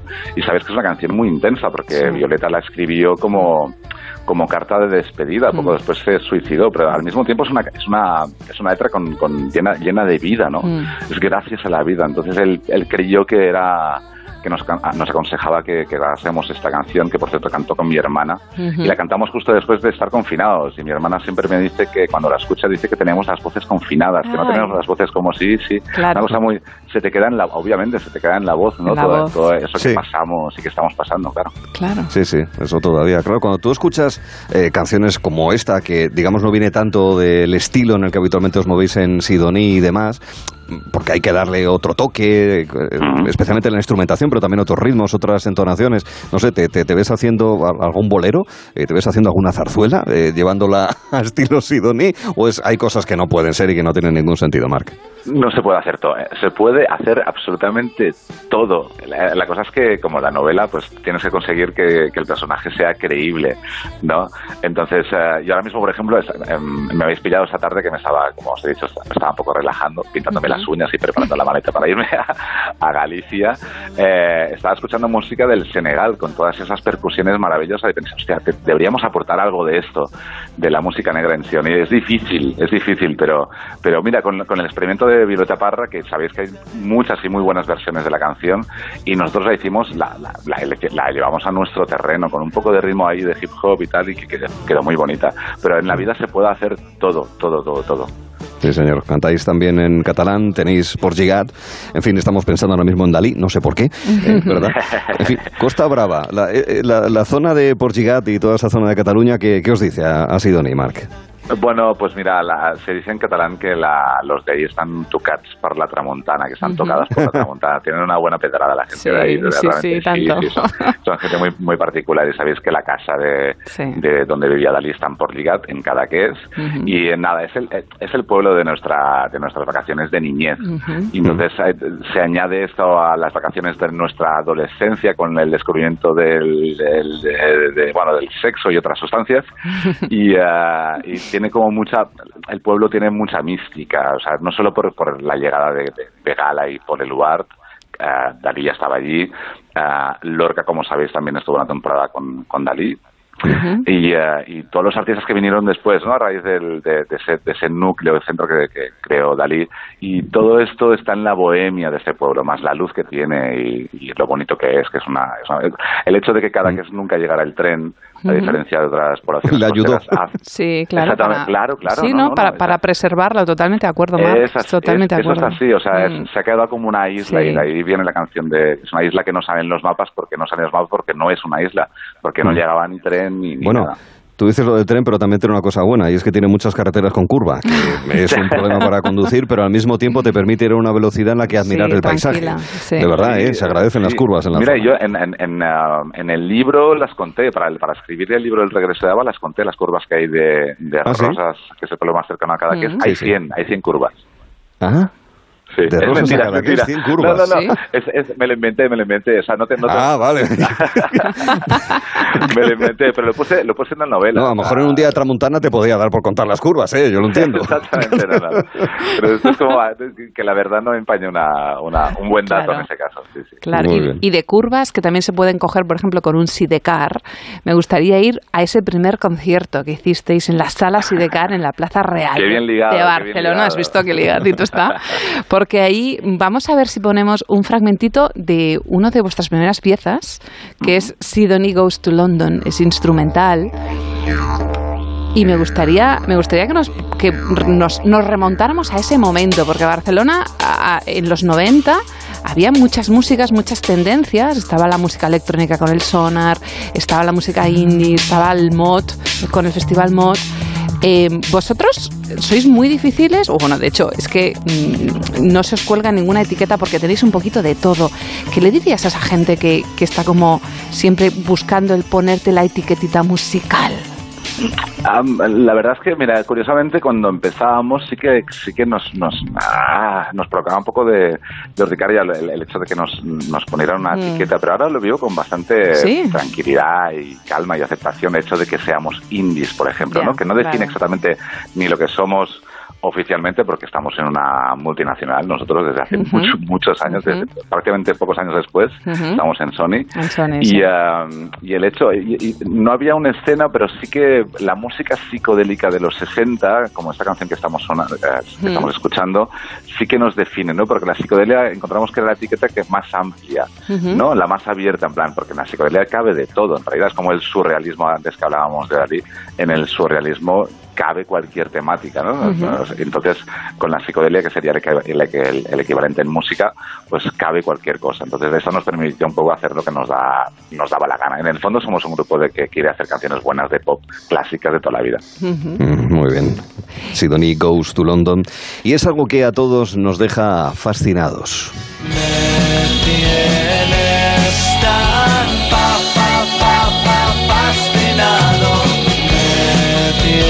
A mí me gustaría preguntar, Marc, eh, ¿de dónde sacáis la inspiración para esos videoclips? Sabéis que tenéis muchos fans en la estética, en la historia y en lo que hacéis. O sea, tenéis un sello muy propio. Tenemos poca vergüenza. Tenéis poca vergüenza. Ah, vale, esa es la clave. Sí. Totalmente de acuerdo. Mira, sí, estaba, estaba aquí, aquí como co- comedida, ¿no? Pues, pero ¿qué, qué hacéis? ¿Cómo, ¿Cómo hacéis estos videoclips tan No, simpáticos? no, sí, y, y mira, y, fa- y fascinado, fascinado que esta canción que está sonando aún, porque Sí, aún éramos, éramos aún, jóvenes, ese ¿no? aún, Pero- exacto. Es aún, pero si tú ves el, el- uno de los últimos que hicimos, que era, se llama, bueno, la canción por ligar, que antes comentábamos, Sí, por ligar. En catalán, que claro, tú ves a, unos tíos ya pasados los 45 en shorts de tejanos, con un peto tejano, con ah, vestidos de... Pues, bastante La alucinante. pose, además tenéis siempre una pose de Sí. aquí estoy yo, y dices, venga, va. Sí, siempre la hemos tenido, ¿eh? Incluso Sí, siendo tipos flacos y más bien feos, No, a- no. al final, lleno de complejos, al final uno dice, mira, estamos, aparte estamos los tres juntos, que uno solo no lo haría, Sí. pero estamos los tres juntos, vamos a divertirnos. Y por eso que al principio que eh, es reconocer que algunos conceptos nos quedábamos en pelota, en pelota picada, porque los tres o sea, descubrimos que éramos ultra mega tímidos y muy acomplejados de nuestros cuerpos y dijimos, mira, para superar esto, ¿qué vamos a hacer? Ah, muy Pues bien. Vamos a que es una muy mala, es una muy Tratamiento mala idea. homeopático ante el miedo y el pudor, muy bien. Exactamente. Pero es una cosa que no recomiendo a los. Bueno, al menos nosotros no lo hemos vuelto, no hemos vuelto a repetir porque nuestras madres estaban bastante indignadas. Entonces, eh, sí, ahí se quedó la cosa.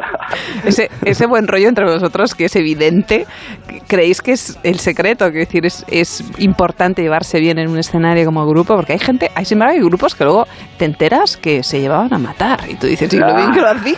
Pero Claro, ¿de dónde sacaban Ellos lo ese están buen rollo? intentando, lo están intentando como fuente de inspiración, pero no pueden, son- se llevan No, demasiado bien. O sea. Lian y Noel Gallagher, una cosa así, pero no les sale, no les sale. Claro, yo, mira, yo, yo he esta- yo he estado en- en una. He hecho algunas colaboraciones, colabos que le llaman ahora, en- con algunos grupos que no se miran a la cara cuando tocan. Que Exacto. notas, notas que hay una tensión muy fuerte, pero bueno, el, el grupo tira. Yo no concibo una, estar en una banda de rock que es casi como estar en una familia sin llevarnos bien, sin probar cosas, porque esto del, de estar en un grupo se parece muy mucho a estar en una pareja o en una o en, otro, en otro formato de relación de amor, en una Sí. trilleja o cuatreja o como se llame, ¿no? Entonces tienes que, que- que divertirte, que respetar al otro, que, que quererte obviamente y, y- y que descubrir, y que jugar. Jugar es, es básico. Igual que una pareja pues iría a un sex shop y compraría Algo. jueguecitos para, para innovar, pues nosotros eh, lo hacemos con las canciones. Experimentamos, a veces nos hemos equivocado y a veces hemos acertado, pero nunca nos aburrimos, digamos. Muy bien, pues eso es importante. No nos aburrimos, todo lo contrario. Disfrutamos y muchísimo Mucho. de Sidoní, no solamente con estas charlas, escuchando sus canciones, sino yendo a sus conciertos. Recientemente en Sonorama, pero pasado mañana van a estar en Coruña, el día 27 van a estar en Torrevieja, luego Málaga, en fin, próximamente en su ciudad. Con lo cual nosotros lo que hacemos es quedar con vosotros en Porgigat. Le das un saludo a Axel, a Jess y a ti también para ti, obviamente, Marros desde Sidoní. Un gusto hablar contigo y nos veremos, amigo. Cuídate, un Un abrazo. placer, ah, hasta pronto. Adiós, Hasta Marc. luego Chao. gracias. Con la vista puesta en la Costa Brava desde Porgigat termina en escena. Y con Cristina Baigorri. Cristina, un beso y hasta mañana. Un gracias. besazo enorme. Hasta mañana. amb l'ambaixadora de bona voluntat. Obrim les portes, l'alba no té panys, cruixim les dents, piquem de mans, anem a la plec de Sant Sebastià. Esperarem a l'ombra d'un semàfor, de cop els ulls se'ns omplen de diamants. Farem volar taulades i pianos a la riba a Port El Porgigat. Recorriendo España está Sidoní. Con Marros hemos disfrutado en esta conversación en escena. Y antes de finalizar, y como es eh, tradición que a veces incumplimos, por una razón meramente cronológica, vamos a recordar lo que hemos compartido durante estos primeros 20 años del siglo XXI. Estamos ya en 2011. Podemos recordar, es un análisis y un recordatorio no exhaustivo, el 15M. También podemos recordar que en aquel año ETA anunció el fin definitivo de la violencia, o sea, de asesinar, de matar, de secuestrar, de extorsionar, es lo que anunció la banda terrorista. También se produjo un fallecimiento de una persona que ha sido crucial en la vida de todos eh, nosotros, Steve Jobs, el ingeniero y experto en marketing, que fallecía después de un penoso cáncer de páncreas. Hablábamos también de Grecia y de su crisis financiera, su problema con la deuda. ¿Recuerdan aquello de España no es Grecia? Y también estamos en 2011, donde se produjeron diferentes episodios de todo un proceso histórico. Estoy muy, muy orgullosa de él y le damos gracias a Dios porque fue un hombre que cambió el mundo. Esta es la voz de la madre de Mohamed Ouassisi que recuperamos de la edición de Euronews. Mohamed Ouassisi, ese joven frutero que a mediados de diciembre del año 2010 se quemó a lo bonzo en protesta por la humillación sufrida por parte de las agentes de la policía de Túnez. Le confiscaron la fruta. Ese hecho, esa protesta radicalísima, llevó a la revuelta de la población tunecina, una de las naciones de mentalidad más abierta del conjunto del mundo árabe, del conjunto del mundo del eh, Magreb y que dio pie a esto que se ha denominado, y muchos entienden que mal llamado, Revolución Árabe, la primavera árabe del año 2011. A Ben Ali, el autócrata tunecino, ya se encontraba en la calle con eh, personas que le criticaban por su gestión y su manera dictatorial de ejercer el poder.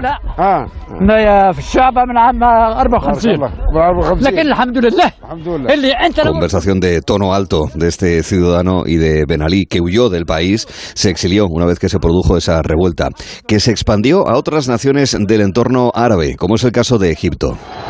Yes, I mean what we saw actually on Saturday when they tried to do this is much less people. There are about Los altercados en la Plaza Tahir, enfrente del eh, Museo Egipcio, y Hosni Mubarak siendo eh, la persona clave dado que es quien había regido los destinos del país durante cerca de 30 años después de la muerte de Anwar el-Assad. Mubarak salió del país unos meses después, llegó a ser eh, juzgado, su familia también. El caso es que entraron en el poder los hermanos musulmanes, las cosas no fueron bien y ahora recordamos que quien gobierna en Egipto es el general al-Sisi. No solamente en Egipto, también en Siria las miradas estaban puestas. Se pensaba que al igual que había ocurrido en Arabia Saudí, donde se permitía votar, entre comillas, a las mujeres en ese régimen teocrático, o en Marruecos, donde se relajaron o se redujo el poder del rey, también habría algunos cambios en Siria, otra gran eh, dictadura, donde confluyen además eh, muy diferentes intereses de distintas eh, naciones y potencias extranjeras. Pasar al-Assad, heredero de una larga trayectoria dictatorial, sin embargo, no mantuvo ningún tipo de decisión de flexibilización al contrario, y se encontró con grupos radicales islamistas, Estado Islámico, entre otros, que llevaron a una brutal guerra civil y el desplazamiento de decenas de miles de refugiados, básicamente hacia Europa. En 2011 también se produjo en este ámbito de convulsión y que explica además en buena parte la relación entre Occidente y el mundo islámico radical, se produjo el eh, abatimiento de Osama Bin Laden. I can report to the American people and to the world that the United States has conducted an operation that killed Osama bin Laden Hechos ocurridos en Pakistán, una operación que terminó con la vida de Osama Bin Laden, el terrorista más buscado tras los ataques del 11 de septiembre del año 2001. Se anunciaba esto a primeros de mayo, mientras que se miraba con mucha atención al proceso en Libia, también en guerra civil, con los rebeldes que finalmente dieron con eh, Gaddafi, que fue linchado hasta la muerte en la calle.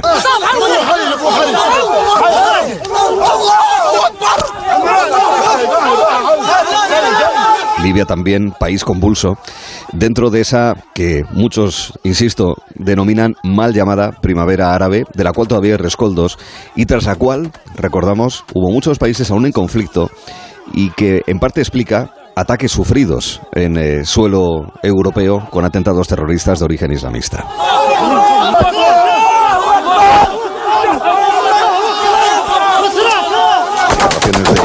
Los momentos postreros de Gaddafi. Recuerdos de hace 10 años en este repaso no exhaustivo que hacemos esos años, esas dos décadas que hemos compartido de siglo XXI.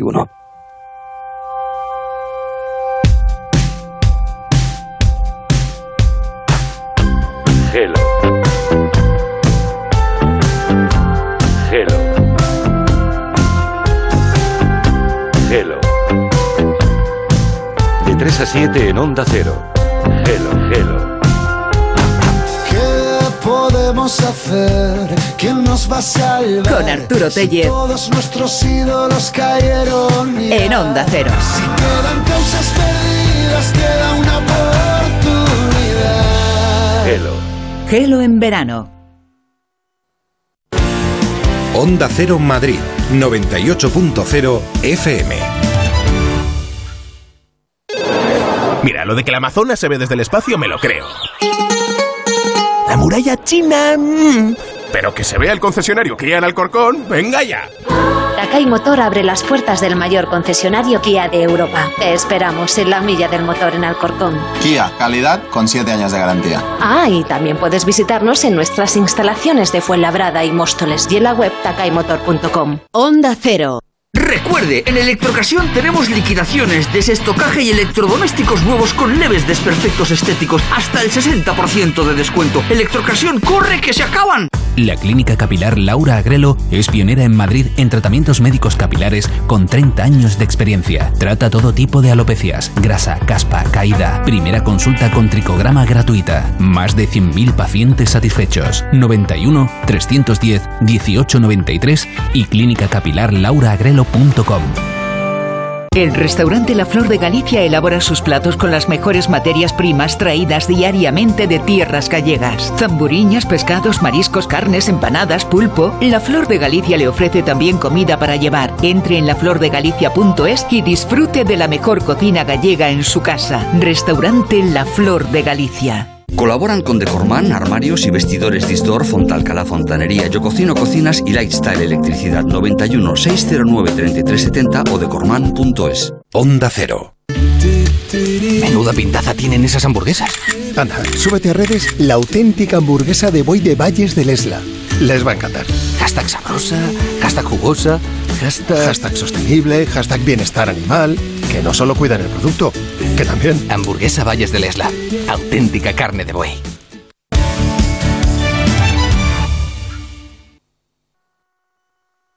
La música de Sidoní, la energía de Lisabeni, la emoción de la vuelta, la historia del antiguo Egipto, la tierra de la cerámica y los consejos de ligoteo de Internet de Lola de Tinder. De eso y mucho más ha tratado estas cuatro horas de Gero en verano en esta edición del decimonoveno día del mes de agosto. Mañana a las tres de la tarde les esperamos y compartiremos una nueva aventura vespertina. En segundos, las noticias en Onda Cero. Gracias.